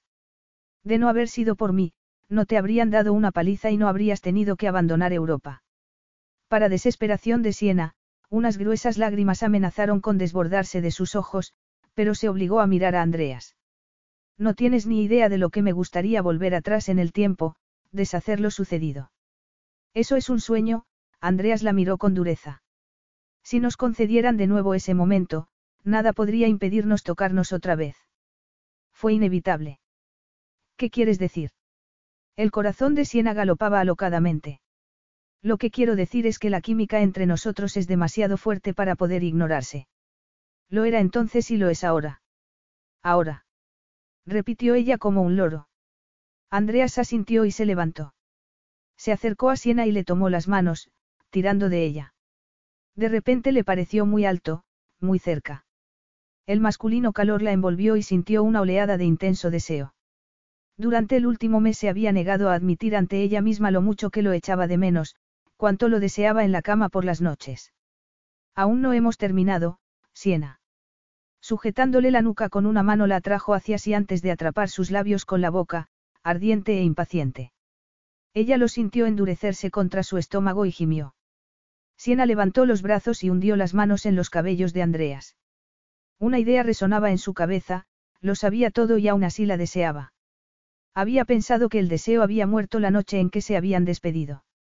Una salvaje alegría hizo que la sangre atravesara su cuerpo como un torrente cuando se apartó para contemplarla antes de tomarla en brazos. Andreas la tumbó sobre la cama y empezó a desabrocharle la camisa mientras ella hacía lo propio con la de él. La torpeza de sus dedos casi le hicieron llorar y Andreas la ayudó arrancándose la camisa de un fuerte tirón. Siena se sintió poseída por una urgencia que no había sentido jamás. Tras desabrocharle la camisa, Andreas le quitó el sujetador antes de agachar la cabeza para homenajear a los pezones, haciéndole gritar de placer. Siena apenas se dio cuenta de que Andreas le estaba bajando la cremallera de la falda, hasta que la tumbó de espaldas para poder deslizar la prenda por los muslos. Cuando vio a Andreas desabrocharse el pantalón y bajárselo junto a los calzoncillos, sintió que le faltaba el aire. Por fin lo vio, desnudo y excitado. El corazón se le aceleró y un ardiente calor se instaló entre sus muslos. Andrea se tumbó a su lado y con hábiles manos la terminó de desnudar por completo. Una extraña sensación agarrotó a Siena que levantó una mano y acarició a Andreas. Él le tomó la mano y la condujo hacia abajo y ella abrió los ojos desmesuradamente cuando sintió la erección crecer entre sus dedos. La mano comenzó a moverse instintivamente estableciendo un ritmo mientras las mejillas de Andrea se enrojecían. Las bocas se encontraron y las lenguas iniciaron un sensual baile. Andreas deslizó una mano hasta los muslos de Siena y los apartó. Los dedos encontraron la evidencia de su excitación y la acariciaron con un ritmo que le hizo arquear la espalda y tomar aire. Y cuando esos dedos se introdujeron en su cuerpo, Siena sufrió unos placenteros espasmos preorgásmicos. ¿Estás dispuesta? habló Andreas con voz grave. Te deseo. Te he echado de menos. Yo también te he echado de menos, el corazón de Siena se paró durante un segundo. Andreas retiró la mano y ella oyó rasgarse un envoltorio antes de que el extremo de su erección se apoyara en su feminidad. Siena abrió más las piernas, se mordió el labio y arqueó la espalda para obligarle a penetrarla. Nunca había experimentado tal placer con ese hombre. Era más intenso que nada que hubiera sentido jamás.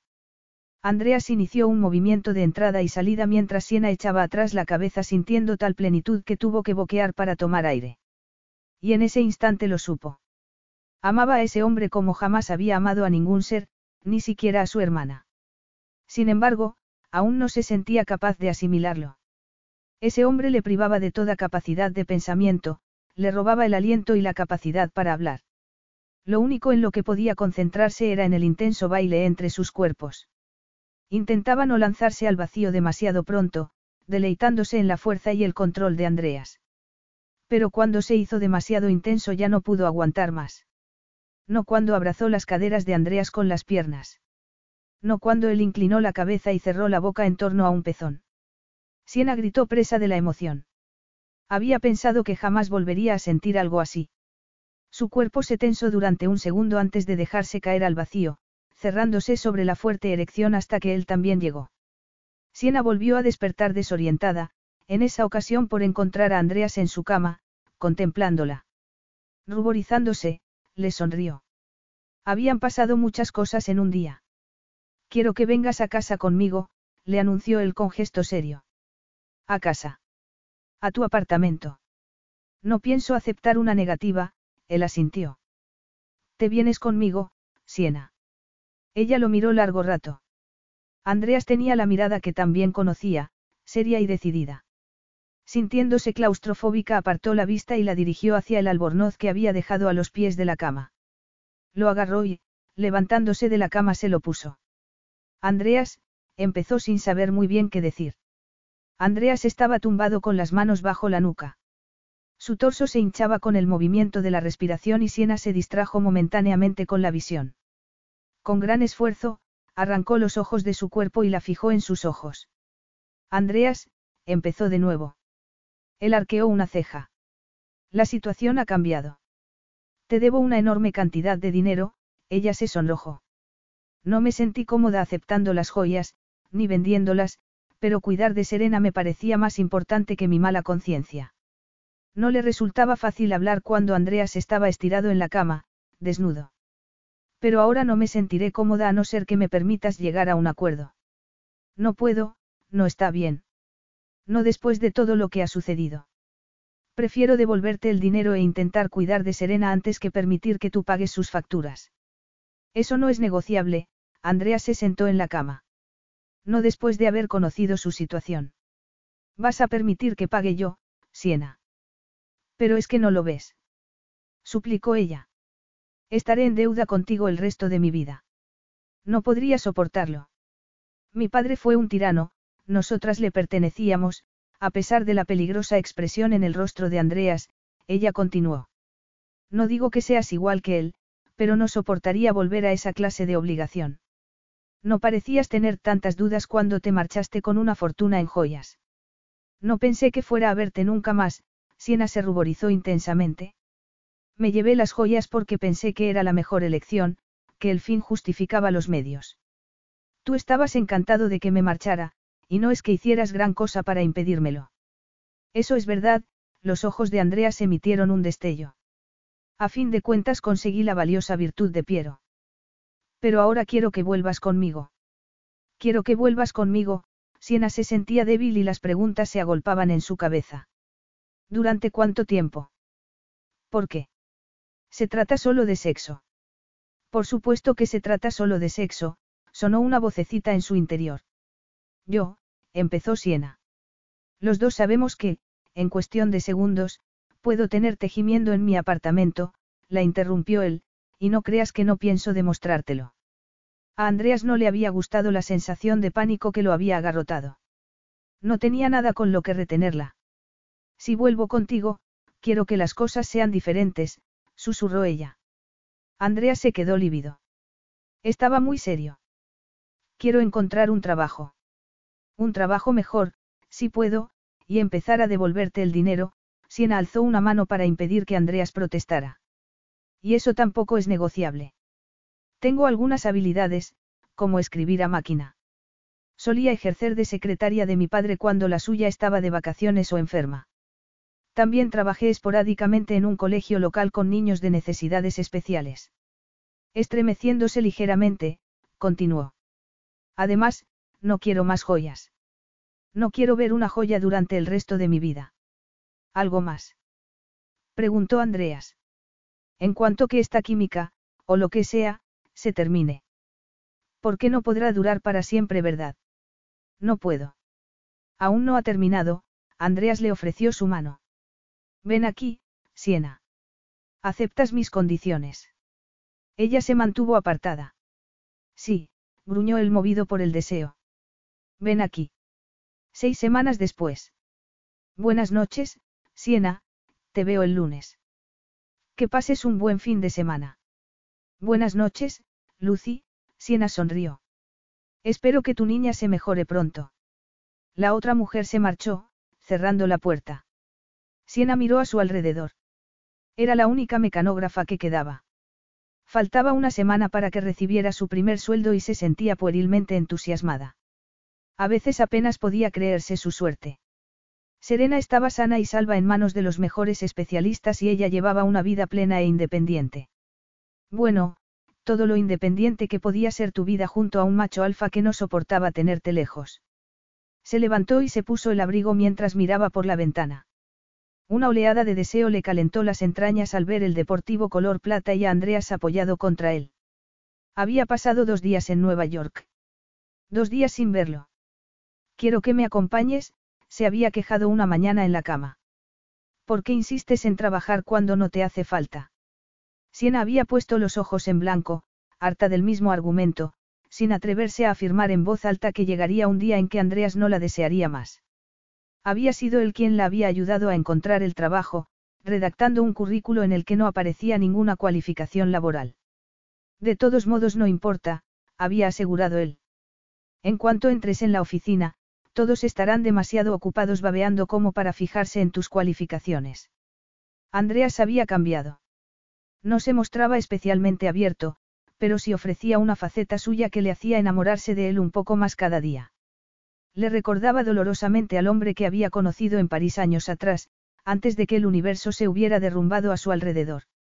Había conseguido el empleo tras una segunda entrevista y él la había sorprendido cocinando un plato tradicional griego para celebrarlo. Siena bajó las escaleras a la carrera mientras reflexionaba sobre el hecho de que Andrea seguía sin contarle nada de su vida privada. Tras la última vez que le había mencionado a su familia, y tras comprobar su reacción no se había atrevido a volver a hacerlo. De todos modos, ¿de qué serviría? No era probable que se convirtiera en una figura permanente en su vida. Al salir a la calle se quedó sin aliento ante la turbia mirada que él le dirigió.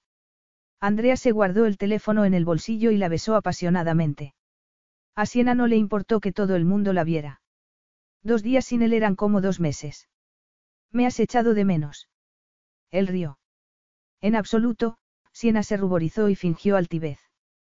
¿Cuánto tiempo has estado fuera? Su relación había tomado unos tintes de camaradería, muy distintos que al principio. Ya te haré pagar por eso más tarde. Abrió la puerta del coche para Siena y luego se sentó al volante.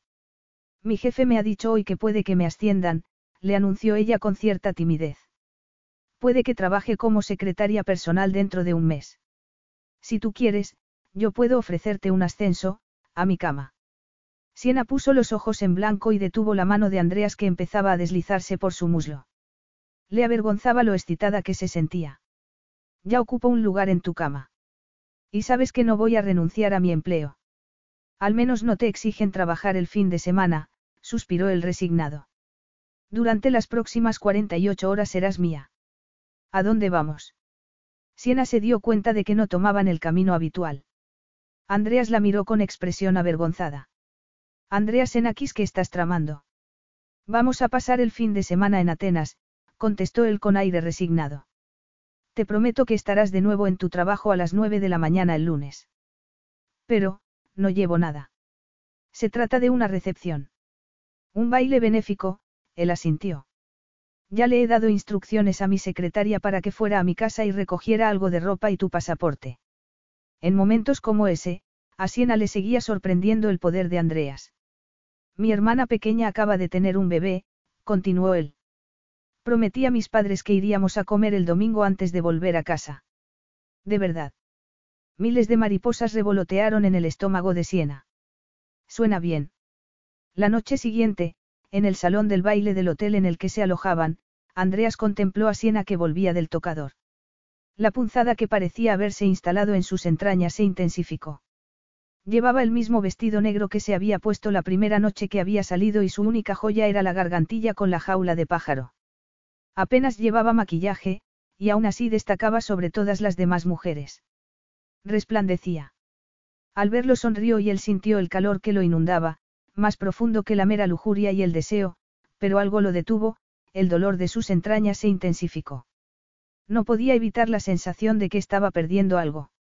Alguien agitó una mano en el aire, llamando su atención y, aliviado, vio un rostro familiar. La distracción fue bienvenida pues le evitaba pensar en lo que Siena le hacía sentir.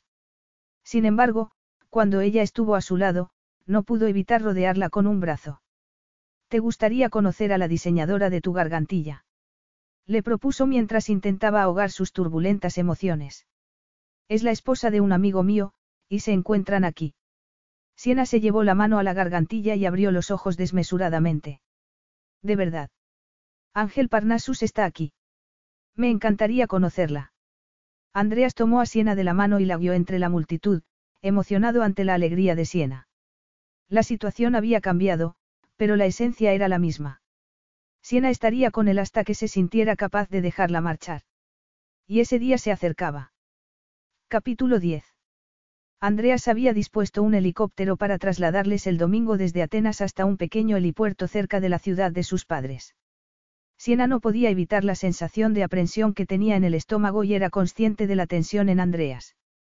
Un todoterreno les aguardaba a su llegada y se dirigieron a una carretera de montaña. ¿Con qué frecuencia vienes a casa? Preguntó Siena con curiosidad. No lo suficiente según mi madre. Ella no comprendía las reticencias de Andreas. Si su familia hubiera sido como la suya, jamás se habría marchado. Es ahí. Sus pensamientos quedaron interrumpidos al aparecer en escena un colorido pueblo colgado sobre una colina. Sí, contestó Andreas. Siena miraba a su alrededor con interés. Las calles eran amplias y limpias, y la gente paseaba entre puestos callejeros y tiendas. Había muchas construcciones y tuvo la sensación de que Andreas tenía algo que ver en toda esa prosperidad. Ascendieron por serpenteantes calles hasta llegar a una hermosa y pintoresca plaza con una iglesia medieval y árboles centenarios. Esto es hermoso, Andreas detuvo el coche y Siena se desabrochó el cinturón. En los días claros se ve hasta Atenas. Te creo, suspiró ella, impresionada por las vistas. En cuanto se bajaron del coche apareció un grupo de niños gritando y riendo. Se abalanzaron sobre Andreas que levantó a uno en vilo y sonrió complacido.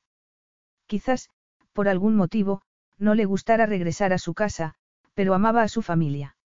Estos son algunos de mis sobrinos, dejó al pequeño en el suelo y todos desaparecieron como habían llegado. Seguramente habrán oído el helicóptero. Siena, vestida con unos vaqueros, rosa y chaqueta gris, tomó la mano que él le ofreció y lo siguió. Se acercaron a una casa modesta de piedra, cubierta de flores, de la que surgían gritos, risas y el llanto de un bebé. Siena apretó con más fuerza la mano de Andreas. ¿Va todo bien? Él se volvió. Sí, mintió ella. Mintió porque comprendió que si la familia de Andreas era tan idílica como parecía, la destrozaría. Sin embargo, era demasiado tarde para echarse atrás. Una pequeña mujer de cabellos grises se dirigió a Andreas y lo besó ruidosamente en las mejillas. Al apartarse de él lo miró con los ojos anegados en lágrimas. Mi niño, mi niño. Andreas presentó a Siena, en griego, a su madre que la miró de arriba abajo antes de agarrarle los brazos con sorprendente fuerza. Asintió una vez, como si acabara de superar el primer escrutinio y luego la abrazó, besándola sonoramente. Siena se sintió inexplicablemente tímida y se ruborizó. No estaba acostumbrada a que un extraño la tocara tanto. La madre de Andreas la tomó de la mano y la condujo al interior de la alegre, aunque modesta, casa.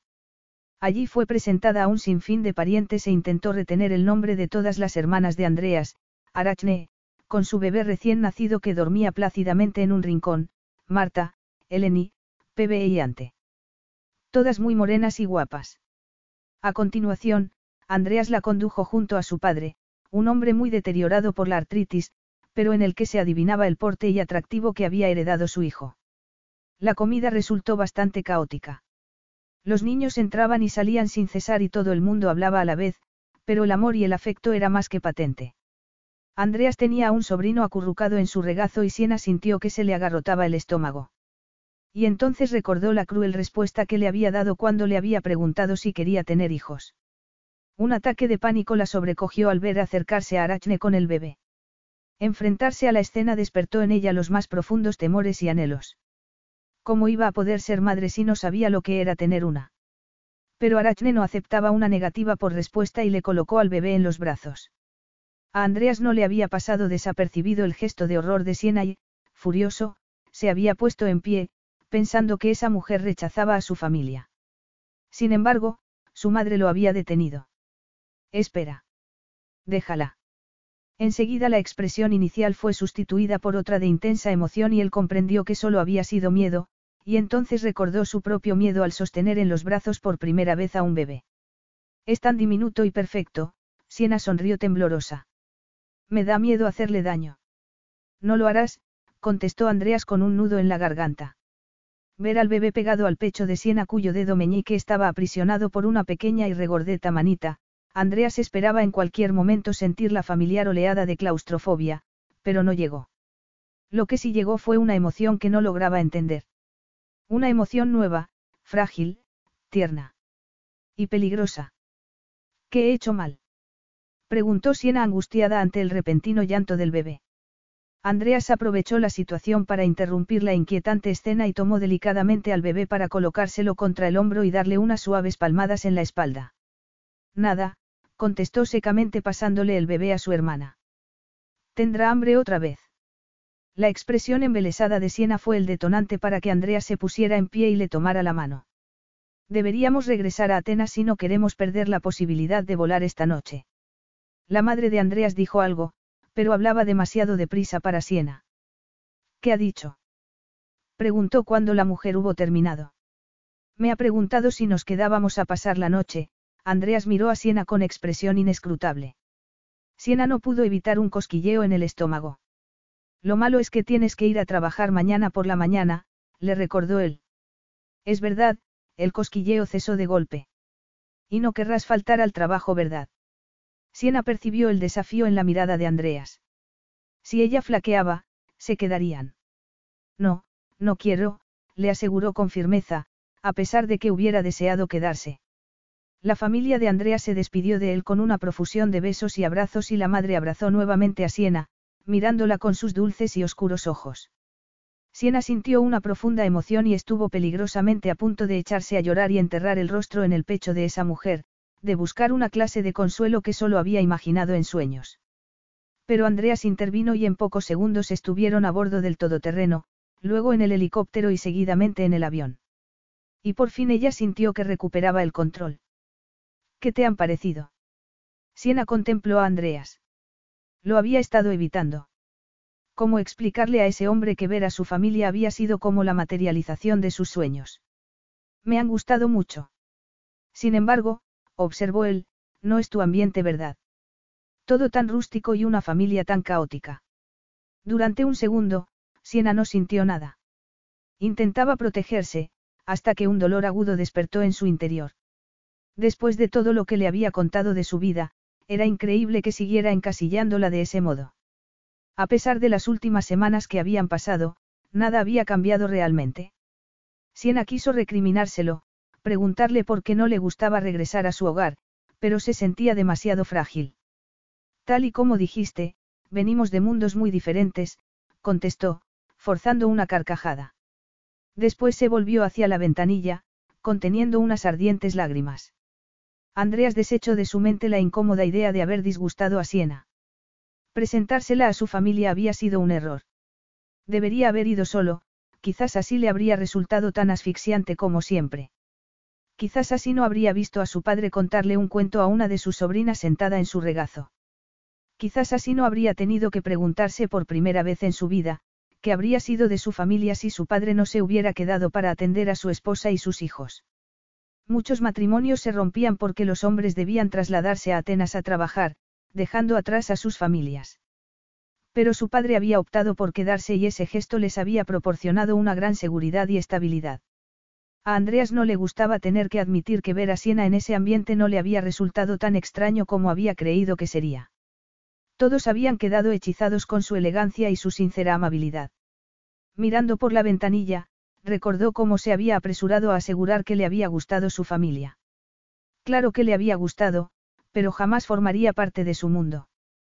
También pensó en las ambiguas emociones que había despertado en él la imagen de esa mujer con el bebé en brazos, seguramente una respuesta natural a su seguridad en que algún día sentaría la cabeza y engendraría a un heredero. Y por primera vez esa imagen no había provocado una sensación de rechazo en él. Pero no sería con Siena de Piero. Con ella jamás. Aquella noche, Andreas y Siena llegaron juntos, pero solo provocó una sensación de pena en Siena. Entre ellos había una innegable química que, sin duda, ocultaba el hecho de que prácticamente no había nada más. Deseó ser más fuerte, pero tenía la sensación de que el tiempo se les terminaba y atrapó ferozmente a Andreas entre sus piernas, espoleándole de manera que, cuando llegó, la explosión fue más intensa de lo que había sido jamás. Tumbada de espaldas sobre la cama, miró a Andreas y sintió de nuevo el calor. Otra vez. Pero ella lo ignoró y detuvo la mano que empezaba a deslizarse por su cuerpo. No, quiero decirte una cosa. Siena sintió la tensión en el cuerpo de Andreas que retiró la mano. Antes, ella respiró hondo, cuando dijiste que tu familia, tu hogar, no era mi ambiente, te di la razón, pero no debiera haberlo hecho. ¿Por qué no es verdad? Ese ambiente es más mío de lo que podrías imaginarte nunca. Ese es el problema. Toda mi vida he soñado con una familia como la tuya. Toda mi vida he deseado saber cómo sería crecer rodeada de amor. En la penumbra, no adivinaba la expresión en el rostro de Andreas, pero se imaginaba que no le iba a gustar. Cuando tu madre me abrazó, nunca había sentido nada parecido y fue increíble. Me alegro de que me llevaras allí. Fue un honor conocerles. Tras un momento de tenso silencio, Andreas al fin habló. Deberías dormir. Mañana tienes que madrugar. Cuando estuvo seguro de que Siena dormía, Andreas retiró con cuidado el brazo. Desde que había vuelto a su apartamento, no habían dormido separados ni una noche. Saltando de la cama, se vistió y salió del dormitorio. En el salón pasó largo rato mirando por la ventana, hasta que adivinó la luz del alba. En su interior retumbaba una convicción contra la que ya no podía luchar. Se dirigió a su estudio y abrió la caja fuerte, sacando de ella una cajita. Después se sentó, la abrió y se quedó largo rato mirando su contenido. Decidido, metió la cajita en un cajón. Experimentaba la misma sensación que había tenido al ver a Siena por primera vez tras cinco años, salvo que en esa ocasión la determinación iba acompañada de miedo y no de triunfo. No le quedó más remedio que admitir que había sentido muchas cosas en los dos últimos meses, y el triunfo no había sido más que un destello pasajero. Una semana después. Era viernes por la noche y Siena salía de trabajar. Andreas había tenido que quedarse en París y su chofer había ido a buscarla para que se reuniera con él. De manera que se dirigían al avión privado que la llevaría a aquella ciudad. Estaba muy nerviosa, pues no sabía muy bien qué sentiría estando allí de nuevo.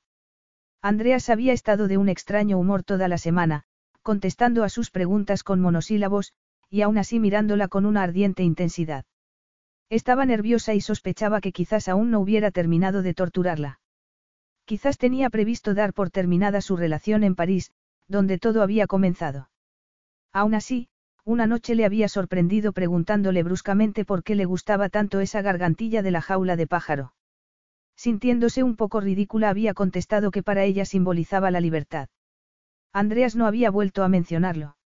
Al hacer el amor le había parecido percibir una urgencia añadida. Y la noche anterior, le había espantado sentir las lágrimas aflorar a sus ojos, y había tenido que correr al cuarto de baño antes de que Andrea se diera cuenta. Siena era consciente de que no iba a poder soportarlo mucho más. Estar con Andreas la estaba destrozando. Quizás París fuera el lugar donde ella debiera dar por concluida la relación si él no se decidía a hacerlo. Al aterrizar en París sentía el corazón pesado, a juego con el tiempo gris y lluvioso. El hotel estaba abarrotado y, con un nudo en el estómago, comprendió que era el fin de semana de las debutantes. Andreas no podía ser tan cruel. Y entonces lo vio, acercándose a ella y el mundo de Siena quedó reducido a ese hombre. La besó, aunque formalmente, y miró de reojo a las numerosas jovencitas. Se me había olvidado que este fin de semana se celebraba el baile. Siena suspiró aliviada. He reservado para cenar, continuaba él. Nos vamos dentro de una hora. Termino unas cosas y me reúno contigo en la habitación. Siena subió a la suite e intentó calmar los nervios. Agotada del trabajo de la semana, se dio un baño que tenía como objetivo ser relajante. Cuando Andreas llegó ella ya estaba vestida para la cena. Solicitó, él la tomó del brazo y la guió hasta el coche que aguardaba en la calle. ¿En qué piensas? preguntó ella ante el obstinado silencio de su acompañante. En nada importante, contestó él con una tímida sonrisa antes de desviar la mirada. Se dirigieron a un restaurante nuevo, situado en la última planta de una famosa galería de arte con impresionantes vistas sobre París. La torre Eiffel estaba tan cerca que Siena casi tuvo la sensación de poder tocarla. La conversación giró en todo momento en torno a naderías. Como si apenas se conocieran. Cuando se levantaron de la mesa, a Siena le asaltó la terrorífica sensación de que algo se le escapaba de las manos. Y decidió que si él no decía nada, ella tampoco lo haría. El silencio se mantuvo durante todo el trayecto de regreso al hotel. Al entrar en el vestíbulo, un empleado corrió hacia Andreas con gesto de preocupación. Uno de los asistentes al baile ha sufrido un infarto, le comunicó Andreas a Siena. Tengo que asegurarme de que se está haciendo todo lo necesario. Si quieres te acompaño, sugirió ella. No, él la miró con una expresión indescifrable, deberías acostarte. Te veré mañana. Siena lo siguió con la mirada. Alto y orgulloso, dueño y señor de un lugar del que ella le había expulsado años atrás. Aquello siempre se interpondría entre ellos, insuperable. Se acostó, aunque intentó permanecer despierta, por si le oía regresar, pero el sueño pudo con ella y cuando despertó, aturdida, le pareció que aún era de noche. Siena, Andreas la llamaba, tienes que levantarte. Te he sacado algo de ropa. Siena lo miró aturdida. Te espero fuera. Andreas llevaba unos vaqueros y un jersey. Al pie de la cama había otros vaqueros y un jersey parecido, junto a una chaqueta. Confusa, lo vio salir de la habitación y se preguntó si no sería un sueño. Se vistió rápidamente y confirmó su impresión. Estaba amaneciendo. Recogió los cabellos en un moño y se dirigió al salón donde él la esperaba. ¿Dónde has estado toda la noche? Preguntó ella con voz ronca. Liado con los invitados. Quería llevarte a un sitio. Bien, contestó ella, incapaz de descifrar la oscura mirada y dejándose tomar de la mano. En el ascensor, Andreas mantuvo la vista al frente y no pronunció palabra alguna. Siena intentaba no imaginarse un sinfín de escenarios posibles. Mientras atravesaban el tranquilo vestíbulo, tuvo una horrible sensación de déjà. De otra madrugada, cinco años atrás. Al girar la esquina, la sensación se hizo más fuerte al ver una resplandeciente moto. Siena pestañeó. Quizás si se tratara de un sueño. Andreas le soltó la mano y se dispuso a colocarle un casco. No era ningún sueño. Con expresión indescifrable, se puso el suyo también y se sentó sobre el sillín. Tras recibir instrucciones sobre dónde colocar el pie y cómo sentarse, Siena se acomodó detrás de él. La moto arrancó, desgarrando el silencio de la mañana. Andreas tomó las manos de Siena y le mostró cómo debía rodearle la cintura con los brazos. El viento les golpeaba a su paso y la sensación de peligro en cada curva resultaba excitante. ¿Vas bien? Preguntó él cuando se detuvieron ante un semáforo en rojo. Sí. Gritó Siena mientras asentía. Tenía la sensación de que eran las dos únicas personas en el mundo.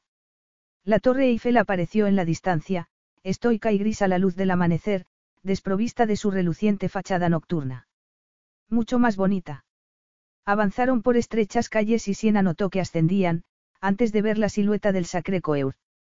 Atravesando unas estrechas y tortuosas calles al fin llegaron al pie de unos árboles donde Andreas detuvo la moto.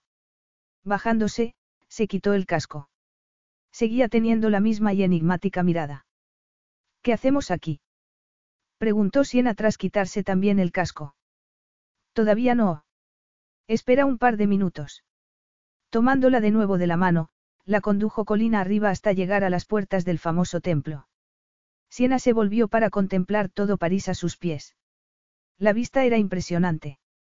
No era la primera vez que la disfrutaba, pero jamás al amanecer, sin la habitual horda de turistas y con una suave bruma que daba al conjunto un aire de ensoñación. Había otra pareja. La mujer llevaba la chaqueta del que, sin duda, era su novio sobre un vestido largo. Ajenos a ellos, contemplaban las vistas, tomados del brazo. Sentémonos. Andrea señaló unos escalones y ella aceptó su sugerencia. Hace demasiado frío, murmuró él tras pronunciar unas palabras ininteligibles. No es para tanto, era cierto que la piedra estaba fría, pero Siena no habría cambiado esos escalones por nada en el mundo. Andreas, ¿qué hacemos aquí? Por primera vez percibió que Andreas evitaba su mirada. De repente su corazón se encogió, pues casi hubiera jurado que estaba nervioso. Pareció respirar hondo y entonces la miró. La torturada expresión de sus ojos casi la dejó sin aliento. Sin decir una palabra, tomó sus manos entre las suyas. Siena nunca lo había visto tan dubitativo y su corazón se aceleró. Aquella mañana, cuando saliste del hotel y yo me marché en mi moto, vine aquí. A este mismo lugar y me senté en estos escalones para contemplar las vistas y vociferarte. Andreas le apretó las manos con fuerza y continuó. Pero, sobre todo, me vociferé a mí mismo por mi estupidez. Pensaba que era un imbécil por haberme dejado seducir por ti. Pensé que eras como las demás debutantes. Una mujer de mundo, mimada y aburrida. Andreas. No, él sacudió la cabeza. Déjame hablar de acuerdo. Siena asintió con el corazón en un puño. Te deseé desde el instante en que te vi en aquel salón de baile. Y cuando vi la oportunidad, la aproveché. Pero no tenías nada que ver con lo que yo había esperado. Eras dulce y divertida, sexy e inocente. Hizo una mueca y continuó. Y eso era precisamente lo que yo creía que habías fingido ser cuando, de pie junto a tu padre, me denunciaste. Cuando sus hombres me sacaron de allí, pensé que me merecía la paliza por idiota. Y cuando mi jefe me llamó al despacho, despotriqué contra ti. Verás, era lo bastante arrogante como para creer que ninguna mujer podría engañarme y no tenía la intención de cambiar de parecer tan fácilmente. Al salir de mi pueblo, me había jurado convertirme en alguien importante. No iba a verme atrapado en una asfixiante vida familiar, como le había pasado a mi padre, y desperdiciar mi vida. Y no iba a enamorarme de una chica, solo para descubrir que ella no me amaba, como le sucedió a Espiro. Pero, en cuanto puse los ojos en ti, me diste la vuelta como a un calcetín. Lo sigues haciendo. Siena no estaba segura de seguir respirando. Después de lo sucedido, te catalogué como una niñata rica y desalmada, pero no pude dejar de pensar en ti. Deseaba desesperadamente entrar en tu mundo. Deseaba poder estar algún día frente a ti y demostrarte que no era un don nadie. Demostrarte que me habías deseado. Oíste la conversación con mi jefe, ¿verdad? Te estaba buscando, susurró Siena. Quería disculparme. Explicártelo todo. Seguramente no te habría creído, Andreas apretó los labios, del mismo modo que a la mañana siguiente no te permití hablar. Tuviste que marcharte de Europa, Siena apretó su mano con fuerza. Por mi culpa. Sí, asintió el sonriente, y seguramente fue lo mejor que pudo haberme sucedido. Llegué a América pletórico de ira y energía. Llamé la atención de Rubén, y el resto es historia. Si no hubiera sucedido aquella noche, si me hubiese quedado aquí, con suerte ahora sería el gerente de ese hotel. Pero desde luego no sería su dueño. Tú habrías triunfado de todos modos, protestó Siena enérgicamente. ¿Te habría importado que yo fuera el gerente de algún hotel de poca monta? No, en absoluto, a Siena se le paró el corazón. Hay algo que debería haberte dicho hace mucho tiempo, Andreas parecía estar sufriendo. Cuando me preguntaste si deseaba tener hijos. Ella recordó su respuesta y lo interrumpió. No quería volver a oír esas palabras. No, insistió él. Lo que dije fue imperdonable y cruel. Me tocaste la fibra sensible y estallé. Y lo siento. No te lo merecías. Cualquier niño sería afortunado teniéndote como madre, Siena. Siena sintió las lágrimas aflorar a sus ojos y pestañeó con fuerza. La disculpa había sido tan sentida que no podía hablar. De manera que se limitó a sentir. Andreas respiró agitadamente y sacó una cajita del bolsillo del pantalón. Y entonces se arrodilló ante ella, con toda la ciudad de París a su espalda. Siena abrió los ojos desmesuradamente al contemplar las temblorosas manos que sujetaban la cajita. No me puedo creer que esté haciendo esto, admitió él. Siempre asocié este gesto con la muerte de la ambición y el éxito.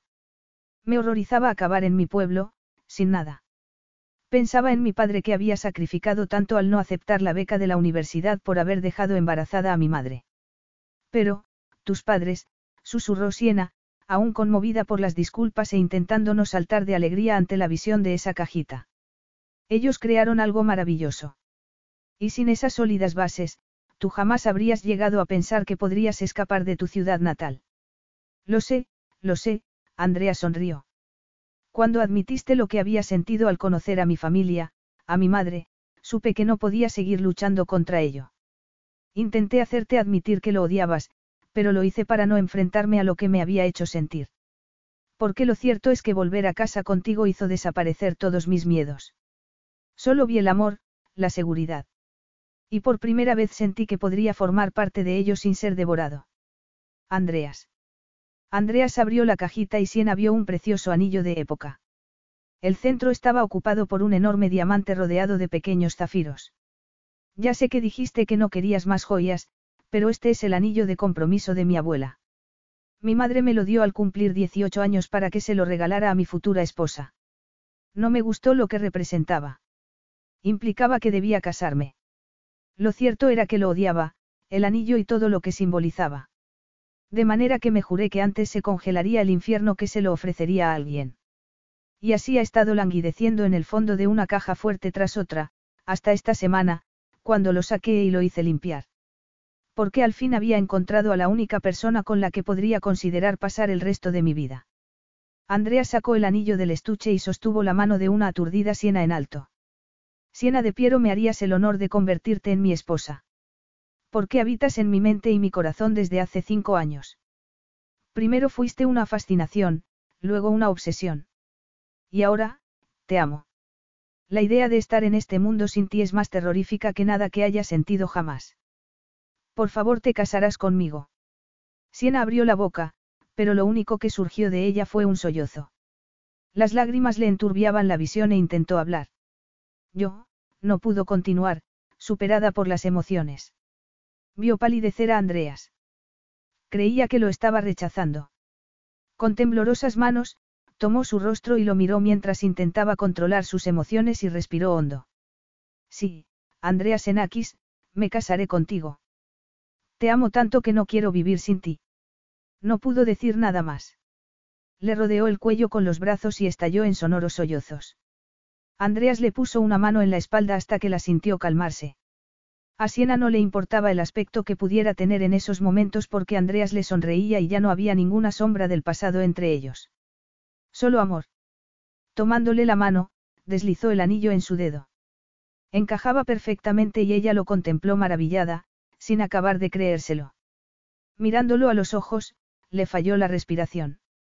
Aquella mañana, cuando te marchaste, hubiera querido irme contigo. Y yo que lo hubieras hecho, por más que te vociferara, Andreas le acarició la mejilla. Ojalá lo hubiese hecho, susurró ella. Tu hermana, le recordó él. Sí, mi hermana, Siena sonrió con tristeza. Serena está bien cuidada y se pondrá bien, te lo prometo, Andreas le tomó el rostro entre las manos. Este momento es para nosotros. Empezamos de cero a partir de aquí. Sí, mi amor, la sonrisa de tristeza fue sustituida por otra de felicidad. Tras besarla apasionadamente, Andreas la atrajo hacia sí y, juntos, contemplaron el amanecer sobre la ciudad más bella del mundo. Epílogo. Dos años y medio después, Siena descansaba a la sombra de un árbol de la plaza junto a la casa de los padres de Andreas. Era un día de fiesta y en la plaza había dispuestas muchas mesas repletas de comida y bebida. La familia de Andreas estaba por todas partes y los niños correteaban felices entre las piernas de los adultos. Siena divisó la rubia cabellera de su hermana, Serena, sentada a una de las mesas. Tras recibir el alta de la clínica, la habían llevado a vivir con los padres de Andreas, donde recibía el incondicional amor que su madre repartía por doquier y que le había hecho más bien que todos los tratamientos. Le habían comprado un apartamento en Atenas e iba a empezar a trabajar. Cada día estaba mejor y más fuerte, rodeada de personas que la querían. En cuanto Serena se había puesto lo bastante fuerte, Andreas había organizado una reunión entre las hermanas y Rocco. El encuentro había sido muy emotivo y Rocco se había disculpado por su agresividad ante Siena al encontrarla en la fiesta junto a Andreas. Además del hermanastro, tenían un sobrino y una sobrina, y Siena halló en gracia a su mejor amiga. A Siena no le costó mucho encontrar al centro de su universo, su esposo y el bebé de año y medio, Espiro. Andreas levantó la vista y la buscó. Siena reconoció al instante la posesiva mirada de impaciencia que le hizo temblar en su seno, donde una nueva vida se estaba gestando. Apoyó una mano sobre la tripa, deleitándose ante la perspectiva de darle la noticia más tarde a su esposo. Sus miradas se cruzaron y Siena sonrió, caminando hacia el amoroso abrazo de su familia. Fin. BetMGM has an unreal deal for sports fans in Virginia. Turn $5 into $150 instantly when you place your first wager at BetMGM. Simply download the BetMGM app and sign up using code Champion150. Then, place a $5 wager on any sport. You'll receive $150 in bonus bets, regardless of your wager's outcome. And if you think the fun stops there, the King of Sportsbooks has plenty of surprises in store. Check out daily promotions, same game parlays, live live bets, and so much more. Download the app in Virginia today and get $150 in bonus bets instantly from your first wager only at BetMGM. BetMGM and GameSense remind you to play responsibly. See BetMGM.com for terms. 21 plus only, Virginia only. New customer offer, subject to eligibility requirements. Rewards are non withdrawable bonus bets that expire in seven days. Please gamble responsibly. Gambling problem? Call 1 800 Gambler. Promotional offer not available in Washington, D.C.